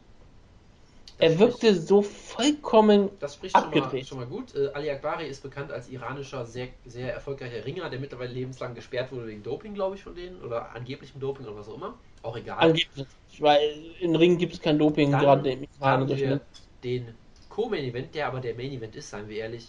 Tsuyoshi Kazo Kosaka, TK, der Fedor-Besieger, die Legende, Shoot-Style Shoot -Style Wrestling Never Die gegen den Balten. Baruto Kaito, der Mann aus dem, unter dem Wasserfall. Bitte, God Emperor, Baruto Kaito. bitte. Ja, ähm, Kosaka äh, bei den Wayans sah so unfassbar alt aus. Er könnte auch gegen Gabby Garcia antreten, aber er tritt, Da ist er, gegen, glaube ich, schon wieder zu alt für fast. er tritt an gegen Baruto Kaito, der ähm, auf Bildern, die man vorher sah, auf diesen Pressefotos, die man sah, sah er ziemlich richtig fit aus. Und auch, auch bei den Wayans dachte ich so die ganze Zeit, er sieht körperlich auf jeden Fall nochmal etwas ähm, fitter aus als vorher. Klar, er ist immer noch ein Sumo. Er ist fett. Aber es, es, es, es ist halt, ähm, er sieht nicht aus, als wäre er out of shape. Was, was man bei Sumos auch schon mal, durchaus mal sehen kann, dass er, sein Körper sieht ähm, für einen Sumo halt relativ ähm, mobil aus und ich, er nimmt das auch scheinbar wirklich ziemlich ernst und er glaubt auch wirklich, dass er eine solide Karriere haben kann. Und ich meine, er wird hier auch, ihm wird ja auch geholfen. Ich kriege mit Kosaka einen sehr dankbaren Gegner und mich hat sehr gefreut. Also Kaito, Kaito kam ja, Das Baruto kam ja dann du, das denkst du. Baruto kam ja bei den Wales auch raus, hat einen Powerwalk gemacht, hat dann seine Hände hochgenommen, ist wie gejoggt, hat dann allen den Nummermädchen die Hand gegeben, hat dann also seinen Untertanen die Hand gegeben, auch so Takada hat auch die Hand gegeben und er hat sich dann sein Gewicht vorlesen lassen, was ihn sehr gefreut hat, als er das gehört hat. Ich habe jetzt nicht nachgeschaut, was er gewogen Ich hat. glaube, es Warte, waren, was, waren es 180 Kilo oder so? Ich glaube, ähm, warte, ich habe hier, ich habe hier 180 Kilo. Das ist ähm, durchaus Sport. fair, weil Kosaka wiegt 101 Kilo. Also ich sag mal so, das ist, ähm, das sind zwei Ja. Flyweights zwischen den beiden. Ähm, man vergisst ja gerne, Tsuyoshi Kosaka ist legendär dafür, die, T die, TK, die TK Guard erfunden zu haben. Da wird äh, Baruto noch Bekanntschaft mit machen, auf jeden Ich dachte, er ist legendär dafür, dass er Fedor Emelianenko besiegt hat. Ja, und er hat Cross-Training erfunden mit Sh Frank Shamrock zusammen. Darf man auch nicht vergessen. Ich meine, ähm, TK ist schon ewig in diesem Sport. Der war noch bei, äh, bei Rings war er dabei, er war, er hat Gegner gehabt wie Volkan, Ja. Kamura, Frank Shamrock. Äh, Kimo Leopoldo in der UFC. Ja. Also, ähm, er hatte auch zum Beispiel einen ein, ein, ähm, Kampf gegen Basruten um den, ich glaube, um den, um, um Schwergewichtstitelturnier und sowas war er hat dran teilgenommen. Also, Kosaka ist jemand, der schon Ewigkeit in diesem Sport ist. Das sieht man ihm, wie gesagt, auch an. Er hat gegen alle gekämpft. Er hat Fedor Emelianenko per Cut besiegt. Ähm, für viele Leute ja ähm, etwas kontrovers, aber er hat einen Sieg über Fedor Emelianenko. Das ist auch was. Er hat auch Siege über Ron Waterman, den Vater von Michelle Waterman. Genau. Das freut mich auch sehr. Sein letzter Kampf war ja auch äh, vor, ein, vor genau einem Jahr und da hat er James Thompson ausgenockt. In einem, Legend in einem legendären Kampf natürlich. Ne? Ja, ein sehr, sehr unterhaltsam und ähm, High-Tempo-Fight. Also, Auf jeden Fall, ja. Und davor hat er auch eine lange Pause gehabt und davor wurde er immer vom markant brutal verprügelt bei, äh, bei Pride. Also ich meine, Kosaka ist eine Legende dieses Sportes, auf jeden Fall gerade in Japan. 46 Jahre jung, er ist also jünger als äh, äh, Gabby Garcias Gegnerin. Und ja, das sieht man ihn vielleicht nicht an, aber er ist ein erfahrener Gegner. Das ist für solche Leute wie Baruto vielleicht nicht immer durchaus einfach, aber ich sag mal so, Baruto, ich, ich sag's weiter nicht, ich fand ihn bisher nicht wirklich schlecht. Also für dass er eigentlich nur als Witz kam. Und gerade der Peter Arztkampf war natürlich ein bisschen absurd. Aber gerade gegen Fujita Ein hat er bisschen, sich ja. nicht schlecht. Bisschen. Ja, der war absurd. Das war sehr, man, muss auch, Bisschen, ja. da, man muss aber mal ganz ehrlich sagen, es war sein erster Kampf. Nein, da, lege ich ihm keine Schuld für. Das ist halt Also so. er, er hat und Nein, ich habe durchaus alles versucht und klar, Peter Arzt hat das klasse gemacht und muss auch ganz klar einfach sagen, Peter Arzt, Legende überhaupt, dass er den Kampf angenommen hat und dass er ihn dann noch ernsthaft geführt hat. Natürlich. Aber ich fand auch Baruto gegen Fujita nicht wirklich schlimm. Es, es wirkt halt, es, er wird kein, kein guter Kämpfer werden, logischerweise. Aber ich, ich kaufe Baruto es durchaus ab, dass er es ernst meint. Und für jemanden, der zwei Kämpfe hat, hat er nicht wirklich schlecht gewirkt, gerade gegen Leute, die so unfassbar erfahren sind im Kampfsport. Das ist nicht immer einfach. Es wäre für ihn vielleicht auch einfacher, wenn er gegen irgendwelche Leute antritt, die auch irgendwie 0-0 Records haben. Aber das ist halt nicht Japan. Also deswegen kämpft er gegen erfahrene Leute, die die Kämpfe für ihn unangenehm machen können. Einfach nur durch Erfahrung. Aber er ist halt unfassbar groß und er nutzt halt seine Größe auch aus. Also groß im Sinne von, dass er sehr dick und sehr fett ist. Er ist aber auch fast zwei Meter. Also er hat sehr viele Vorteile und die nutzt er halt aus. Ich meine, er hat sich ja die Leute, auf die, auf die hat er sich draufgelegt, dann hat er den Kopf zwischen die Seile zwischen den Leuten gepackt. Also er hat auch durchaus ähm, Instinkte und ich, ich, ich freue mich drauf. Ich freue mich auch gerade drauf, dass er gegen den Sieger des Main Events dann antreten wird. Und dann ist auch immer die ähm, Ausbildungszeit sehr schnell vorbei. Denn entweder er tritt gegen Mirko Krokop an, was sage ich mal so unwahrscheinlich klingt, oder wahrscheinlicher gegen King fucking Mo. Ja, den amtierenden Rising Tournament Champion. Und Team Schlagkraft-Mitglied deswegen. Ah. Ja, Wanderlei Silva, er wird den letzten, äh, den Schlagkraftsieg für uns wahrscheinlich feiern, denn er wird wahrscheinlich dieses Turnier gewinnen, aber Ja. ja, King Mo Das tritt so, an dass für das Salz in der Suppe, das King Mo irgendwie immer da mitmischt. Ja. King Mo tritt für Wanderlei Silva an und er kriegt auf, auf einmal hat Mirko Krokop einen ernsthaften Kampf und er kriegt gegen King Mo an und ja, ähm, das ist ein durchaus unterhaltsamer mög- möglicher Kampf, weil King Mo in Japan meistens ähm, gar nicht mal so langweilig auftritt. Ja. Und ich erwarte eigentlich, ich warte nicht viel. King Mo ist auf jeden Fall der leichteste Kämpfer auf diesen Abend. 97 Kilogramm wiegt er gerade mal. Also er wiegt fast 100 Kilo weniger als Baruto, wenn sie gegeneinander antreten werden, was ich einfach mal erwarte. Ich erwarte, dass King Mo Mirko Krokop schlagen wird. Und ich erwarte, dass King Mo das Turnier gewinnt. Aber wieder King Mo gegen Baruto, das klingt großartig. Tja.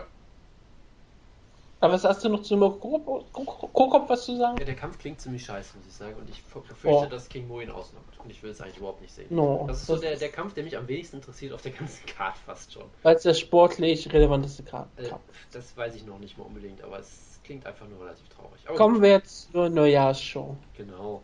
Soll, soll, da haben wir sehr viel Spaß drauf. soll ich mal anfangen, genau. Der Opener, es ist das Rematch, das meist erwartete Rematch des Jahres, auf jeden Fall, kann man denke ich sagen, ja. Also Nate Diaz gegen Conor 2 ist äh, knapp dahinter anzuordnen. Nämlich Crazy Horse Nummer 2 oder Felony Charles Bennett gegen den Mann mit dem besten Nickname im Sport, Minoru Kimura, auch bekannt als Philipp. Ja, ich liebe diesen Ja. Nickname einfach nur, dieser Brasilianer-Japaner. Mit groß, also All Caps Philipp. Genau, der, der Protégé von Wanderlei Silva, wo sie natürlich diese Proxy-Fehde gemacht haben, was auch einfach eins der Highlights für mich war, die äh, Fehde zwischen Wanderlei Silva und Crazy Horse Bennett mit Candy Lay oder wie auch immer ihn genannt hat in seinem Poster-Interview, dass sie diese Fehde dann über einen Proxy führen mussten, der durch in, sieben Sek in drei Sekunden ausgelockt wird von Crazy Horse, natürlich. Und Ja, dann denkt sich Ryzen, hey, was machen wir nach der Promo des Jahres noch von Crazy Horse Bennett? Na, lass den Kampf einfach nochmal bucken, mal gucken, was diesmal passiert. Für die Ehre äh, von Minoru Kimura, dass er sie wiederherstellen kann. Genau, das ist Japan halt. Genau Weil- das, das, das Problem Es geht nicht mal darum, dass Kimura den Kampf gewinnen soll, sondern es einfach länger aushalten. Ja, das Problem ist halt auch, der Kampf kann nur enttäuschen, behaupte ich. Natürlich kann er nur enttäuschen. Der Ja. Kampf wird wahrscheinlich richtig schlecht sein, Weil, weil aber es ist, es ist cra Crazy Horse. Dieser, immer erste, Crazy Horse dieser, Kampf zu dieser haben. erste Kampf war einer der lustigsten Ereignisse des ganzen Jahres, ganz ehrlich. Mit allem, was drumherum passiert ist. Und es nochmal zu bucken, das ist halt, du willst halt äh, Magic in a Bottle nochmal erzeugen, wie die Amis sagen würden. Das wird einfach nicht funktionieren. Ich vermute, es wird. Lightning in the Bottle. Lightning in a Bottle natürlich, Verzeihung. Es, es wird, es wird glaube ich, nicht funktionieren, aber gut, machen sie es halt nochmal. Ähm, da hast du halt die zwei Viertelfinalsiege, also äh, wir würden Kämpfe. vermutlich ausgehen. Und es ist schon Halbfinale. Genau, also, also was würden wir tippen? Wir würden dann tippen, was wäre es? King Mo gegen Bahuto und äh, Amir Ali Akbari gegen, gegen Moldavski Bayo, irgendwie sowas in der Art? Vermutlich? Ähm, Ist, ist, das ich bin- ist das das Bracket? ich bin weiß nicht, ob ja am Alakbari gegen Heath Herring und es ist dann Modowski gegen Bayo. Über den Kampf haben wir überhaupt nicht Ja, geredet. Moment, es, genau, es ist, es ist äh, Sieger 4 gegen 3, also Krokop Mo gegen Baruto Kosaka, das war schon richtig so. Ja, ja, klar. Genau. Also ja, das Problem ist halt auch, äh, Moldavski gegen Bayo ist vollkommen uninteressant natürlich auch. So, also das heißt, es wird die Viertelfinale geben, äh, die Halbfinale, keine Ahnung. Müssen wir da irgendwas noch zu sagen zu? Ich weiß es nicht. Also ich- ich weiß auch nicht, wer beim Modowski gegen Bayo gewinnt. Es ist ein Russe oder was auch immer. Nee, Modowski ist auch ein Ukrainer. Ähm, gegen Bayo, der bei, ähm, ähm, ähm, wie heißt die polnische KSW kämpft normalerweise. Er ist offizieller KSW-Kämpfer des Abends. Und ähm, ich, ich, ich habe, ich weiß keine Ahnung, wer den Kampf hier gewinnt. Und ich habe auch keine Ahnung, wer bei Heath Herring gegen Alec Barry gewinnt. Ja. Weil wenn Heath Herring Und es ist halt ähm, auch eigentlich vollkommen egal. Ja klar, wenn Heath Herring aber durchaus wieder Potenzial zeigt, oder ich meine, er hat eine lange Pause gehabt, weiß der nicht. Heath Herring war ein ziemlich guter Kämpfer. Sind wir mal ehrlich, er war immer einer dieser Kämpfer, wo man sagen kann, an einem guten Tag besiegt der, kann der jeden besiegen in der Heavyweight Division der damaligen Zeit. Tja. Wie ist das im Jahr 2016, nach ungefähr Ja, ich meine, sieben Jahren Pause? das, das, das Ding ist halt, es ist jetzt auch glücklicherweise für ihn nicht so, als hätte es die Heavyweight Division weiterentwickelt in der Zeit. Und es ist, selbst wenn sich weiterentwickelt hatte, Amir Alakbari hat sich nicht weiterentwickelt, weil er ist 3-0 und ist ein einfacher Ringer. Also ein einfacher Ringer, er ist ein olympischer Ringer. Aber ich meine, Aber er hey, ist nur ein Ringer. Er Damit hat nichts hat- anderes. damit hat Heath Herring ja Erfahrung. Er hat ja mal, oh Gott, wer war das denn? Tom Erickson besiegt in einem großartigen Kampf damals. Den, Und er hat gegen Brock Lesnar gekämpft. Nein, nee, ach, jetzt ich glaube, es war Tom. Ich, guck, ich muss Tom Erickson, ja. Den, den Polarbär war es, glaube ich, hat er, hat er mal besiegt. In einem wunderbaren Kampf, wo er ein schönes Comeback gemacht hat. Er hat gegen Cole Conner gekämpft. Nein, meine Fresse. Ja, genau, Tom Erickson meine ich. Das ist. Ja, Tom auch, Erickson. Es ist auch nur 16 Jahre her, von daher ist das alles noch, noch brandaktuell. Also ja, ich würde, ich würde erwarten aktuell, dass ähm, ich tippe mal auf Alec Bari, weil er jünger ist, gegen Ja. Bayo kämpft und da ich erwarte Alec Bari einfach mal im Finale, einfach wegen Ringen, dass wir das aber machen können und ich erwarte, dass er dann gegen Kimo kämpft, was ein wunderbarer Kampf nach einem Ja, wunderbaren das, Kampf das Tolle ist vor allem, ich habe das Gefühl, die Kämpfe werden progressiv uninteressanter, je weiter man im Turnier kommt. Das Natürlich, Ist das ist, aber das ist Ryzen. Ja, das ist, das ist großartig. Ähm, gut, dann haben wir natürlich einen weiteren vollkommen absurden Kampf Hayato Maha Sakurai, der auch mal Mach. Nein, Maha spricht man das aus. Mach! Ja, mach mal hin hier. Also, ähm, ein, auch ein japanischer Pionier, Jordan Green, würde jetzt eine halbe Stunde darüber reden, wie großartig Sakurai mal war in seiner Peak. Das war er sicherlich, die Peak war halt nicht besonders lang, muss man fairerweise sagen. Er hat Und ähm, lang ist sie her. Genau, das ist auch noch. Ich meine, ich mein, hey, er hat mal Siege über Shinya kennt's? gehabt. Shinya Aoki äh, als einer der ersten Leute 2005 mal besiegt. Joachim Hansen, Jens Pulver. Das, das sind ersten schon. UFC Middleweight Champion Dave mein, Er hat mal Frank Trick ausgenockt vor Gott 16 Jahren, als Frank Trick einer der besten Welterweights der Welt war, ja. Also er hatte mal so einen großen Run damals noch in Shooto, wo er wirklich als einer der besten Welterweights der Welt durchaus mal galt. Er hat im Jahr 2001 gegen Anderson Silva verloren und ja, den Anderson Silva. Ja, nicht Brad- Braddock Silver leider. Ähm, genau, und das war damals zum Beispiel auch ein Riesendeal. Also der war mal ein richtig großer Kämpfer. Er ist halt viel zu alt geworden, hat ewig weitergekämpft, hat natürlich immer noch große Siege gehabt, zum Beispiel äh, im Dezember, 31. Dezember 2008 über Katsuyori Shibata natürlich. Hat dann auch mal so, ein- so ein Mini-Comeback gehabt, wo er Shinya Aoki auf einmal brutal ausgenockt hat in 27 Sekunden, was auch großartig war. in Das war so geil. Und dann sofort brutal ausgenockt wurde vom Litkop, was auch toll war. Ja, und dann hat er halt seine vier Kämpf-Niederlagenserie gehabt, hat sich nochmal zwischenzeitlich zurückgemeldet, 2011 und 2012 und hat jetzt seit 2013 nicht mehr gekämpft. Wurde also auch Sein wieder aus, vorletzter Kampf war gegen Phil Baroni. genau, aus der Mottenkammer nochmal rausgeholt irgendwie, was auch, warum auch immer, er ist halt einfach da und hatte irgendwie nichts anderes zu tun. Er ist ein alter japanischer Kämpfer. Das ist halt das, was Ryzen sich holt. Ja. Und er kämpft gegen, es wird immer besser, Wataru Sakata, ja. Apropos Mottenkiste, wo sie den ausgegraben haben, weiß ich wirklich nicht. Ich muss jetzt Ich muss jetzt noch mal, ich muss jetzt noch mal ein paar Sachen nachschlagen. Ja, er ist ein ehemaliger Mixed Martial Artist und Professional Wrestler, hat einen MMA-Rekord von 11, 13 und 0. Ist der aktuell? Ich weiß es nicht. 11, 13 und 0, ja. Genau. Sein Entrance-Theme ist Don't Let Me Be Misunderstood Santa Esmeralda. Das sind alles so großartige, großartige Sachen. Ähm, vor allem ist er halt für mich bekannt dadurch. Ist das der, der mit äh, diesem Idol verheiratet ist? Ich glaube schon, oder? Genau, er ist, ja, deswegen genau, ist er ja gelobt genau, worden. Er ist verheiratet mit Edo, Eiko Ko, Koike, das kennst du sicherlich genau. Es ist ein unfassbar beliebtes äh, Idol und Schauspielerin. Ja. Ähm, es ist quasi, also es ist quasi Kisemon Saiga Oldschool so ein bisschen. Und ja, Kisemon Saiga haben wir auch noch auf der Genau, Karte. weil Kisemon Saiga wurde ja verpflichtet, weil er mit diesem Idol zusammen ist. Er ist das Original Kisemon Saiga, ja? Also er, er wurde dadurch mal unfassbar beliebt irgendwie. Er hatte halt so eine lange Hintergrundgeschichte im Pro Wrestling noch. Er war bei Rings und so. Hat irgendwie mal gegen Enzo Crazy gekämpft sogar und all solche er Sachen. Gegen, er hat, sein letzter Kampf war gegen späteren ähm, IWGP Intercontinental Title Herausforderer Daniel Gracie. Ja, und es gibt auch eine. Jahr 2003. Eine, eine, legendäre Szene, die man sich auch mal angucken sollte, unbedingt. Äh, er hat mal, wie gesagt, bei Rings gekämpft und Rings wurde regiert, kann man es glaube ich nicht anders nennen, vom äh, despotischen Akira Maeda, äh, der ein riesiges Arschloch ist und glaube ich auch so einige Verbindungen hat, ja. die sehr schön sind. Äh, und da gab es so sympathisch. Da, da gab es halt, halt auch mal so einen sehr schönen äh, Clip. Ich weiß nicht, ob ich ihn jetzt finde. Ich glaube nicht. Der, also ich, ich darf eigentlich nichts über Akira Maeda sagen, weil er auch mal als Mentor von Hideo Tokro fungiert hat bei Dream mal für eine Weile, aber gut. Ähm, es gab mal so ein Video, wo er äh, mit Wataru Sakata äh, unzufrieden war äh, mit seiner Leistung und ihn dann furchtbar verprügelt hat backstage und das wurde, glaube ich, gefilmt. Es kann auch sein, dass ich mich vertue und dass Akira irgendwie anders backstage verprügelt hat und das gefilmt wurde. Auf jeden Fall erinnere ich mich an irgendeinen so Clip auf jeden Fall, ich weiß es nicht mehr ganz genau.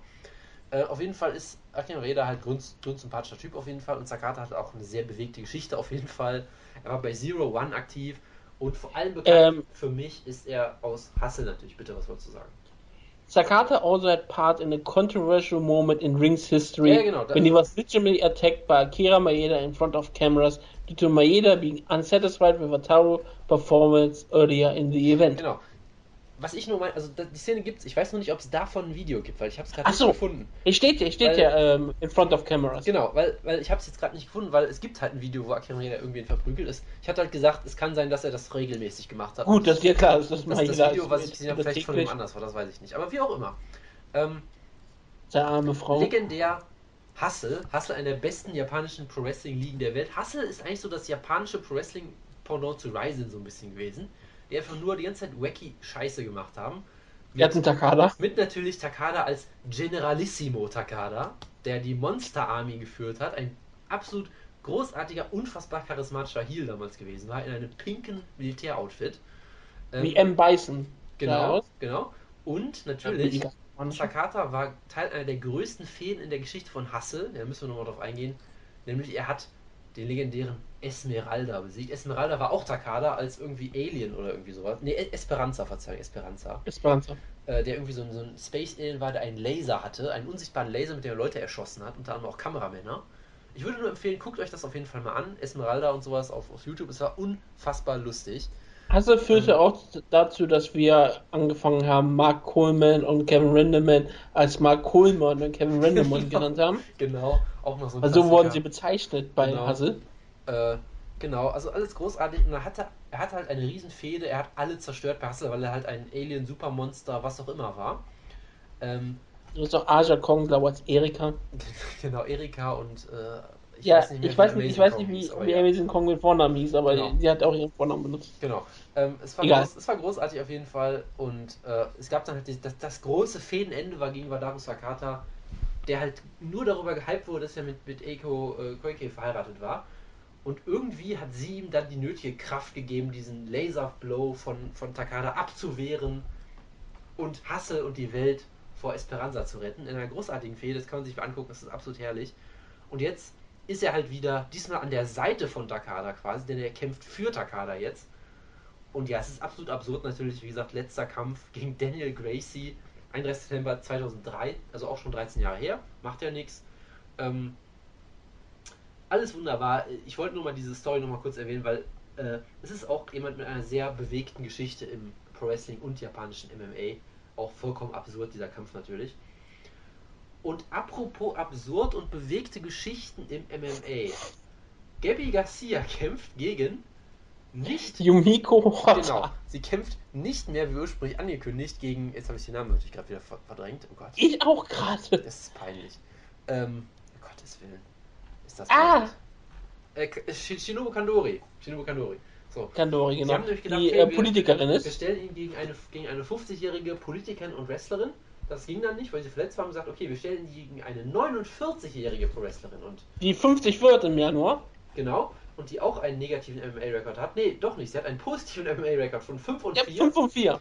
Ihr letzter Kampf war gegen Amanda Lucas, die Tochter von George Lucas. Ja, die, die Lukas. bei Deep, was auch so eine großartige Story damals war, wie dann wirklich Amanda Lucas gesagt hat, ich möchte meine eigene Karriere machen, ich möchte mich nicht auf den Millionen oder Milliarden meines Vaters ausruhen, ich möchte MMA-Kämpferin werden. Ist sie bei, natürlich bei Deep gelandet, die sich dann gezwungen haben, mit dem Empire-March immer rauszukommen. Natürlich. Das war einfach nur so großartig. Das war ihr vorletzter Kampf in ihrer äh, bewegten Genau. Mixed Martial Arts Das war Karriere. einfach so großartig, weil es gab auch alle paar Monate irgendeine Mainstream-News, die gemerkt hat, Moment mal, die Tochter von George Lucas kämpft in Japan gegen irgendwelche Frauen in einem Regen. So, es war immer toll, das in die Reaktionen zu sehen. Und, natürlich auch wichtig, gegen wen ist die vorletzte Niederlage von Yumiko Hotta gewesen? Ähm, ich könnte nachgucken, ich weiß es Gegen so. Shinobu Kandori per Armbar bei, Oh im, im November 2000, ja, bei LLPW L1 2000 The Strongest Lady, ja, Das klingt nach einer Karte, die ich sehen möchte. Ja, tut es. Ähm, von daher, er hat wie gesagt diesen 5-4-Rekord, ähm, hat Leute besiegt, die niemand kennt natürlich. Äh, und auch gegen Leute verloren, die niemand kennt, was natürlich sehr, sehr passend ist. Ähm, Aber Du hast ja heute ein paar Yumiko Hotta Kämpfe genau. angeschaut. Ich habe ja, glaube ich, mal den Witz sogar vielleicht gemacht, dass sie vielleicht gegen Yumiko Hotta mal kämpfen sollte, glaube ich sogar, weil das ist halt eine der pure Wrestlerinnen, die ich noch kannte aus meiner Yoshi-Zeit. Unter anderem natürlich aus ihren legendären Kämpfen gegen Aja Kong, da habe ich mir einen nochmal von angeguckt.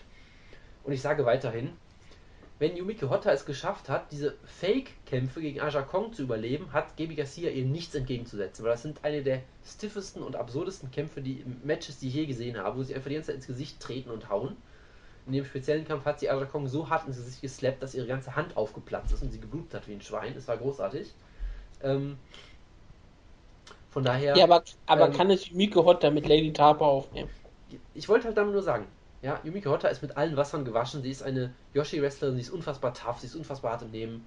Und wer die Uraken überstehen kann von Aja Kong, der kann auch die Non-Spinning Backfist von Gabi Garcia überstehen. Von daher, Gabi Garcia hat nichts für Yumiko Hotta zu bieten, wird hier klar deklassiert. Und Yumiko Hotta natürlich hat eine, ähm, wird einen ihrer Signature Moves zeigen, ja, also den Carib- Carib- Carib- Caribbean Splash, also de- den Straight Jacket Superplex wird sie nicht zeigen können, ist glaube ich nicht erlaubt. Äh, den Pyramid Driver auch, glaube ich, nicht. Eine Straight Jacket High Angle Sit-Out Powerbomb, das würde durch den Gewichtsunterschied, glaube ich, schwierig werden. Was aber natürlich passieren könnte, der Cross Armbar gegen Gabi Garcia sehr wahrscheinlich auf jeden Fall. Äh, vielleicht auch der One-Handed Bulldog könnte auch klappen. Oder der Palm Strike, Spinning Heel Kick, ja, passt alles. Ähm, von daher, da, da sehe ich viel Potenzial. Einer ihrer Nicknames, wo wir schon bei Fun Facts sind, sind ist Passion Hottie. Ja? Ja. Passion Hottie gegen Gabi Garcia, das ist ein Traum. Und äh, ja, also, sorry, ich kann nicht anders damit umgehen als mit äh, merkwürdigen äh, Pro-Wrestling-Analogien, weil auf dem Papier ist das natürlich einer der bescheuertsten, absurdesten Kämpfe, die jemals gebuckt wurde, ungefähr. Ähm, Und du weißt, wer bei Gabi Garcia in der Ecke sein soll, ne? äh, nein, weiß ich nicht. Chris Cyborg. Um Gottes Willen, ja, das habe ich schon wieder verdrängt gehabt, genau. Großartig, das passt natürlich sehr gut. Äh, weißt du auch, das habe ich von Strigger heute erfahren, der Primärquelle, weißt du auch, was Yumiko Hotta aktuell sonst so macht? Sie sitzt nicht im Parlament wie Shinobi Kandori, sie macht aber was ähnlich Wichtiges, glaube ich. Ähm, sag nicht, dass sie jetzt Pornografie macht. Das würde jetzt irgendwie noch passen Äh, in die heutige Dis- Diskussion. ich würde es nicht ausschließen, aber da, das meinte ich nicht, nein. Nein, ich weiß nicht, was sie heutzutage macht, ganz ehrlich. Äh, ich muss natürlich auch nochmal nachgucken. Äh, sie, sie arbeitet zusammen mit einem Mann, der aktuell sehr in den News ist. Ähm, sie. Äh, Moment. Sie hat, will- sie hat einen Kult, sie hat einen Kult gegründet und sie ähm, unterwandert Ja, aktuell das ich- koreanische genau, ich System. Wieder, ich hab's wieder. Ich wollte nur gucken, Okay. dass ich nicht falsch zitiere. Sie betreibt aktuell eine Promotion namens Fire Pro Wrestling. Weißt du, mit wem zusammen sie diese Promotion betreibt? Yoshihiro Takayama. Atsushi Onita. Oh Der aktuell derzeit im Gespräch ist, weil er sich da, darum Sorgen macht, dass er sterben wird in den nächsten Wochen, weil er ja mit gebrochener Hüfte oder sowas äh, Matches worken möchte. Im Alter In ein von- Deathmatch. in einem Alter von 59. Also man muss sich aktuell, glaube ich, Sorgen Ist machen, nicht dass All Asia Tag Team Champion aktuell? irgend, oder er kämpft im Titel irgendwie sowas. Ähm, auf jeden Fall muss man sich, glaube ich, Sorgen machen, dass das gesamte Booking-Team von Fire Pro Wrestling sterben wird in den nächsten Tagen. Das meine ich jetzt nicht komplett unernst. Ja, Das Problem ist, wenn du über diesen Kampf ernsthaft nachdenkst, drehst du komplett durch, weil es ist absolut absurd und der darf niemals stattfinden natürlich. Natürlich darf Gabi Garcia, so ulkig wie sie immer wirkt, nicht gegen eine fast 50-jährige Frau antreten und sie vermutlich noch irgendwie ins Koma schlagen oder so. Ähm, von daher, ja, ich kann da nicht ernsthaft drüber nachdenken. Bitte sag dazu irgendwas. Mir, mir fällt nichts mehr ein. Ganz kurz, nur damit wir es gesagt haben. 2. Januar, Atsushi Onita und Masanobu Fuji verteidigen ihren All-Asia Tag Team Titel gegen Jun Akiyama und Masao Inoue in einem Deathmatch. Fuji. Ja, Fuji. Ich habe dir das auch mal geschrieben, deswegen Ich weiß, gerade ich weiß. Okay, ähm, es ist, äh, ich bin immer für Gabi Garcia zu haben. Ihre Kämpfe sind meistens unfassbar schrecklich, aber sie sind unfassbar schrecklich gut. Also äh, es Ja. ist immer totale Unterhaltung und zwar so wie Mixed Martial Arts sein muss. Du weißt einfach nicht, was passiert. Entweder es wird ein totales ähm, geiles Debakel wie gegen Lady Tapa, was einer der besten Mixed Martial Arts Kämpfe des Jahres 2015 war. Natürlich, natürlich. Oder es wird ein totales Debakel wie ihr zweiter Kampf gegen Anna Malujakova, was ein totales Debakel war, weil der Kampf unfassbar schrecklich war und auch so schrecklich war, dass er schrecklich war. Und dann hast du diesen Mittelweg gegen Destiny Yarbrough, die irgendwann mal Football gespielt hat und glaube irgendwie eine Mutter war und ähm, bei Ryzen auf, auf, auf YouTube gescoutet wurde. Also ja, deswegen finde ich jetzt wie Miko Hotam eine perfekte Gegnerin. Ich bin dafür, dass sie grundsätzlich gegen japanische Pro-Wrestlerinnen antritt und dass sie jetzt ähm, immer langsamer jünger wird, die Gegnerin von ihr. Hm, verstehe. Also, dass sie vielleicht jetzt ähm, dann vielleicht auch wirklich mal gegen Aja Kong antritt. Also den nächsten Kampf. Ist Aja Kong jünger? Ich weiß es. Ich glaube, Aja Kong ist etwas jünger. Sie ist 46 tatsächlich. Das ist, Ja. das ist wirklich sehr gut. Also, das wäre so ein guter Schritt und dann vielleicht gegen aktuelle Yoshi-Gegnerin antreten könnte. Ja, man, also man, könnte, man, also man, man könnte als nächstes Manami Toyota machen, die ist 45, das ist auch schon mal gut. Ähm, Meiko Satomura würde ich ganz klar sagen. Genau. Könnte mal ihr äh, Mixed Martial Arts Debüt feiern. Ich glaube, sie hat noch keinen Kampf. Genau, die ist 37, das ist noch in der Prime absolut auf jeden Fall. Dann Ähm, hat man, muss, braucht man jetzt irgendwelche ähm, Stars, die es dann noch Genau, dann, dann gucken wir mal. Äh, Amazing Ich Kong gibt natürlich noch, die müssen wir auch nochmal reaktivieren. Es gibt irgendwelche anderen Sendergürtel, die man bestimmt noch wie auftreiben könnte.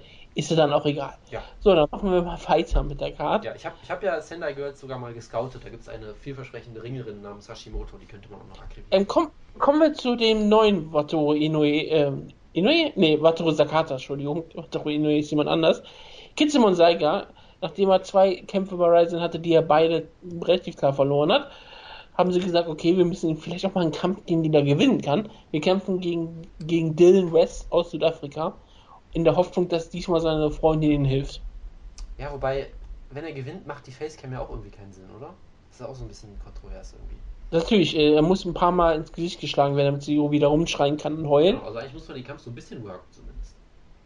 Ich hoffe, dass er ähm, gewinnen kann. Er kämpft wieder gegen Dylan West. Er ist 0-0. Sein Nickname ist Legend. Das ist äh, sicherlich angemessen, der Nickname, ja. Dann haben wir ähm, Andy Nugent aus Amerika, 3 und 3 Ja. Kampfrekord, die einen Gürtel in der Hand hat, ist Sicherlich die Schwester von Ben Wen, kann man sicherlich von Ja. ausgehen, denke ich mal. gegen Mio Yamamoto. Ja, die Yamamoto. Ja, der, Hits, der Hits keep on coming auf jeden Fall. Mother Yamamoto ist es wieder hier und sie ist bereit nach ihrem großartigen Debüt, Debüt gegen Rena. Ähm, will man ihr jetzt einen Kampf geben, den sie gewinnen kann. Und ich meine, gegen eine 3-3-Kämpferin aus Amerika, die jetzt nichts Besonderes ist, sollte ihre ringerischen Fähigkeiten vielleicht durchaus vom Vorteil sein, egal ob die 42 ist und vorher noch nie Mixed Martial Arts gemacht hat, bis auf den ersten Kampf ähm, im September. Ja. Und sie Plan. kämpft, ich meine, Andy Nugent ist die Gegnerin und sie ist die Crazian. Ja, das, das ist auf jeden Fall. Crazy und also, Asian also, man muss sagen, äh, gute Nicknames kann die Familie Wen auf jeden Fall. Ja, also Ben- Ben Ten Wen Nein, ist ja schon ja, super. genau. Mit Ten ist super. Und die Quasian ist natürlich auch ein Traum. Ich, wir müssen, glaube ich, noch ich weiß nicht, ob die irgendwer eine Verbindung miteinander haben. Ich glaube eher nicht. Nein, natürlich nicht. Das behaupten wir immer, wenn Leute gleiche Nachnamen haben. Ja, aber ich wollte noch mal dazu sagen, dass bevor die Leute jetzt wirklich denken, dass sie die Schwester ist. Und dann haben wir halt Rena gegen die Schwester von, gegen die Tochter von Mike Tyson, Hannah Tyson. Genau. Die weiße Tochter von Mike Tyson. Ähm, das Well, wird bestimmt. you know, he, he got around. Das Tolle ist, sie wird bei Ryzen als Hannah Tyson be bezeichnet, ne? Ja, das macht Ich Sinn. gehe jetzt zum Beispiel auf äh, Topology und ihr echter Name ist Hanna Gulwan aus Polen und ihr Nickname ist nur Tyson. Das macht auch Sinn, ja. Ist doch egal, ähm, ich finde Hannah Tyson auf jeden Fall besser. Sie ist geboren in der Ukraine, kämpft aber jetzt in Polen, ähm, ist eine polnische Kämpferin und wir wissen, wie gut polnische Kämpferinnen aktuell sind, aber ähm, sie ist noch relativ jung, 24 Jahre alt und ich glaube, sie ist auch wirklich nur gebucht worden, weil sie eine polnische Kämpferin ist und die aktuell sehr in der UFC ähm, für Furore sorgen und dass sie ein sicherer Sieg für Arena ist. Ja, das ist, glaube ich, sehr der, das ist, glaube ich, der einzige Grund, dass sie gebucht wurde, ja. Dann haben wir einen Kampf, der, den du vielleicht sogar wirklich interessant finden kannst. Hideo Tokoro, nicht nur weil Hideo Tokoro kämpft, sondern er kämpft gegen Ersen Yamamoto. Ja, wieder der Yamamoto, Genau. aber der äh, jüngere, äh, jüngere Sohn Yamamoto. Genau. Das ist wirklich ein ganz netter Kampf eigentlich. Ich muss ja, ich finde es ja interessant, ich habe Hidetoko abgeschrieben für diesen Kampf irgendwie. Und jetzt fangen überall Leute an zu sagen, nein, der Kampf kommt viel zu früh für Ersten, das ist, Toko wird ihn submitten, alles wunderbar. Jetzt habe ich wieder Hoffnung geschöpft, das heißt, ich werde natürlich wieder bitter enttäuscht werden bei dem Kampf. Da jetzt- ist 39 Jahre alt, also Ja, Young Man halt, ne? Ähm, nein, also es ist halt schwierig, weil Tokoro ist halt alt und Shopworn und sowas. Er ist ein, scheint ein Naturtalent zu sein. Ich meine, er hat erstaunlich gut gegen Con Gracie durchgehalten, als reiner Ringer gegen einen Gracie-Grappler, der wirklich legit ist. hat er besser durchgehalten als Hideo Tokoro? Das ist, äh, kann man durchaus so sehen, ich weiß es nicht mehr so genau. Ja, irgendwie schon, auf so, auf so eine Art und Weise, glaube ich, ja. Weil Hideo Toko hat, äh, ich sag mal so, Erwartest du. Ersin Yamamoto hat dumme Fehler gemacht, Hideo Toko hat auch dumme Fehler gemacht, war aber ein Veteran und kein Anfänger. Richtig, das ist halt das Wichtige dabei. So, und jetzt kämpft kämpft sie halt gegeneinander. Ich finde es ein netter Kampf. Es ist, ist, für viele Leute kommt es zu früh für Yamamoto. Ich bin mir nicht sicher. Ich glaube, er hat Potenzial. Er ist ein Naturtalent, glaube ich, weiterhin. Das hast du auch wunderbar im Kampf gegen Kisemon Zeiger gesehen, wo er teilweise echt Probleme hatte im Stand. Aber er hat, finde ich, du hast gesehen, dass er von der ganzen Mentalität her natural ist. Er ist zum einen ein sehr guter Ringer, hat aber auch im Striking durchaus, wie ich fand, gut ausgesehen, hat die Gefahr von Takedowns gut genutzt, um Striking anzu, äh, Akzente setzen zu können. Und vor allem, er ist ein guter Showboater gewesen. Jedes Mal, wenn Kisa Monzage ihn gut getroffen hat, hat er sofort gesagt, nee, Junge, war nix. Ja, also das, was Sage Northcutt mühsam lernen muss gegen Mick Gall, hat erst Yamamoto von Anfang an. Und die Yamamoto-Family ist ja generell dafür bekannt, dass sie sehr viel äh, Attitude haben, muss man so vorsichtig zu sagen. Ähm, Ja, vorsichtig zu sagen, das ist richtig. Ähm, ich hoffe, ich hoffe, ich hoffe, Anke Yamamoto wird wieder dabei sein. Genau. Äh, und äh, von daher, ich glaube, er ist ein Natural, auch sowohl was die Athletik angeht, die Ringerhintergrund und auch die Mentalität, die scheint er zu haben. Es ist ja nicht selbstverständlich. Es kann natürlich auch sein, dass du ein toller Athlet bist und super Ringer bist und einfach, wenn dich jemand ins Gesicht schlägt, denkst du so, scheiße, was mache ich hier? Das ist bei ihm auf jeden Fall nicht der Fall. Ist natürlich trotzdem ein schwieriges Matchup, weil Toko ist im Stand immer noch ziemlich gut, bis darauf, dass er kein Kinn hat und unfassbar einfach zu treffen ist. Aber Yamamoto ist halt trotzdem im Stand noch sehr grün. Und äh, mit Tokoro grappeln willst du als unerfahrener junger Ringer immer noch nicht, glaube ich. Also es wird ein schwieriger Kampf. Ich habe jetzt wieder eine 180-Grad-Drehung gemacht. Ich sage hier, Toko besiegt ihn per Omoplata natürlich. Weil, Alter, es ist hier Toko. Ich muss da wieder hinterstehen. Ich muss wieder sagen, hier Gambate, ja, der, der Adversity-Fighter, der Human Octopus, muss sich nochmal zurückmelden, muss Volkan stolz machen. Wenn Volkan dieses Jahr schon hart enttäuscht wurde und aus der, aus der Diskussion für die Wrestling Observer Hall of Fame rausgeflogen ist, scheinbar, Ja, muss, er. muss Hideo Tokoro ihm ein, ein Lächeln aufs Gesicht zaubern, ja. Ich hab, ich war in Tokio für eine Woche, ich habe mir extra als einen Programmpunkt gemacht, geh zu Hideo Tokoros Gym. Mach's zufällig so, dass da gerade eine MA-Class ist, vielleicht läufst du mir über den Weg, hust, hust. Hat natürlich nicht geklappt, ich habe mich furchtbar verlaufen und äh, war dann am Tag danach da und stand dann da einfach 10 Minuten vor der Tür und habe be bewundert geguckt, während da irgendwelche Dryzen-Clips äh, in einem Fernseher liefen. Ja, das waren tolle Momente, auch so diese Momente, wo du einfach an deiner ersten Nacht in Tokio vollkommen verwirrt durch Shinjuku läufst und auf einmal ist da irgendeine eine Arztpraxis von einem so Massagepraxis oder so und Hideo Tokoros Gesicht guckt dich auf so einem Fernseher an, weil die ganze Zeit Werbung für diesen ähm, Masseur macht oder so. Also da habe ich natürlich sehr viele Verbindungen dieses Jahr nochmal neu geschöpft und ich hoffe natürlich auf Hideo Tokoro, dass er hier wie immer einen unterhaltsamen Kampf liefert und hoffentlich auch gewinnt. Dann haben wir noch den Co-Main-Event des Abends. Und das ist ein Kampf, den du wahrscheinlich sogar wirklich interessant Der Kampf findest. ist richtig merkwürdig, wie ich finde. Du hast Tatsuya Crusher Kawajiri, japanische Mixed Martial Arts. Legende kann man Ja, sagen doch, oder so. natürlich. Ist ein bisschen schwierig, weil er war ja nie einer der zentralen Stars von Pride oder sowas. Ja, ne? er war halt er war so- eher so der Dreamstar. Er war immer so die Nummer 2 so ein bisschen. Ich meine, bei Pride ist er halt nicht an Gomi vorbeigekommen, bei, bei Dream nicht an Naoki und so weiter und so fort oder an, oder an Alvarez zum Beispiel auch, ne? Aber Gut, Alvarez war nie ein promoteter Star bei. nein, aber er war halt nie ganz gut genug, aber war immer so in der zweiten Reihe und hat alle anderen besiegt, so mehr oder Und man hat, ja genau, so Leute wie Miyata und Omigawa und solche Oder Leute auch, hat oder, auch, Hansi. oder, auch Josh Thompson hat er vollkommen deklassiert mal bei, bei Dream Klar. zum Beispiel. Und noch in der UFC hat er ja auch immer noch, immer noch bewiesen, dass wenn ja, äh, er gegen Leistung gute Gegner Fall. kämpft, kann er auch gute Leistungen liefern. Seine letzten UFC-Niederlagen waren gegen Dennis Bermudez und Cap Swanson. Und Cap Swanson hat im letzten Kampf bewiesen, wie gut er noch ist. Absolut, ja. Und es war, es war durchaus ein enger Kampf und Kawajiri hat eine Runde davon klar gewonnen. Und ich meine, jetzt kommt er halt zurück nach Hause und als Gegner kriegt er natürlich einen. Gracie. Wutke, wird er zu einem Coming Home, Coming Home rauskommen? Ich glaube nicht, dass die japanische Kultur dieses Lied so sehr aufgenommen hat wie die amerikanische. Ich will es hoffen. Ah ja, Con Gracie. Der, der, der Kämpfer, der ja schon bei EA Sports Mixed Martial Arts mal drin war, wo er noch nicht mal Mixed Martial Arts gekämpft hat. Nur reingepackt wurde, damit sie einen Gracie ins Spiel drin haben. Als Lightweight. Und jetzt ist er halt ein Mixed Martial Arts Kämpfer. Hat alle drei Kämpfe in Japan gehabt. Die erste war glaube ich gegen einen Koreaner ne- namens Jung Soo Kim, den er ähm, sofort besiegt hat. Und dann seine letzten zwei Ryzen-Kämpfe hatte gegen Ersen Yamamoto, den er in fünf Minuten ausgeschockt hat. Und Hideo Tokoro, den er in zehn Minuten ausgeschockt hat. Ja, also es ist durchaus ein, ein moderner Gracie so ein bisschen. Das heißt, er ist nicht Holz Gracie oder Nyman Gracie oder sowas. Er ist, glaube ich, auch ein echter Gracie. Er ist echter Gracie und ist schon 28 Jahre alt. Genau, und äh, er hat durchaus einen gewissen Hype, glaube ich, aus dem Grappling. Er ist äh, durchaus legit nach allem, was ich weiß, was wenig ist, aber gut. Ja, er, er war schon, wie gesagt, alle Leute haben eigentlich nur darauf gewartet, bis er Mixed Martial Arts an die anfängt. Wie gesagt, er war bei EA Sports Mixed Martial Arts im Spiel drin, das ist vor vier Jahren oder so gewesen. Und selbst da war schon die Sache wie, du sollst unbedingt mal kämpfen. Und laut, laut Wikipedia ist sein Nickname Ice Cream Crone. Das ist großartig. Okay, das ist offiziell jetzt einer der besten Nicknames im Sport. Wenn er den wirklich hätte, dann ist er tatsächlich einer der besten ähm, Nicknames im Mixed Martial Arts, ohne jeden Zweifel. Ja, also der Kampf ist halt merkwürdig, weil Con Gracie hat Talent auf jeden Fall gezeigt. Ja, äh, gleichzeitig ist er halt sicherlich noch kein Topkämpfer oder sowas. Ich weiß auch nicht, ob er das unbedingt wird. Aber er hat halt diesen Namen. Ich meine, er ist ein legitimer Gracie in dem Sinne, dass er der gottverdammte Sohn von Gott Hickson Gracie ist, ja. Yep. Das heißt, er ist vermarktbar. Der jüngste Sohn. vermarktbar ohne Ende. Sie machen es auch vollkommen schamlos, was ich liebe. Ja, da gab es ja diese Videos, ähm, die ich äh, ausführlich mal seziert habe. Vor einem Jahr war das, glaube ich, ähm, bei seinem Debüt. Wo sie wirklich halt Hickson Gracie die ganze Zeit gezeigt haben und die Gracie Train und all solche Sachen und wirklich Wenn du auf Wik- Wikipedia gehst, gibt es eine Instructor Lineage bei Kron Gracie, großartig. die anfängt bei Mitsuo Count Koma Maeda zu Carlos Gracie geht, Helio Gracie, Hickson Gracie, Kron Gracie. Das ist doch großartig. Das ist die, die Gracie Lineage, wie sie nicht besser geht. Und er ist unbesiegt. Und äh, ich, ich, äh, ja, es ist, es ist ein Traum, es ist ein Traum.